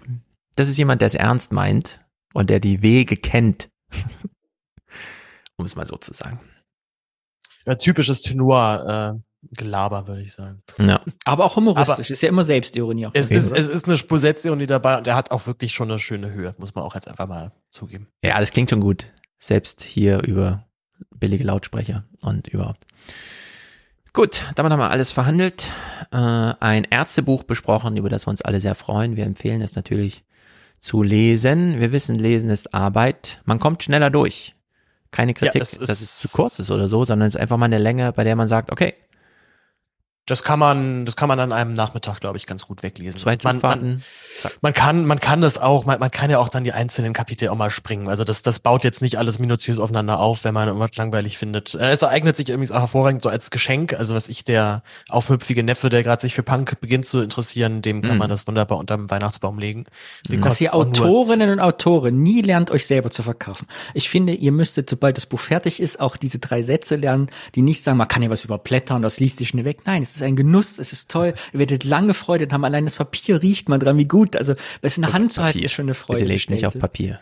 Ah, gut, ja. Oder auf dem Kindle. Auf kind, selbst auf dem Kindle ist es, hättet ihr Papier in der Hand, so leicht liest es ja. sich weg. Ja, ja, ja, ja. Macht eure Sache recht. nicht klein, ihr schreibt tolle Bücher. Dann war, war, auch, ich muss auch ehrlich sagen, es war auch ein schöner Moment, dieses Buch einfach so in mein Regal zu stellen da hinten. Das war schon, das war schon schön. Hab ich ja, gefreut. Sehr gut. Zu den, zu den anderen, die Ärztebücher natürlich. Danny, dann sag du uns doch mal, an was du da gerade arbeitest. Ich habe bei Instagram gesehen, es sind sehr große Leinwände, die Ach so, genau, ich an frischer Luft bearbeitet werden. Ich mache äh, unperfekte Farbverläufe hier wieder. Ich, in Zeiten des Digitalen ist ja quasi mit 16 Millionen Farben und 16, 64 Bit ja. kannst du ja perfekte genau. Verläufe machen. Und ich habe mir große Sprühpistolen geholt und mache jetzt riesengroße, ganz filigrane Ausschnitte, wo nur zwei Farben ineinander laufen, aber die dann eben so ganz großtropfig und mit viel Farbe, so einen ganz groben Übergang geben, aber desto weiter man weggeht. Also bei, bei Instagram sehen sie schon wieder aus, als wäre es ein perfekter Verlauf. Ja, genau. Wenn du ganz nah rangehst, sieht man halt, dass es im Prinzip ja kein richtiger Verlauf ist, sondern man sieht dann jeden einzelnen Tropfen Farbe. Ah, also da macht die Größe wieder Sinn, weil sie einem genau. vom Dass Panorama. Künstler aber auch nie das lernt, eure Kunst auch entsprechend zu vermarkten. Das sind natürlich perfekte Farbverläufe, keine unperfekten. das ist dagegen, das ist genau neben nicht der perfekte. Es ist das analoge, das Gegenteil des Digitalen. Beides. Es ist beides handgemacht. Schon es ist kein NFT, sondern man geht ran und merkt, ah, das kannst du nicht nochmal. Genau, wenn du es nur auf dem Bildschirm anschaust, wirkt es nicht komplett. Genau. Dann sieht es einfach Du musst zu mir aus. vorbeikommen. Komm zu mir, dann siehst du es live. Das ist mit dem Gräberfeld, wo jemand im Chat eben, habe ich gelesen, schrieb, mich hat das jetzt nicht sehr beeindruckt beim Gucken. Nein, ich glaube, man muss da sein und in dieser Wiese stehen. Dann sieht man, was Ja, man das macht. würde ich auch mal sagen, genau. Das, das ist der Grundtenor von allen Politikfreis hier. Wir gucken nur das Fernsehen zur Kultur und besprechen das Fernsehen, nicht die Kultur. Ähm, diese Farbverläufe, du, das ist jetzt so neu oder gibt's schon fertige Das wird, ich mache wieder eine Serie, wie immer, ich arbeite ja projektbezogen, ich mache eine, äh, ich mache eine Serie draus aus ein paar Arbeiten und dann mache ich einen kleinen Katalog zu und dann mal gucken, was damit passiert. Also wenn hier in Frankfurt nächste Kunstmesse ist, kommst du schon mit den Dingern dann? Ah ja, wahrscheinlich. Ah. Aber ist ja noch hin. Naja, immerhin. Einladung steht, aber. Das ist in zwei Monaten. Wir Künstler denken noch nicht so weit im Voraus. Wo, In zwei Monaten ist das schon wieder? Ja, November. Cool. Sag mir früh wann. Auf jeden Fall. Sehr gut. Sehr gut, dann haben wir hier alles verhandelt und uns ausführlich gelobt für die Arbeit, die wir selber so ein bisschen beisteuern. Nächste Woche wird hier die tote Queen besprochen. Ich versuche natürlich, ähm, meinem eigenen Anspruch ein bisschen gerecht zu werden und noch irgendwas zu finden, was gesagt werden muss. Ich glaube, da ist noch viel. Thomas ist dann mit da. Wir gucken britisch, aber auch die deutschen Nachrichten dazu. Es gab natürlich viel Material in der Hinsicht. Es wird schon den ein oder anderen Einflugschneisenversuch geben, der dann vielleicht auch wirklich erst mit so ein bisschen Tagedistanz und so weiter. Ihr merkt schon, ist ein großes Thema. Es wurde hier zu viel weggeredet. Manche sagen, die Queen ist halt eine Woche tot, kann man nicht das nächste Thema angehen und so. Nee. Es ist, äh, nee, das geht nicht. Nächste Woche müssen wir das hier ausführlich besprechen. Gut, Jetzt Musik von Matthias. Ich habe nochmal im jüngsten Archiv gesucht, um Nuke Putin nochmal rauszukramen, jetzt wo wahrscheinlich wirklich Putin genukt wird und wir nicht alle genau wissen, ja, was passiert denn jetzt als nächstes. Und dann nochmal ein Audiokommentar zur Documenta, den kann man glaube ich so stehen lassen. Ich weiß nicht, ich hätte mir gedacht, es ist ein bisschen mehr zu sehen, als wenn man sich zufällig drei Museen des Frankfurter Museumsufers aussucht und da einfach durchstöbert, aber wer weiß. Naja, damit äh, verabschieden wir dich, Paul, nach Berlin. Beim nächsten Buch hören wir dich wieder. Wann sind Ja, ähm, im Februar ist das nächste raus. Dann halt über die Red Hot Chili Peppers. Genau, nicht die Pipers, sondern Nicht die Pipers. Aber die, die gucke ich mir tatsächlich an. Das ist auch als Schlusspointe schon eingeplant. Sehr gut. Und wir, Danny, verabreden uns hier alsbald schneller als das letzte Mal. Es war eine ganz schön lange politikfreie Sommerpause. Obwohl politikfrei dann doch immer so nötig ist, wie wir festgestellt haben. Auf Wiedersehen. Auf Wiedersehen, macht's gut. Ciao, ciao. Ciao, tschüssi.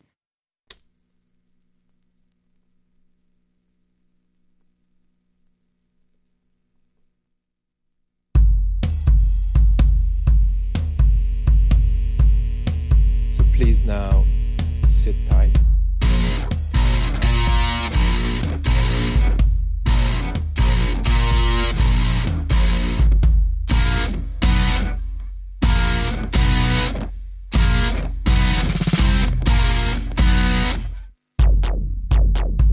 Narishkin's lips shake and his hands tremble. And he is not trembling because he thinks Putin is going to throw him in a dungeon. He is trembling because he is realizing that the war is going to happen. And he is realizing what that means. If their original Blitzkrieg plan had worked, the chances are TV Rain, Echo Moscow, this extraordinary platform that these bastards shot, that was Russia's main way of talking to itself, these platforms would have still been there if the Blitzkrieg succeeded. But once it failed, the informational autocracy structure could no longer handle the reality that was going to abruptly affect Russians. And so that media, because the war failed, boom, had to go. It started a war that has and will abruptly affect the lives of Russians. They're not going to have Visa, they're not going to have Lego, they're not going to have iPhone, they're not going to have social media apps. The regime couldn't handle the war informationally. So this is what I want you to put on repeat. The logic of escalation of that gang at the top of the regime goes beyond the Ukraine. So please now sit tight. Escalation for them is not a means to an end. It is the mode that they are in. That capsule, you should think of it basically as a kind of escalation machine that can keep on escalating, but can't make any concrete plans. So what are they going to do next? Sit tight. Putin has a briefcase. There are tools in it. He will keep getting out one tool after another. One is a delimited tactical nuclear strike. Putin is ready to use that tool as long as he feels the circumstances are right. So it could be against NATO infrastructure. It could be against a NATO military target in Eastern Europe without targeting civilians. And you might say, well, whoa, whoa, whoa, whoa, whoa, whoa, what are you talking about? And I am going to tell you, you are not understanding the crisis because you are focusing on Ukraine. Putin, in his mind, is not at war with Ukraine. Putin is at war with the United States. He is engaging in a kind of rollback of American and NATO military assertion against his borders. Putin wants to escalate the chances of World War III without causing World War. We've got to be aware that sanctions and penalties that we implement against the Russians might be taken by the Putin regime as an act of war, and they might be taken as an act of war by the Russian population. For I'm not advocating a particular action. What I'm saying is that whatever we do has got to be run and talked through by us as we run it through the nuclear filter. We want to keep the sanctions as they are, run that through the nuclear filter. We want to increase the sanctions even more, run that through the nuclear filter. We are hearing Ukrainians imploring us for a no fly zone over part of the country. We can look at that. We can look at NATO saying no, but we can weigh this up and say by how much are we willing to endanger the lives of billions to protect the lives of a European people terrorized by a debased regime in Moscow. How do we respond? Realize that Ukraine is at the center of this tragedy, but that the logic of escalation of the Kremlin is independent of Ukraine. Break out of the idea that Putin has a plan beyond Ukraine, a plan to do nothing more or to go beyond Ukraine, he doesn't have a plan like that. The plan is just to persist in ad hoc escalatory actions and then see what happens.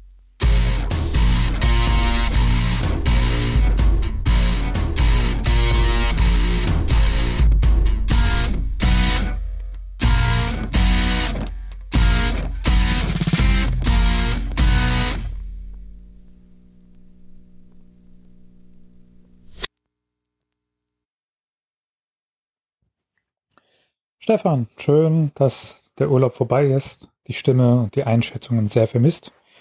Hab gerade den Podcast von gestern, der heute hochgeladen wurde, genossen. Die Nachricht ist jetzt nur für dich. Ich muss da immer aufpassen. Das letzte Mal wurde ich mit meinem komischen Matthias Gelobe ja gespielt. Das ist ja auch ganz nett eigentlich, aber naja, schrägt sich zu hören. Dokumenta kann leider nicht so wirklich viel anbieten, steckt so voll in der Arbeit. Ähm, aber einen Tipp und einen Hinweis wollte ich trotzdem nicht ähm, versäumen abzugeben. Meine Frau hat das alles ganz schön gescoutet, die ist bildende Künstlerin, sehr auf ähm, Konzeptkunst und reduziert und feine Sachen so äh, getuned. Ich bin eigentlich auch Künstler, aber Sabbatical werde gerade zum Handwerker. Ich bin voll auf der Montage nächste Woche. Ich habe sie aufgegeben. Jedenfalls, Kunigundis, ziemlich klasse.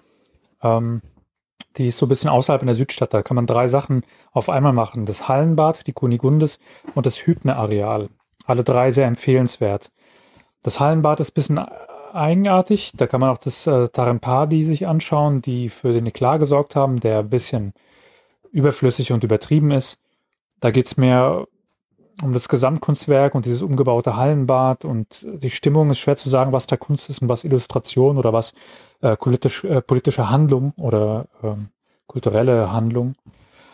Äh, Kunigundes ist eine Mischung zwischen Haiti und Voodoo und der katholischen Kirche, die noch nicht ganz entweiht ist. Ist ziemlich cool, Gesamtkunstwerk mit den Anwesenden. Ähm, hat einfach eine eigene Stimmung, sollte man mal sehen. Und Hübner Areal ist ziemlich, ziemlich klasse, hat ein bisschen was von der Weltausstellung, so Jahrmarktmäßig, ist aber am Eingang ein riesen Leinwand, bei der man auch gleichzeitig drei kleinere Monitore sieht, auf denen Schlafende ähm, gefilmt wurden. So eine Mischung zwischen friedvoll und übergriffig hat es. Und dann laufen da, ähm, ich glaube, das war Indonesien, uh, ähm, Leute immer zu Monumenten und reden mit den Monumenten. Erstmal qualitativ ziemlich gut, ist alles sehr subtil, cooler Humor, ähm, aber handwerklich 1A und tolle, wertige Leinwand.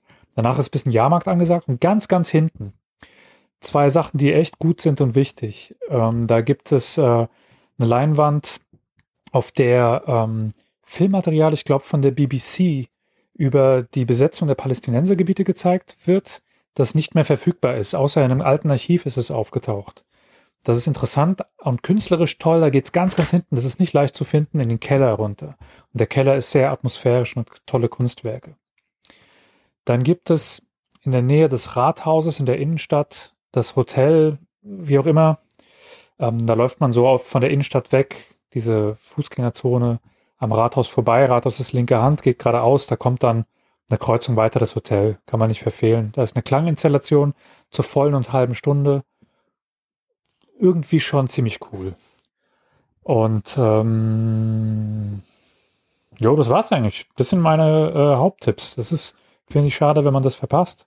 Aber du wirst bestimmt äh, überschüttet mit Tipps. Viel, viel Spaß auf der Dokumenta. Äh, Essen ist natürlich teuer. Dokumenta-Deals.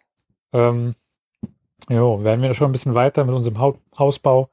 Hätte ich gerne ähm, Beherbergung bei mir und meiner Frau angeboten draußen auf dem Land super langweilig mit Schwimmteich. Bouldale gibt's nicht. Jedenfalls alles Gute. Und schön, dich immer zu hören. Und meine Montage ist soweit. Ich glaube, ich werde die Schwarzhörerschaft, wenn ich nächsten Monat die Rechnung äh, schreibe, äh, mehr oder weniger symbolisch beenden. Ich weiß auch noch nicht, was ich da verdient habe. Äh, und ich glaube, ich mache ein Steady-Abo für den Salon. Aber mal gucken. Ich wollte schon mal andeuten, weil ich habe dauerhaft schlechtes Gewissen. Zu Recht. Und ja, also hoffen wir, die, Hel die Welt ist so lange noch da, dass du die Dokumente angucken kannst.